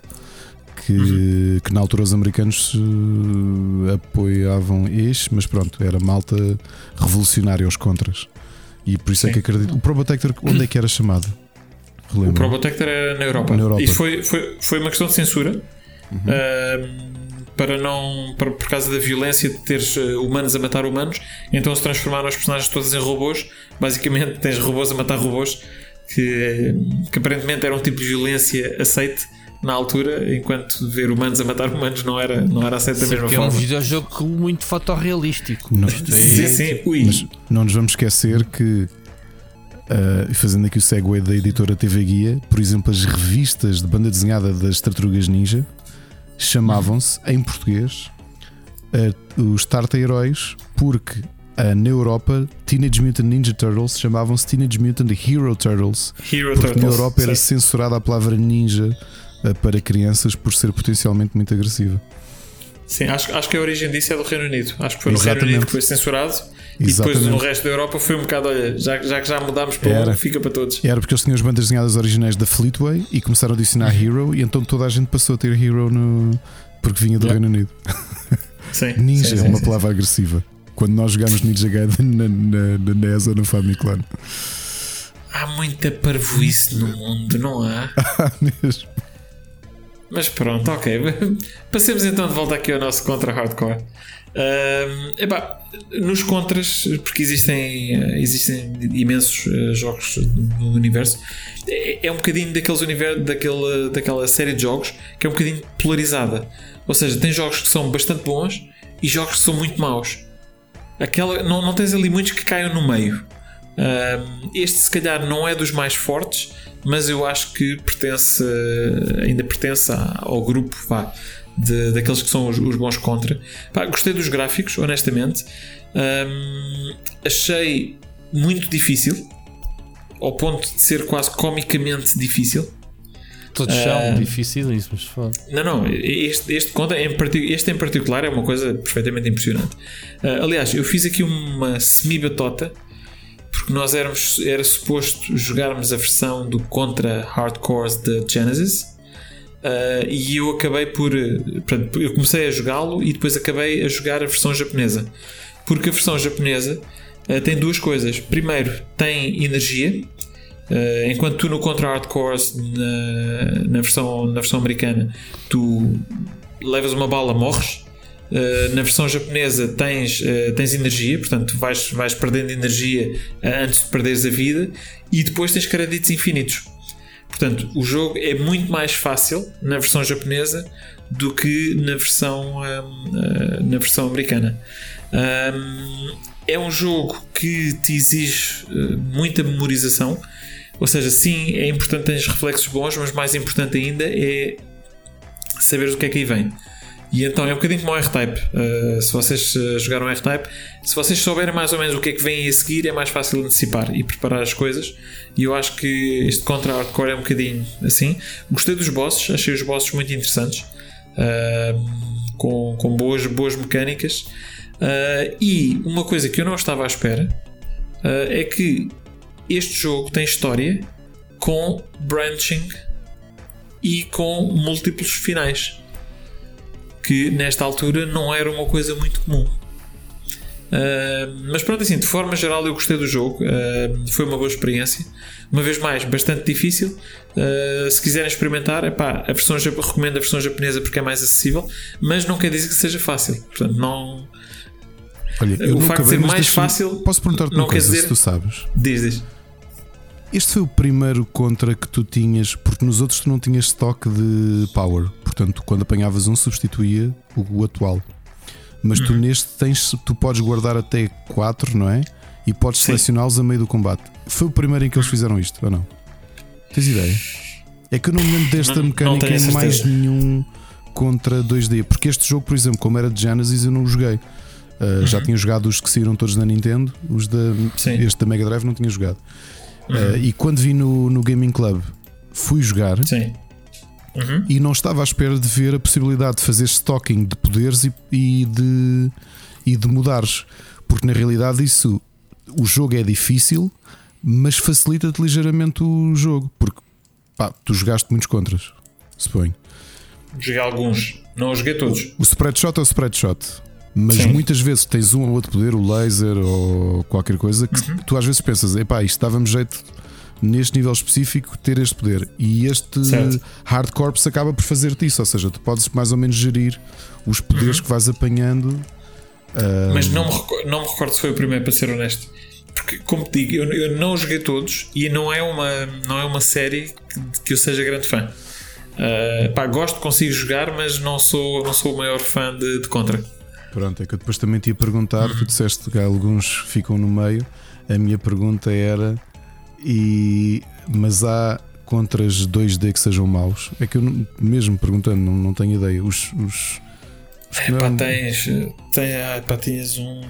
Aquilo era para uma plataforma portátil. Que aquilo era ruim, mas ruim. Ok. Uh, Deixa eu ver, agora, agora por acaso não, não me estou a lembrar dessa vez aqui a lista de jogos. Tu, mas tu não tiveste a oportunidade de jogar este então, é isso? Não joguei este, não o acabei, mas joguei este. Ah, ok. Eu quando e, vi a votação é do Gaming Club fui jogar. Uh, gostei, gostei de, outra, de uma coisa que, que pronto, já estava habituado, porque já desde o primeiro eles fizeram, que é mudarem a perspectiva. E mantiveste isso, mas com os gráficos melhores, que dava-te uma ilusão maior de 3D. Por exemplo, naquele nível em que tens uma estrada em que tu passas a correr não em direção ao ecrã, mas a fugir do ecrã porque tens um tens um robô a correr atrás de ti. Uh, epá, e ali aproveitava a, a potencialidade tecnológica da, da, Mega Drive, não é? que visualmente era, era bastante boa. E era acho que a, sim, sim. A, e a Konami sempre aproveitou. Eu, eu, eu, tenho que dar, por muitos erros que a Konami cometa, eu tenho que dar a mão à palmatória. Hum porque mesmo desde o primeiro contra, aquelas mudanças de perspectiva, ilusão de 2D e meio, tecnicamente eram muito bem feitas e acho que neste, com os 16 bits e com, com a, a, gráfica da, da Mega Drive, result, resultaram mesmo, mesmo bastante bem. Uhum. Achei-o difícil, mas pá, é um contra. tipo, é, é, um contra, sim, é verdade. Dizer é que verdade. um contra é difícil é. É, é verdade. Estavas-me a perguntar contras que não são grande coisa. Um, em 2D. Tens o Sim, o, bem, mas isto não é. Este, este é 3D. É o Contra Adventure da, da PlayStation 1. Hum. O Contra Advance não é grande coisa, o da Game Boy Advance. Uhum. E o Contra, o Contra 4 da Nintendo DS também não é grande coisa. Diria se calhar que estes são os três que são assim piorzinhos, talvez.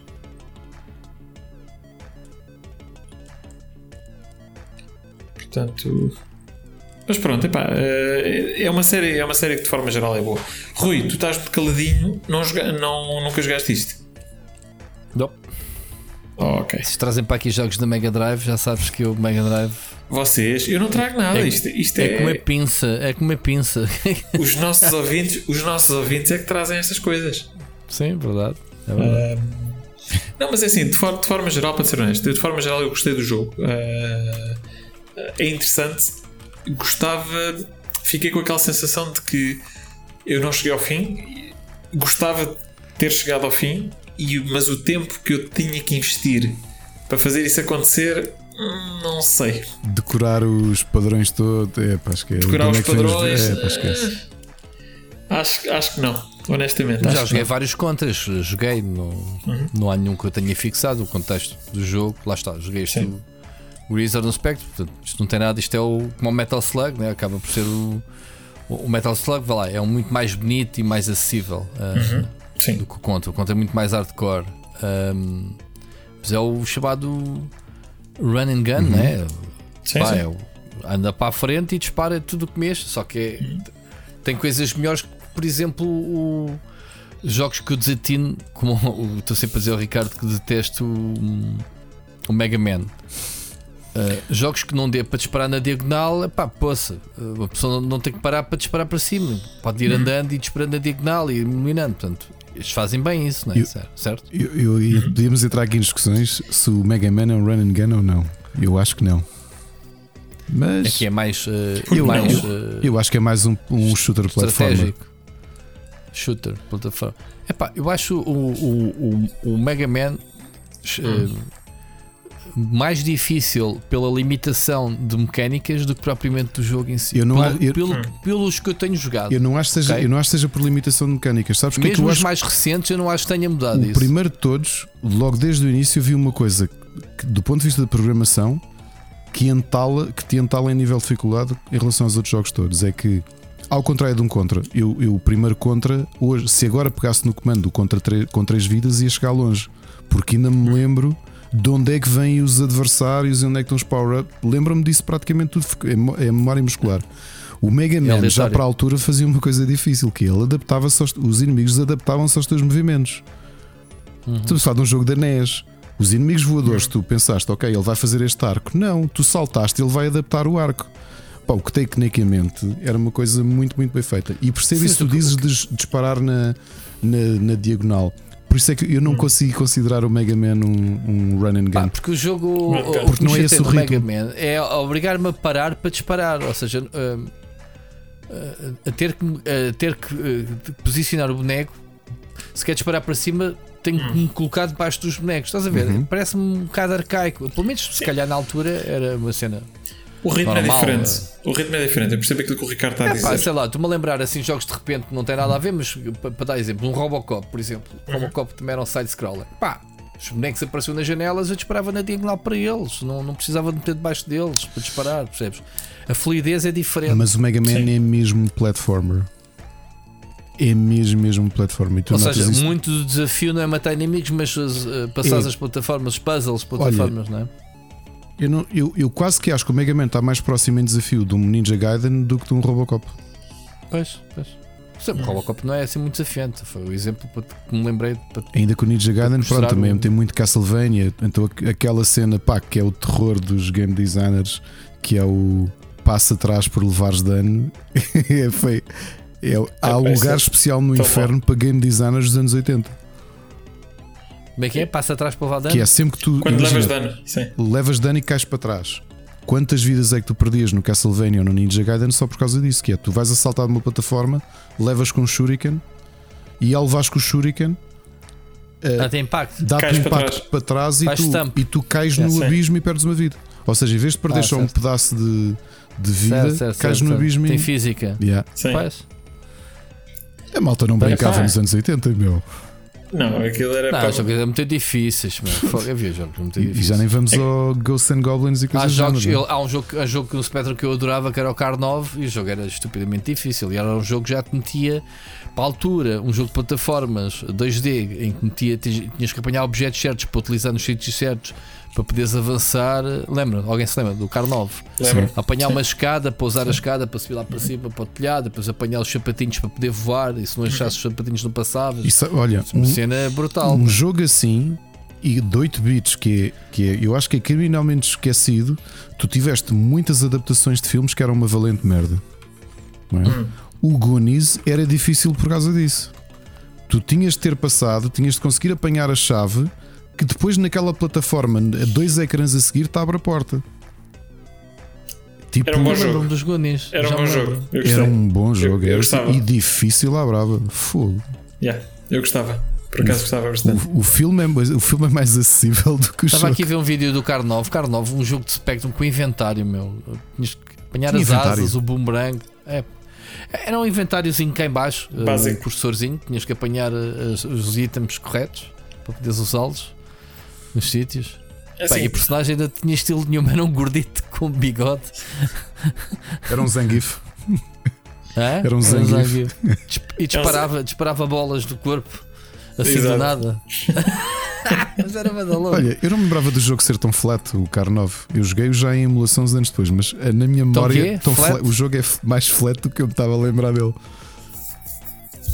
Ah pá, o jogo, o jogo é super engraçado, só que pronto. Acho que na altura era muito complexo para a altura o jogo.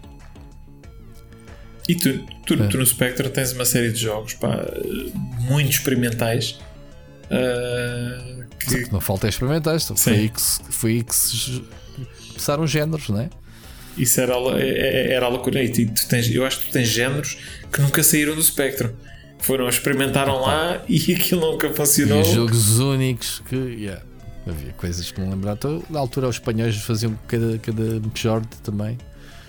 Os espanhóis, os espanhóis tiveram uma indústria muito, muito boa. Na Tu altura do podias fazer um jogo, portanto, se fosses maluco, fazias um jogo, tu eras capaz, pronto. Sim, sim, sim. É Portanto, verdade. lembravas daquelas ideias. É isso. Olha, e agora que estamos na reta final, ah, que tal propormos aqui os, os três jogos para o próximo mês? Ah, queres, começar, queres começar tu, Rui? Eu- trouxe um jogo que me diz muito, eh, que eu adoro. Eh, tenho pena de não haver mais versões. É dos poucos jogos que me ligou à minha mulher e que ela jogava nas máquinas. Nos cafés. nos Yeah, cafés yeah. e que ela adora o Pang eh, é o Pang eh, que eu depois joguei no Amiga que é uma cópia muito muito muito semelhante à arcade havia para o Spectrum, Sim. havia para, para verdade. vários mas acho que a, a versão Amiga era em termos de música gráficos era, era, era a versão arcade pronto Sim, sim. não sei se vocês jogaram a versão do Amiga, era igualzinho. Epá, e, e isto vem de uns. Eu, se fosse produtor de jogos, eu recuperava este tipo de jogos. Que eu acho que faz tanta falta jogos desafiantes. Eu estou a falar este tipo de jogos, estou a falar no plural porque eu enquadro o Pang, apesar de ser diferente. Aquele jogo do 100 níveis. Pa- Mata tudo e passa ao próximo. Como tens o Bubble Bubble, Sim. como tens o Rodland, como tens o Snow Bros, como O, tens Sim. o, o mesmo o Arkanoid. do também. aspirador. Qual? O- O Arkanoid, o uh, Breakout. Breakout? Não- Não ouvi. Break... Mas Sim. isso é tirar a O parede. certo? Arcanoid, sim. Ah. O Arkanoid, sim. Sim, o Arcanoid. Sim, eu já não, já não. Aí já os meto mais num género à parte que é os tirar a parede. Sim, que havia uma ideia. Eu adorava o Arcanoid, Mas- o Bati. O... Oh, Rui, sabes que saiu um Pang em 2017, certo? Não me recordo. Uma coisa chamada Pang Adventures. Eu acho que escrevi sobre ele. Eu acho que joguei ou não. 2017. Se gostas, se gostas do Pang, pá, é, é, é o Eu Pang. gostava muito de recuperar É este, este conceito de jogos de um, um ecrã, dois jogadores, destruir, matar tudo. Pá, e repara, o Snow Bros. Pá, é brutal. Snow Bros. Snow eu roubava Bros, os bonequinhos. Bubble Bobble. O Bubble Bubble então foi o pai para mim, dos que eu mais, mais gosto. Ahm, pronto, o Bubble Bubble teve uma versão há pouco tempo para a Switch, eu sei, o Bubble Bubble 4, ou como é que se chamava. Uhum. Mas gostava que houvesse um mercado, ah, obviamente não AAA, mas que houvesse uma editora que só se dedicasse a isto, jogos Mas, indies, né? Mas, mas ele existe, eu, lá, como, eu como gostaria de disseste, fazer. Bubble Bobble 4 saiu agora, o Pang Adventure saiu em 2017, o, coisas como St-. Streets of Rage também saíram agora há poucos anos, o Arcanoid saiu, saiu o ano passado. o novo Arcanoid. Portanto, Estava a ver aqui este pang. Este pang cheira a flash para caraças, ó, ó, Bruno. cheira a Não flash. tem aquela magia, meu. Percebes o que eu quero dizer? Não parece um jogo de flash isto. Eu percebo o que é que quer dizer, mas o jogo é melhor do que parece. Eu percebo É, é? perfeitamente o que é que quer dizer, mas o jogo não é Ah, a mecânica está cá, a mecânica está cá. Mas pronto. Olha e parece-me, de repente, parece que estou a jogar no. No miniclip uh, na net. Então, o que tu estás a propor para É o punk. o próximo mês é o punk. é o Muito pang, bem. o original, sim. Ricardo, e tu? Olha, porque ando a jogar o River City Girls 2 para análise. uh, voltar atrás, se calhar, acho que foi o primeiro jogo da série que eu joguei. O Uhum. River City Ransom da Nash, que é brutal. para quem, se nunca jogaram, isto não estando a vender, porque, por exemplo, estou aqui cheio de vontade de jogar punk por causa do Rui. Um, mas a jogar River City Girls, lembrei-me de ir, lembrei-me do velhinho River City Ransom, que eu acho que até hoje se aguenta bem. Falar nisso, este novo River City Girls está bom ou não? Eu gostava que ele fosse um bocadinho mais simples e mais direto. Estás aqui com- muito eu, com esta eu gostei ideia. do de- primeiro. Se- Eu, eu gostei, não, não gostei tanto como achava que ia gostar e também não estou a gostar tanto do 2 como, estou, como estava à espera. Uh, não sei, eu acho que este tipo de beat 'em ups eu gostava que eles fossem muito mais uh, simples. Eu, por exemplo, o- as tartarugas, o ano passado, acho que tiveram isso, souberam uh, modernizar-se ao mesmo tempo, para mim, ter um feel uh, old school. Mas, Uh, mas o que é que tu não gostas? É a história? Porque tem mais história? Porque. Tens quase um elemento, não quero chamar roguelike, mas quase, não é? Porque tu perdes e podes recomeçar de, uh, num sistema quase de power-up do próprio personagem. Não sei, lá estava à procura de outra coisa mais, mais Ok. simples. Muito bem, então River City Ransom, versão da NES. Uhum. Ok. Falta um. Uh, portanto, já temos aqui o Pang, já temos o River City Ransom. Uh, o último é um bocadinho uh, in, in flavor do, do tema de hoje. É o Hero Quest. Mas não o jogo de tabuleiro, mas sim o Hero Quest versão de PC ou versão Amiga. Para. Ah, e já agora, é verdade, só, só para clarificar, não estamos a falar da primeira versão do Quest for Glory que se chamou Hero Quest, que era um jogo da, da Sierra de aventura barra RPG. Ah, nós estamos a falar nesse. Portanto, ele primeiro chamou-se Hero Quest, depois de mudar o nome exatamente porque estava a infringir ah, no nome de, portanto, do, do Hero Quest, que nós estivemos a falar, do, do board game. Ah, e então fizeram uma versão, basicamente uma versão do board game. Portanto, o jogo que eu estou a propor É o é Hero Quest, a versão exatamente da Gremlin ahm, de board game. Portanto, basicamente é uma, tra- uma transcrição do, do board game para, ah, para PC ou Amiga, escolham. Portanto, é um jogo mais, mais lento, mais ah, espaçado. Eu digamos. adorava esses jogos no Amiga, sabias? Uh, Esses jogos isométricos um, de aventura, acabava por ser, não era open world, mas a grande liberdade de exploração. Tu lembras do MDAL da, da Core Design, Sim. que Sim. havia o MDAL 2. uh, Sim, tiveste dois. pá, desenhos, desenhos animados autênticos na, na, na apresentação, eram brutais, era assim também deste género. Um, Boa escolha essa do, do Hero Quest. Eu não me lembro se joguei este Hero Quest porque havia muitos jogos deste género, Bruno. E este Hero Sim, Quest este- tinha modelo esta multiplayer, não é? O multiplayer no Tinha. aspecto em que tinhas em formato hot seat, não é? Portanto, podias ir Sim, trocando. sim, sim. tinhas. Era, não é? Eu, eu- eu- Este jogo parece faz-me lembrar o Populous, porque o, o tabuleiro do jogo é um livro também. Estou a ver aqui no, É, no vídeo, é, certo? é. E o Populous também era assim, não era? Parece que chegavas Não, em o cima Populous- de um livro. É, eu, eu percebo o que é que tu dizes. O, o grafismo, como tu dizes no, no Populous, era como se tivesse um livro aberto e o mapa, Ok. o mapa estivesse, estivesse por cima do, do, do livro. Certo. Mas em, em termos de jogo não tem nada a ver, não é? Não, não, não, não tem nada a ver. Estou a, falar da, da perspectiva. Estava a olhar aqui para Sim, sim, sim, estava a me lembrar onde é que eu já tinha visto isto. Sim. Eu lembrei-me do, do, do Populous, do nosso Sim. Deus o tenha, Peter Molinex. Ele não morreu, mas morreu para pai do estreia. Ele, ele desapareceu mesmo, pá. Desapareceu mesmo. Acho que está a fazer qualquer coisa para a sua Nine Cans, né? Assim que se chama Nine cans. Nine Cans. Ou 21, 21 cans. 21 cans, não é? Ou 21, não sei quantas latas é que eram. São latas. Mas é, o gajo é tinha uma grande lata. É, mas pronto. é uma carrada de latas. Deve estar a fazer qualquer coisa para o metaverse em, em NFTs, com o- que é a grande cena que vai ser agora.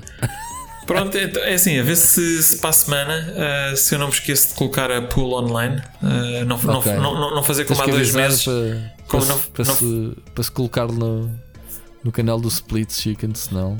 Sim, sim, sim, sim. Eu, eu, porque, exatamente porque nós normalmente temos que coordenar com isto. Eu, a última vez eu pus e vi que tu depois uh, circulaste. Faça o retweet, é mais fácil. Sim, fizeste, fizeste o retweet. É capaz de ser mais fácil assim do, que- do que estar a coordenar contigo. Epá, temos que, temos que colocar. Sim, sim, sim.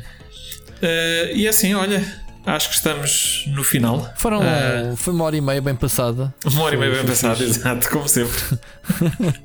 E meia bem passada na vossa companhia. Olha, já tinha, já tinha saudades vossas, pá. Gostei muito de, de vos bem. ter aqui e de, e de passar aqui esta, esta conversa. Foi, foi particularmente interessante porque o tema foi um bocadinho tangencial àquilo que nós normalmente temos aqui no, no, no Pixel Hunters. Ah, talvez um dia mais tarde a gente volte a revisitar o tema. Ah, mas pronto, para já o acho que foi, acho No que foi interessante. Ah, temos, ainda, temos ainda o segundo episódio das aventuras gráficas Yeah. Ah, para, para, para fazer. Tá- Está prometido. Ah, tenho, que- tenho que ver em que formato é que vamos fazer isto, porque eu acho que isto merece uma coisa especial. Eu já percebi que a comunidade, a comunidade tem interesse, tem interesse numa sequela, portanto vamos, vamos tentar fazê-la mais interessante ainda. Ah, não sei se querem dizer algumas palavras para o auditório antes de nos Eu despedirmos. sei como e já te digo em off. Ok. Muito, bem. Rui, É, epá, eu, como sempre, eh, Bruno, nós eh, é uma cegada às vezes para combinarmos todos eh, e, e pronto, isto podcasts a dois. Eu e o Ricardo é difícil porque acabámos por colocar o, o Split Chicken no nosso cotidiano né? Eh, e é fácil. Agora, quando é assim, coisas mais à parte, ehm, nem, sempre, nem sempre a gente consegue condenar, mas é, é giro quando a gente decide e se senta todos para gravar. A última vez que tivemos aqui todos, quando é- eu, eu acho que a última vez que gravámos foi com o Jorge Vieira, não foi? Eu não, eu não foi estava. bem, foi bem em junho. estava. Foi calhar em estava. junho ou julho. Convosco. É, é, é giro de vez em quando. Eu sinto que sou a pessoa eh, em cenas de retro eh, menos interessante porque eu não percebo nada de retro. Isto retro, falando de retro, porque há muita gente que consome, e aquilo que eu tenho ouvido no- no- nos, nos- nas pessoas que trazes aqui ao programa, que há pessoas que consomem retro como a gente consome novidades. E, e aquilo que eu, que eu jogo, que eu, que eu sei de retro foi aquilo que eu joguei, portanto, só te consigo dizer de memória. Quando tu me dizes, já conheces o jogo da Mega Drive X, epá, já não, eu passei ao lado da Mega Drive, percebes? Portanto, não sou um historiador como há muita gente que é atualmente. Oh, Rui, E tu, é engraçado ver estas perspectivas diferentes, não é? mas és sempre, és sempre bem-vindo. O- Assim, vires aqui e dizes, ah, eu não percebo de retro. Ouve lá, tu tam- também vais aos outros lados e também não percebes de videojogos. Os jogos, exatamente, eu acho que sim. A gente deve é estar presente. Pá, e, e- e- com nada se faz um programa de 3 horas e meia. Portanto, é isso. É o que o Ricardo é especialista, ensinou-nos. E quem não souber que compre os cursos do Ricardo, Ricardo tem um curso de como encher chouriços em podcast. E, e ele ensina-nos coisas. Portanto, Ricardo, enche lá aí os próximos 30 segundos. A diretora pedagógica da Rua Sésamo, que eu já tinha lido umas entrevistas sobre ela, mas acabei de, estava a investigar porque estava com interesse em entrevistá-la para o Split Chicken e percebi que ela é atual presidente da- do Conselho Nacional de Educação. Foi Olha, a pessoa que É, foi é, instruída pelo diretor da RTP no final dos anos 80 a ir à América estudar a Rua Sésamo e foi diretora da revista e do programa de televisão até ao fim. Estás a ver? De repente, Bruno, é neste programa que encontramos o nome para o Split Chicken especial. Porque até agora nem nos preocupámos muito. Ricardo, é o Split Chicken Random. Pá, porque tu, tu- tu- é random, é tipo, vamos entrevistar pessoas tipo a pedagógica de não sei o quê, como amanhã podemos estar a entrevistar o senhor que toma conta do canil ali de Olivais. Tipo, pronto, não é? Porque joga jogos, atenção, tem uma ligação. Não, Bruno, obrigado meu, por, Olha, por, obrigado. por estarmos aqui Obrigado todos. eu. Eh, Antes de me despedir, tenho uma resposta para dar ao Ricardo, uma pergunta que ele fez a meio do programa. Ah, o Lobo Branco era ao pé do elevador de Santa Justa. Uau. Esse, onde? Tá mesmo ali. O quê? Ali, mas na, rua do, na Rua do Carmo? Na, na Rua do Ouro? Ah, sim, na rua do- era no cruzamento da Rua do Ouro com a Rua de Santa Justa, se não estou em erro. Fogo. Portanto, uma loja dentro de eh, uma loja. Aquilo era quase uma cena tipo. Uma loja dentro de uma bateres à loja. porta tipo. The winter in Russia is really good in this time of the Não, year.